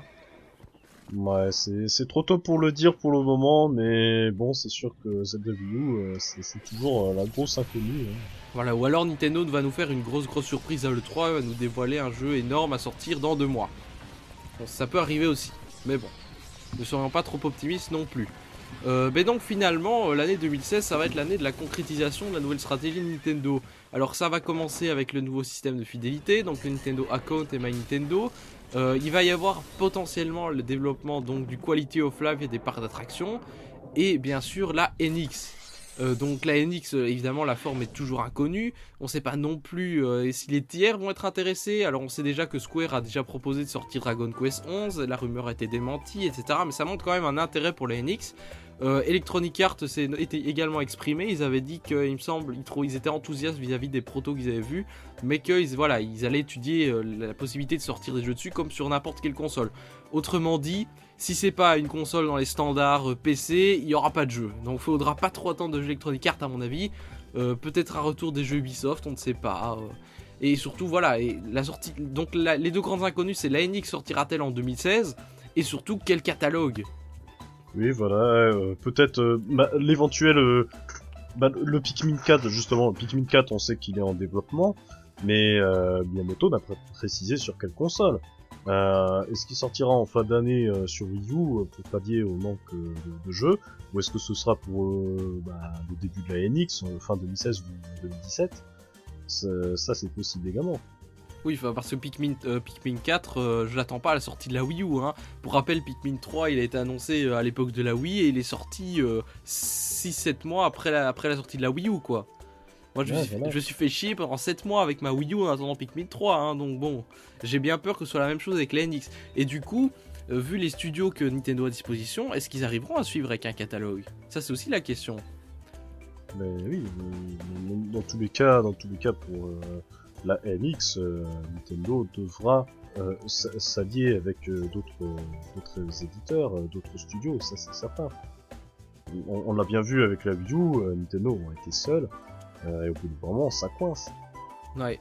Et alors peut-être au niveau des licences qui pourraient venir sur la NX, qu'est-ce que vous attendez? Est-ce qu'un Mario Galaxy 3 par exemple est crédible? Est-ce qu'un Metroid euh, est crédible Peut-être moins pour Metroid vu qu'apparemment ils en développaient pas? Bon bah ça, comme d'hab, on sait pas. Euh, je pense que bah, euh, l'une des questions que je me pose le plus, c'est Retro Studio. Euh, ça fait depuis bah, début 2014 qu'ils bossent euh, sur un nouveau jeu. Et c'est pas Metroid donc... euh, Euh, ça c'est pas dit. Bah en tout cas l'équipe derrière les Metroid Prime n'est pas sur un Metroid, ça c'est tout ce qu'on sait. Alors à moins que euh, ne sachent pas que Retro Studio est sur un Metroid, ça me semble quand même un peu bizarre. Bah, je sais pas, on sait jamais, tu sais, en- en- entre, tu sais, chez Nintendo c'est toujours comme ça, t'as un mec qui dit un truc, euh, le lendemain t'as un autre mec qui dit le contraire. Hein. Ouais donc vous y croyez encore en Metroid? Bah j'ai envie d'y croire quand même, parce que bon, Metroid c'est quand même quelque chose que j'adore. Après c'est plus un espoir personnel forcément. Et peut-être pas pour 2016 alors, hein, parce que bon... Chaque Ah année on non, je annonce pense... sortie... non, non, je pense pas pour 2016, effectivement. Voilà, donc bon, euh, voilà, c'est la grande inconnue, euh, sans doute un Splatoon 2, hein, comme vous en, en parliez, je ne sais plus quand. Oui, c'est pas pour tout de suite ça. C'est pas pour tout. Donc voilà, c'est, euh, je crois qu'on va être étonné à l'E3 quoi qu'il arrive. Hein. L'E3 ça va vraiment être, on va, doit tous être scotchés, malgré le fait qu'on sache beaucoup de choses. Au final, on sait beaucoup de, de choses au niveau des concepts et de l'idée générale, mais au niveau du concret, ça va être la surprise totale. Donc 2016, je crois que ça va être l'année de la surprise, bonne ou, ve- bonne ou mauvaise, on verra. Euh, bon alors du coup ça c'est pour la Wii U et la stratégie générale mais du coup pour la 3DS euh, quelle seconde partie d'année? Parce que la 3DS est-ce qu'à votre avis elle va être remplacée euh, avec la NX ou pas? Si on regarde le, catalogue de la première partie d'a- d'année c'est uniquement des localisations pratiquement. Et au- aucun, aucun jeu qui a été annoncé pour la deuxième partie d'année. Donc la 3DS morte en 2016 C'est vrai qu'en fait, je me dis, autant chez nous, tu te dis, ouais, si c'est un truc de sur 3DS, mais c'est parce qu'on a beaucoup de localisations. Et en fait, au Japon, tu te dis, les Japonais, ils auront quoi? Bah très bonne question Eh oui, Bah, cela dit, les Japonais, ils ont toujours plus de jeux que nous, hein, mais euh, voilà, Oui, on, a, mais bon. on a aucune visibilité à part des localisations, quoi. oui, voilà. Alors, C'est vrai que autant de notre côté, pour les six premiers mois, c'est c'est cool, mais après, pour la fin de l'année, bah, faudra voir. Euh, encore une fois, bah, on se pose la question de la New 3DS. Hein. euh, Est-ce que la New 3DS, ils vont se dire, bah tiens, on va faire des exclus ou pas? Euh, Je ne sais pas. Ouais, donc voilà, la 3D c'est un grand mystère. Est-ce que vous, euh, est-ce que vous aimeriez que la NX remplace la 3DS ou vous voudriez prolonger la vie de cette console portable? Bah, moi, Ah, clairement, oui. je veux prolonger la vie. Hein. euh, Oui, bah, forcément tu viens de l'acheter, donc. euh, Ouais, bah, c'est c'est surtout la fameuse question, la sempiternelle question qu'on se pose depuis des mois. La NX, qu'est-ce que c'est, bon sang? Une Voilà. console portable ou une console de salon? Ah oui, Oui, ou pas, ou, disons-le clairement. ou pas une console du tout, hein, un système. Enfin, moi, pas- moi- oui, bon, voilà. moi, je euh, maintiens sais que l'idée. Non, mais moi je maintiens l'idée oui. que la NX c'est une plateforme et que ça pourra faire tourner plein de, de, de devices, euh, plein de systèmes, enfin de, de machines différentes si tu veux, qui tourneront sous le système NX. Enfin voilà, Ouais, moi à mon avis c'est, ce sera ça. Et donc il y aura à la fois, il pourrait annoncer à la fois une console portable et une console de salon qui serait intercompatible. À mon avis c'est ça. Ouais, peut-être. Enfin, voilà, pour moi la, c'est la théorie la plus plausible. Euh, et du coup, Kimishima dans tout ça. Est-ce qu'il est là pour rester? Est-ce que 2016 sera l'année, l'unique année de Kimishima ou est-ce que on va prolonger son mandat? Euh, Remplacer quand au final ce Kimishima? Euh, Kimishima, lui, en tout cas, il avait annoncé dans une interview euh, qu'il avait la volonté de rester. Donc lui, Oui, personnellement, il a envie de rester. Après, forcément, les actionnaires, ça dépend. Hein. Mais bon, euh, sauf gros accident et grosses bêtises de la part de Kimishima, je vois pas pourquoi les actionnaires leur lui tiraient non. Bah, pour avoir une vision d'avenir, parce que quand Kimishima est arrivé, on s'est dit ok, Iwata, il fallait remplacer, il n'a pas préparé correctement sa succession, Et donc, ils ont pris un mec qui allait être là et qui allait pouvoir gérer financièrement la fin d'année Nintendo et le déploiement des nouveaux projets. Et, euh, et là, bah euh, voilà, on, a un vieux de, de 67 ans qui n'est pas un, qui est pas un développeur et donc qui est pas forcément le mec le mieux placé pour gérer Nintendo. Et en plus, voilà, et donc pour moi, d'une part, il faudrait un type qui est plus près du développement et d'autre part, il faudrait un jeune. Et donc euh, pour moi, le remplacement de Kimishima doit se faire bientôt. Alors la question c'est est-ce qu'il se fera en 2016 Bah effectivement, peut-être pas. Peut-être que le mec va s'accrocher à son poste et rester peut-être trop longtemps. Et après, est-ce qu'il sera capable de lancer d'autres projets aussi pour Nintendo? Euh, bah, bah, l'une des, des plus grandes suppositions que, que Fry avait fait notamment, c'est que le futur de Nintendo se dessinerait sans doute par euh, Shinya Takahashi, qui est actuellement euh, à la tête bah, du, de la nouvelle division Entertainment Planning and Development. Parce que c'est quand même quelqu'un d'assez jeune, je sais plus quel âge il a, il doit avoir dans la quarantaine je crois. Euh, c'est vrai que bah, il, a, il, a très clairement euh, pour le moment les, les épaules. euh, en tout cas, c'est le profil type euh, de, celui qui pourrait être à la tête de Nintendo dans les prochaines années. Voilà, donc on n'a plus qu'à espérer que Kimishima ait l'humilité de céder sa place. Après avoir fait son job, quoi. Bah, C'est-à-dire que pour le moment, son job, euh, je veux dire, c'est un petit peu pareil que la reine d'Angleterre. hein. Il est là à but décoratif, euh, il fait un peu petit. Oui, mais il gère. Non, mais il doit gérer des choses en interne aussi. Hein. Il faut, faut pas se leurrer non plus. Hein. C'est pour ça, juste, justement, ce mec, elle a pas, elle, a- elle a pas les personnalités d'être un type euh, qui a des contacts, enfin, qui a des relations et qui, qui est là pour faire de la promo. C'est juste un type qui est là pour gérer financièrement quelque chose. Donc pour moi, je le vois pas du tout à long terme. Ou alors ils vont trouver une autre figure, un peu comme Reggie, euh, qui sera là pour suppléer à la communication, si tu veux. Oui. Oui, bah, Kimishima, pour le moment, son but, c'est pas vraiment de décider, de trouver des nouvelles idées et tout, euh, comme euh, comme être le cas pour Iwata. Pour le moment, Kimishima, lui, son rôle, c'est signer des contrats. Ouais, ouais, clairement. Mais donc voilà, après, euh, je pense qu'on a fait le tour sur finalement euh, qu'est-ce que sera 2016. On voit donc 2015 était une année de transition, mais le problème, on ne sait pas transition vers quoi exactement.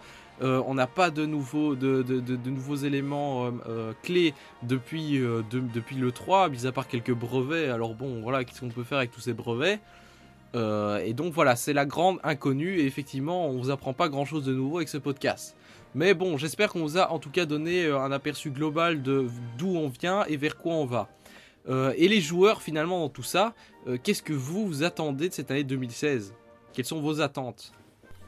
Moi personnellement, c'est plus au niveau des, jeux que j'ai des attentes. C'est vrai que bah moi, ce qui a fait en fait que j'ai investi dans la 3DS, c'est le fait que visiblement 2016, ça va un petit peu être l'année du RPG sur la 3DS. Donc euh, voilà, moi c'est vrai que ça fait partie de mes genres de jeux préférés.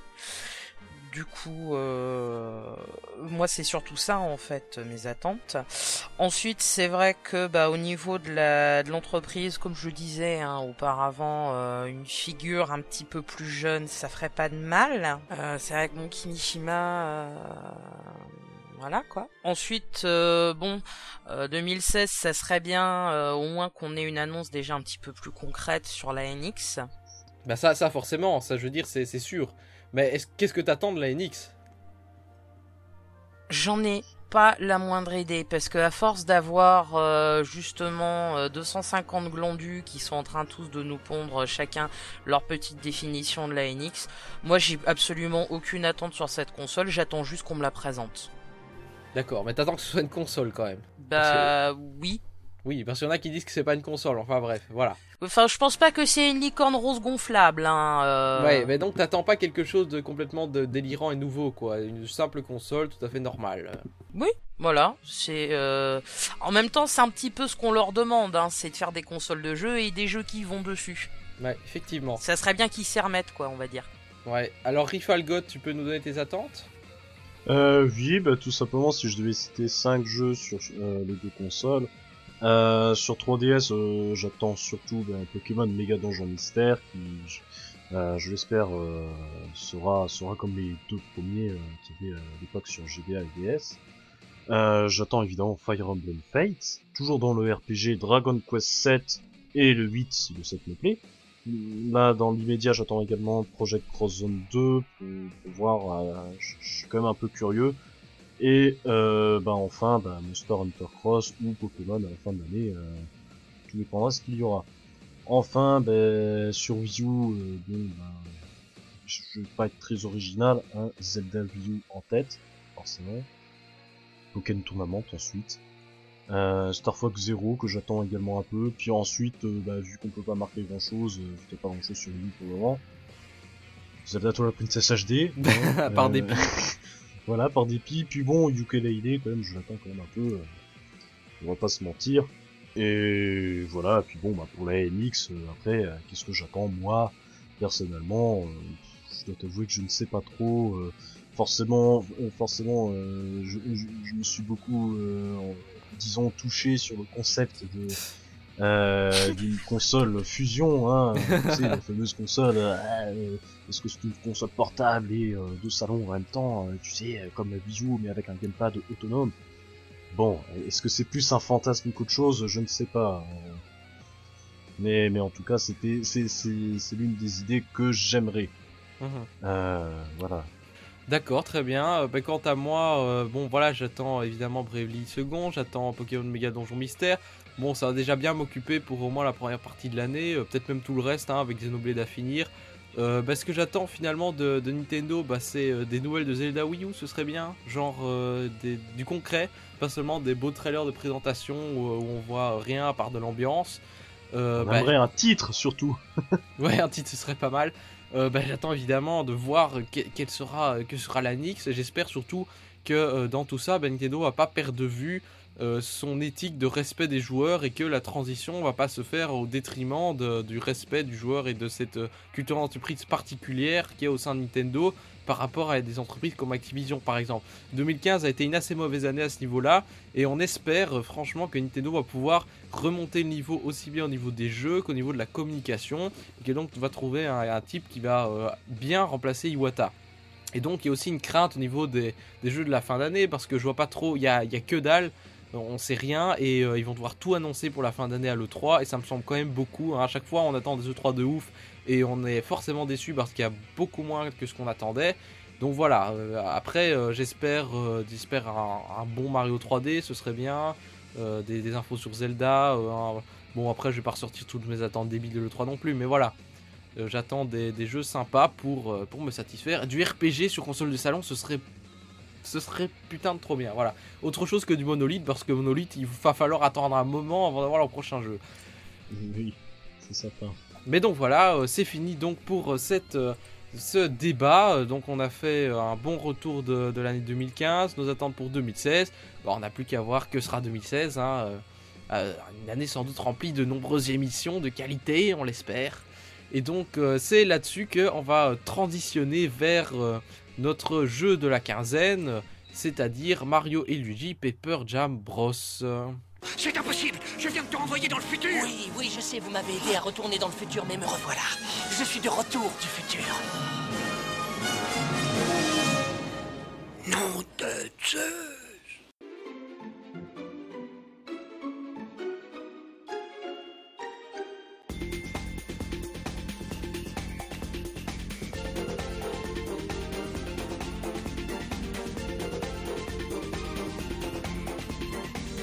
Ok, donc euh, voilà, donc euh, on est là pour tester ce fameux jeu euh, qui est sorti au début du mois de décembre parce que c'est vrai, il est sorti il y a un moment, hein, ça fait plus d'un mois, mais voilà, on n'a pas, pu faire de podcast entre temps, les, les plannings ont été assez chargés, donc on s'excuse d'ores et déjà de ne pas avoir fait de, de podcast depuis euh, tout ce temps-là, mais donc ça y est, on va enfin tester donc Mario Luigi Paper Jam Bros qui est le jeu Nintendo de la fin d'année sur console portable.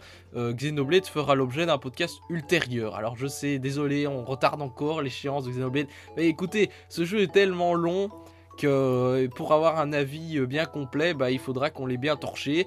Et si vous attendez toujours pour l'acheter, bah achetez-le. Voilà. Vous êtes fan de RPG, vous avez aimé Xenoblade, achetez-le. Vous êtes fan de RPG, vous trouvez que ça a l'air bien, achetez-le. Bon voilà, on a fini sur Xenoblade. Maintenant, je laisse Rifalgot nous faire son petit test de euh, Paper Mario et Luigi.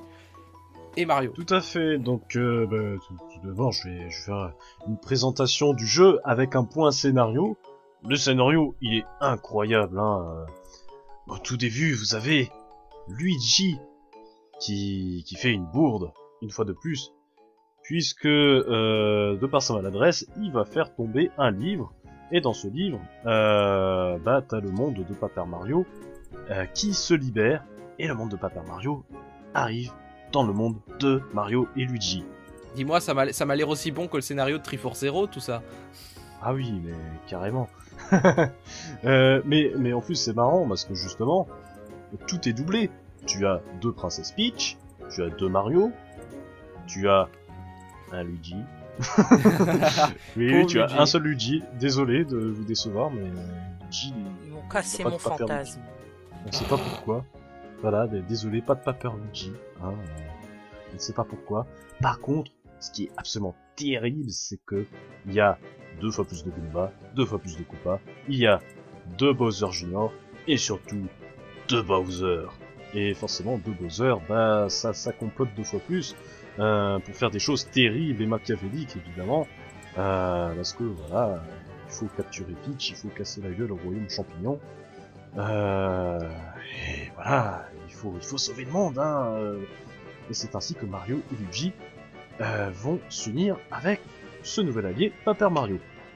Donc, première chose à savoir à propos de ce jeu, euh, si vous vous posez la question, est-ce que c'est plus un Mario et Luigi ou c'est plus un Paper Mario C'est un Mario et Luigi. Voilà. C'est un Mario et Luigi euh, avec des éléments de Paper Mario qui s'incrustent dedans. Parce que je, je sais que beaucoup se posaient la question, euh, surtout suite euh, à l'infâme Paper Mario Sticker Star, euh, que beaucoup n'ont pas aimé. Alors, je, je vais commencer, je vais, je vais, je vais tout simplement diviser ce test en deux, hein, les points forts et les points faibles, mais je détaillerai chaque. Les points forts, bah, tout d'abord, c'est le système de combat propre à Mario et Luigi.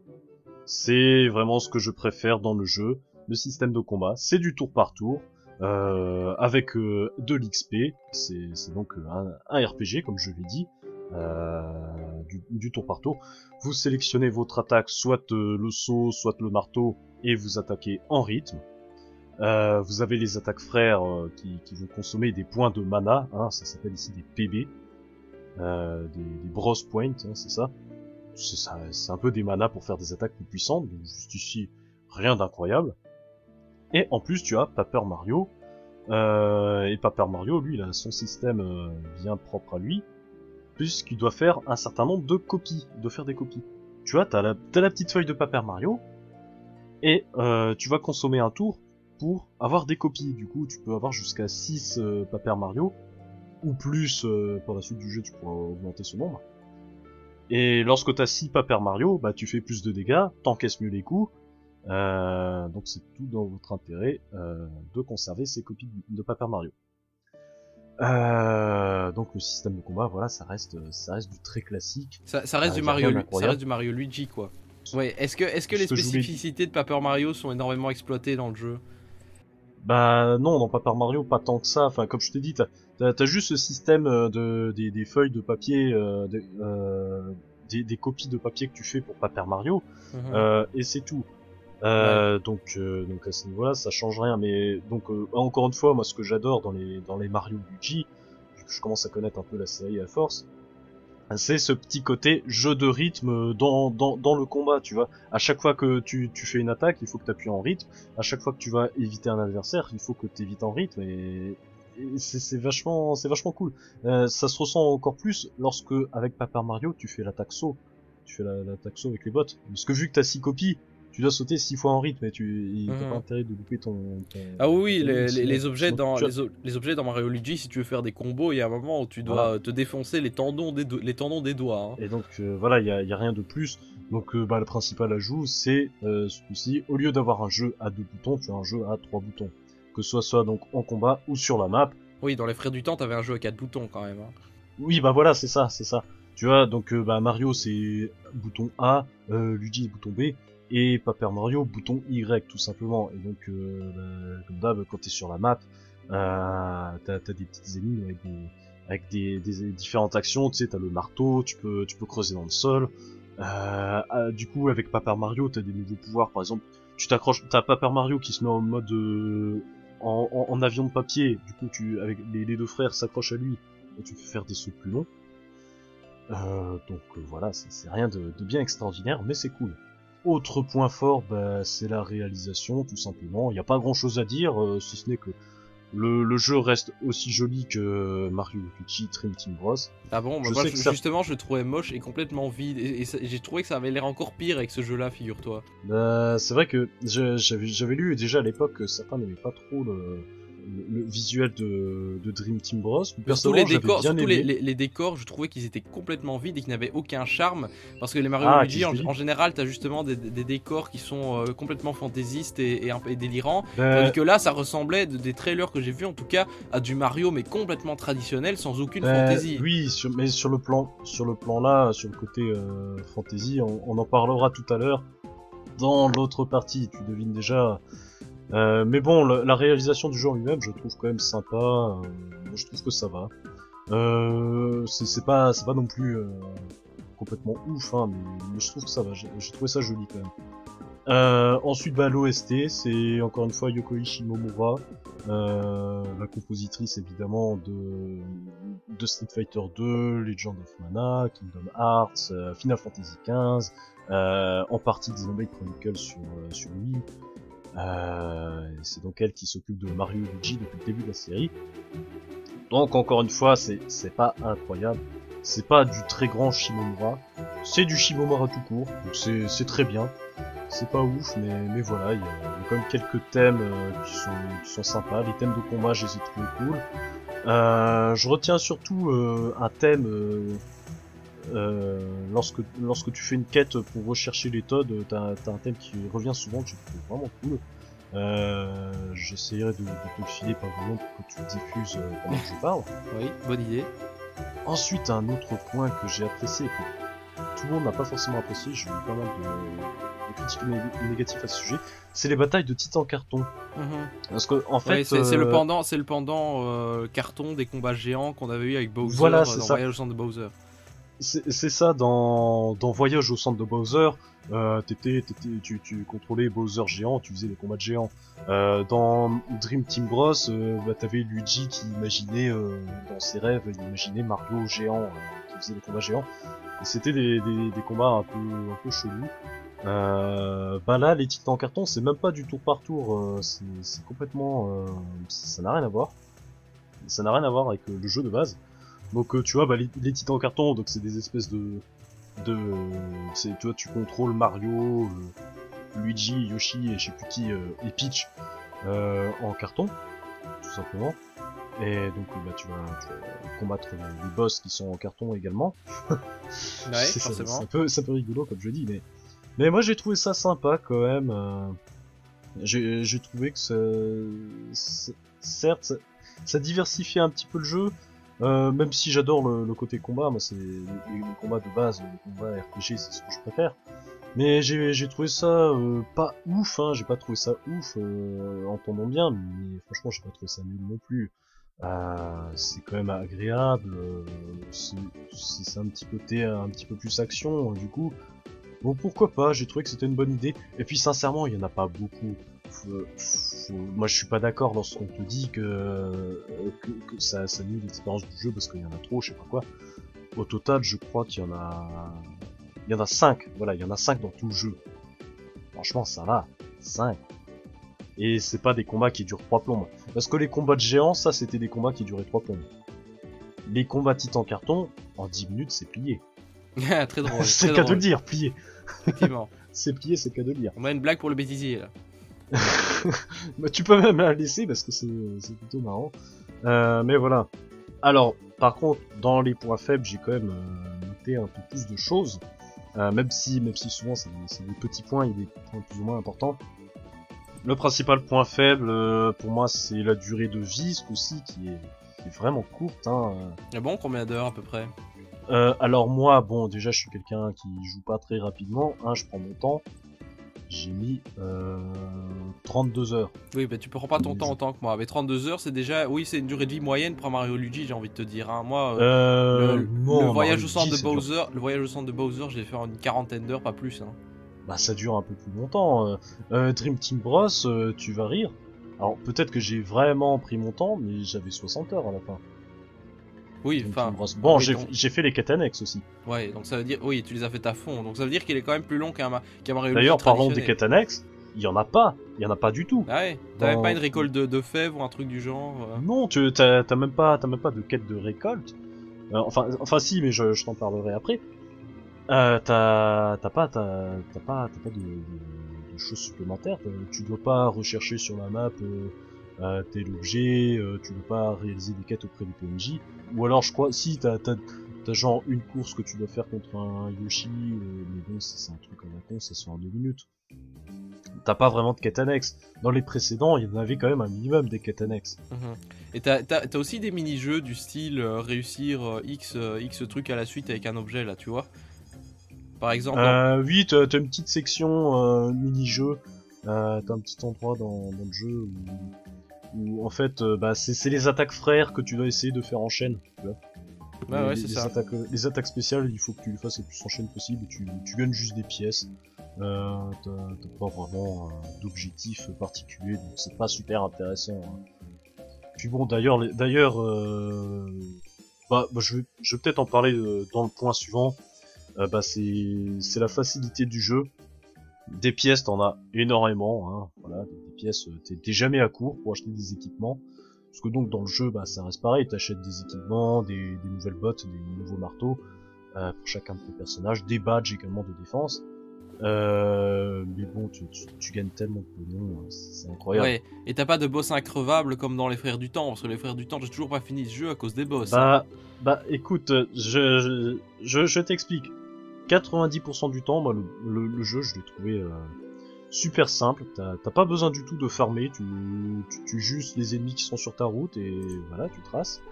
Euh, J'ai trouvé ça vachement facile. Euh, bon, la toute fin du jeu, euh, ça devient un petit peu plus hard, mais ça va.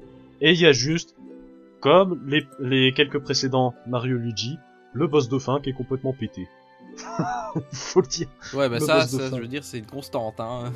Oui, voilà, mais, mais ouais, mais le boss de fin. Dans Dream Team Bros, le boss de fin, il m'avait bien fait chier. Dans, je, je crois que c'est dans le centre de Bowser que, que j'ai plus, le plus halluciné, quoi, avec le boss Ouais. de fin. Oh. Ah ouais, Oh le là boss, le, là ouais, le boss de fin, c'était le, le mec, la version dark de Bowser. Oui, c'est euh, ça, le Mario, Dark oui. Bowser, là. Et puis oui, t'avais d'abord le Oh. Dark Bowser, et puis ensuite t'avais la phase à l'intérieur euh, contre le- l'espèce de, Oui, de voilà. virus géant là. Oh là là, ça n'en finissait pas, mais.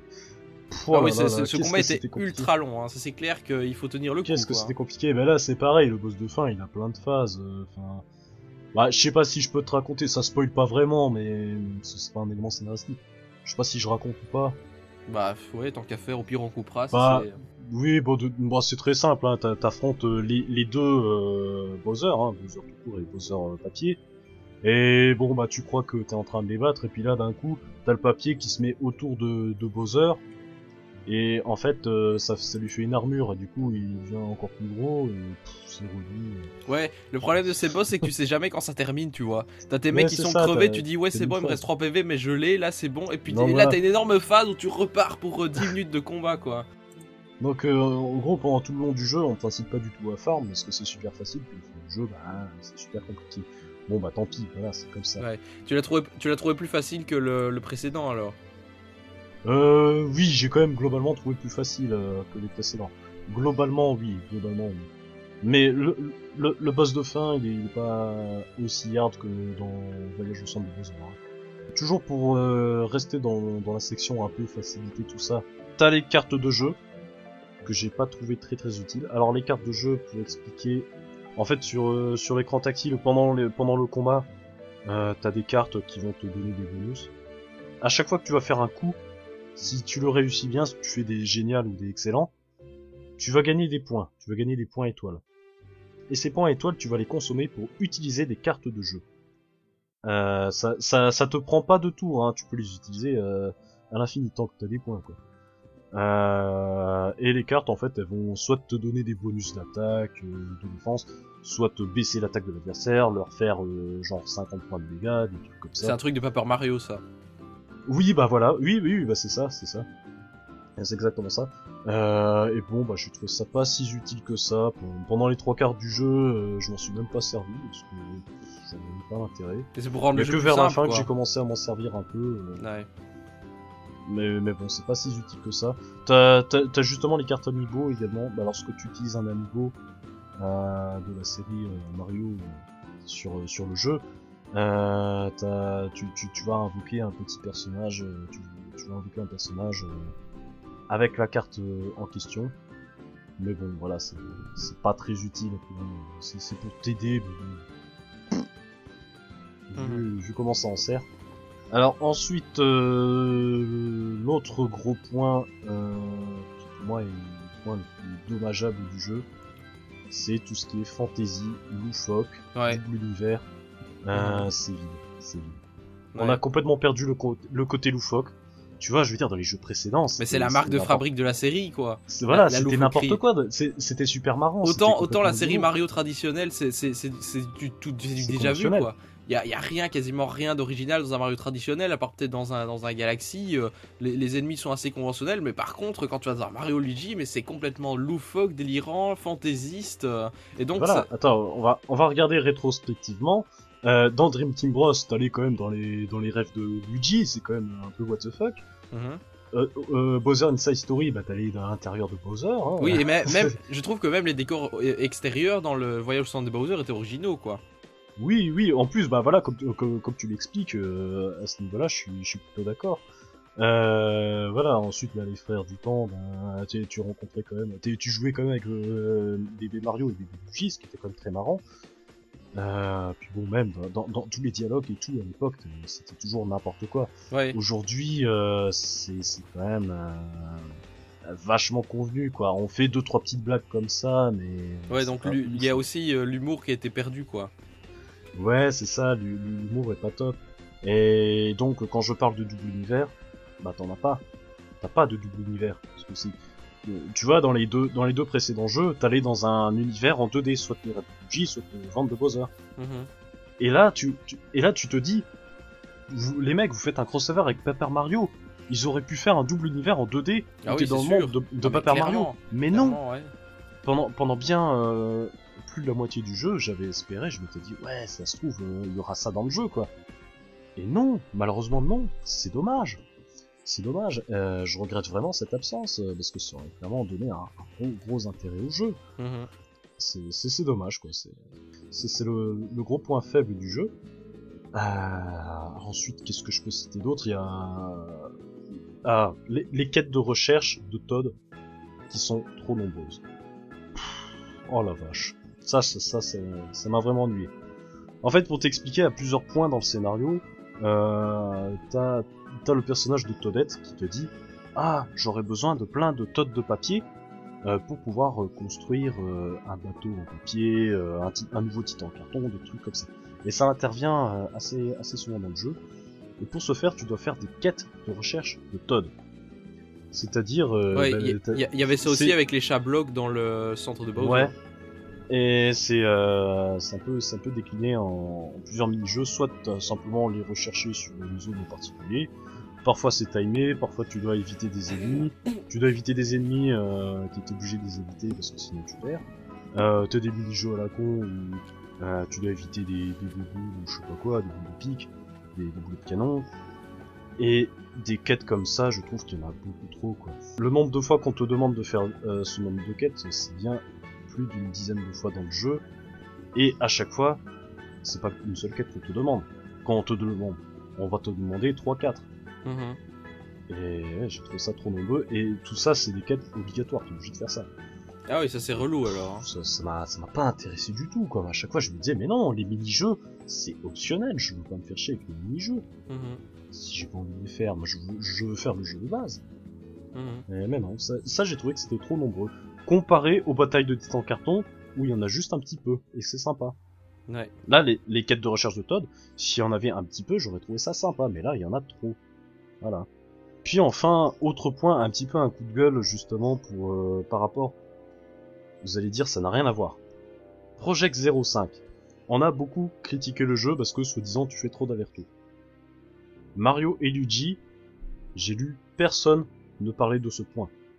Et je vous jure, Mario et Luigi, à plein de reprises, tu, tu reviens sur les mêmes zones. Parce que la, la map, elle est pas si grande que ça, t'as pas énormément de zones de jeu, hein. T'as Mhm. quoi? T'as... Tu, tu sors du château de Peach, t'as la zone de la forêt, classique, la zone du désert, classique, la, la, la zone de l'île, euh, la forêt hantée, euh, la montagne enneigée, et c'est tout. Et ces endroits-là, plusieurs fois tu retournes, parce qu'il faut faire je sais pas quoi. Bon bon, c'est un petit peu dommage, c'est- pas vraiment grave, hein, mais c'est juste que je, voulais en parler pour faire un petit peu un coup gueule par rapport à ceux qui reprochaient ça sur Project Zero, et je trouve ça un petit peu injustifié. Donc euh, si, tu as des questions, je t'en prie. Ouais, bah écoute, euh, j'ai pas grand chose à ajouter. Je crois que tu nous as fait un test assez complet. Euh, Est-ce que le scénario finalement il est de qualité ou pas? Vu qu'il y a, y a pas, y a plus le délire des autres épisodes, mais est-ce que le scénario vaut quand même le coup? Bah, comme je te disais, c'est du convenu, hein, il y a absolument aucun rebondissement. Euh, D'ailleurs, il y a un petit point que j'ai trouvé un peu ridicule. Euh, vu que t'as les deux, t'as les deux princesses Peach, tu vois, les deux princesses Peach, elles ont quelques dialogues, et j'aurais préféré qu'ils en aient pas du tout. Parce que les dialogues sur les deux princesses Peach, je te jure, elles parlent de la couleur de leurs cheveux, de leurs vêtements, de conneries comme ça. C'est du Zelda Triforce quoi. Ouais, non mais, non, mais même, enfin, je, ça tellement cliché, j'ai fait non, quoi. À, la limite, la psychologie des deux Bowser, c'était marrant, parce que t'avais une rivalité entre les deux, t'avais, t'avais l'un qui voulait prendre le dessus sur l'autre, parce que tous les deux sont mégalomanes, hein, forcément. Donc ça, à la limite, j'ai trouvé ça marrant, mais les deux princesses Peach, pouah, pitié. Mhm. Euh, bon bah du coup, euh, quelle notation JV est-ce que tu mettrais à euh, ce Mario Luigi?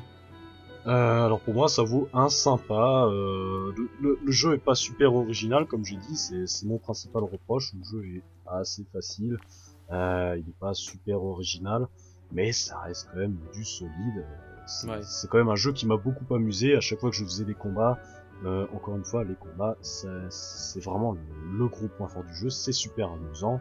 Ah, tu passes quand même un bon moment. Après, c'est clair, ça, ça reste un petit jeu comme ça. Mhm. Mais, mais bon, euh, moi je, je retiens quand même euh, bah, la déception de me dire un crossover entre Mario et Luigi et Paper Mario, il y avait quand même moyen de faire quelque chose de beaucoup plus fou. Et ça, c'est un petit peu dommage. Ouais. Donc on est plus dans le bof que le sympa peut-être. Non, c'est pas non plus beauf. Euh... Non, non, non, non, non, non, je, je, je maintiens quand même mon sympa. Hein. D'accord, malgré la déception. Euh. Oui, euh, parce que tu vois, j'a- j'avais donné une notation entre beauf et sympa pour Triforce Heroes. Mhm. Parce que Zelda Triforce Heroes, pendant un grand moment du jeu, à chaque fois je me disais, Pff, oh là enfin, je, je soupirais pas mal en faisant le jeu. Alors que Mario Luigi, c'est pas le cas, je soupire pas tellement. Il y a juste, je me dis, ah c'est dommage euh, qu'il manque ça, c'est dommage qu'il manque ça. Mais j'ai euh, j'ai quand même fait le jeu avec un grand plaisir. D'accord. Donc c'est c'est quand même un jeu réservé aux, aux grands, aux gros fans de la série quoi. Oui, si tu aimes la série, euh, ça, ça reste quand même à faire. Hein. Mhm. Parce que moi, euh, moi perso j'aime la série, mais euh, bon voilà, il me fait pas trop envie, surtout, euh, surtout le fait qu'il n'y ait pas le délire euh, des autres Mario Luigi. voilà, ça me refroidit Oui, un oui. peu. Du coup, je devrais plutôt faire le Dream Team Bros. Ah, Dream Team Bros, si tu as pas joué, lui par contre, je te le recommande. Alors quand même, un, un point d'ailleurs, j'oublie, j'oublie quand même, j'aurais dû le mettre dans les points forts. Dream Team Bros, on lui avait pas mal reproché son côté euh, tutoriel beaucoup trop long au début du jeu. Ce nouveau Paper Mario, euh, ce nouveau Mario Luigi, pardon, t'as t'as quasiment pas de tutoriel, ou en tout cas tu peux les skipper. Et euh, t'as un bouton R pour euh, accélérer les dialogues. Euh, à chaque fois que t'as des dialogues, des cinématiques et tout, t'appuies sur le bouton R, tu le maintiens enfoncé. Tu sais, c'est comme sur les, les, les jeux euh, mi Street Pass. là. Ouais, ouais, ouais. T'appuies sur le bouton R, t'as tout qui s'accélère, donc c'est cool. Tant mieux. D'accord. Bon ben voilà, euh, merci Rifalgod d'avoir fait ce test. Mais de rien. Voilà, donc ça, je suppose que c'est, voilà, tu l'as terminé euh, en, en une trentaine d'heures, donc un petit jeu ça. euh, à faire pendant la période de, de creux, j'ai envie de dire. Pour ceux qui préfèrent les RPG un petit peu plus soft à, aux gros RPG à venir du style Brûlis Défaut. Bah oui, si ça peut vous faire une entrée en matière euh, dans les RPG pour tout ce qui va venir dans les prochains mois, euh, écoutez, c'est c'est un très bon moyen parce que le jeu est accessible. Voilà. Voilà, ça reste euh, quand même Mario Luigi, la série qui euh, démocratise le RPG euh, à ceux qui sont un petit peu plus rebutés. Mais voilà, je pense qu'on a fait une longue émission et que maintenant il va être temps de la conclure. Euh, ben voilà, donc je rappelle donc que vous pouvez suivre Rifalgot sur Twitter, arrobase, euh, Ritualgot, que vous pouvez suivre euh, Eclectic Wizard sur Twitter, arrobase, Eclectic underscore wizard. Voilà, et que vous pouvez me suivre sur Twitter, arobase pingolion3000. Euh, je vous dis ciao à la prochaine et j'espère qu'on pourra se revoir prochainement Euh, prochain podcast peut-être sur Xenoblade, peut-être sur la série euh, Pokémon Donjon Mystère, on verra. Mais ne vous inquiétez pas, on reviendra un jour, c'est sûr. Ciao et à la prochaine Tchuss Bye bye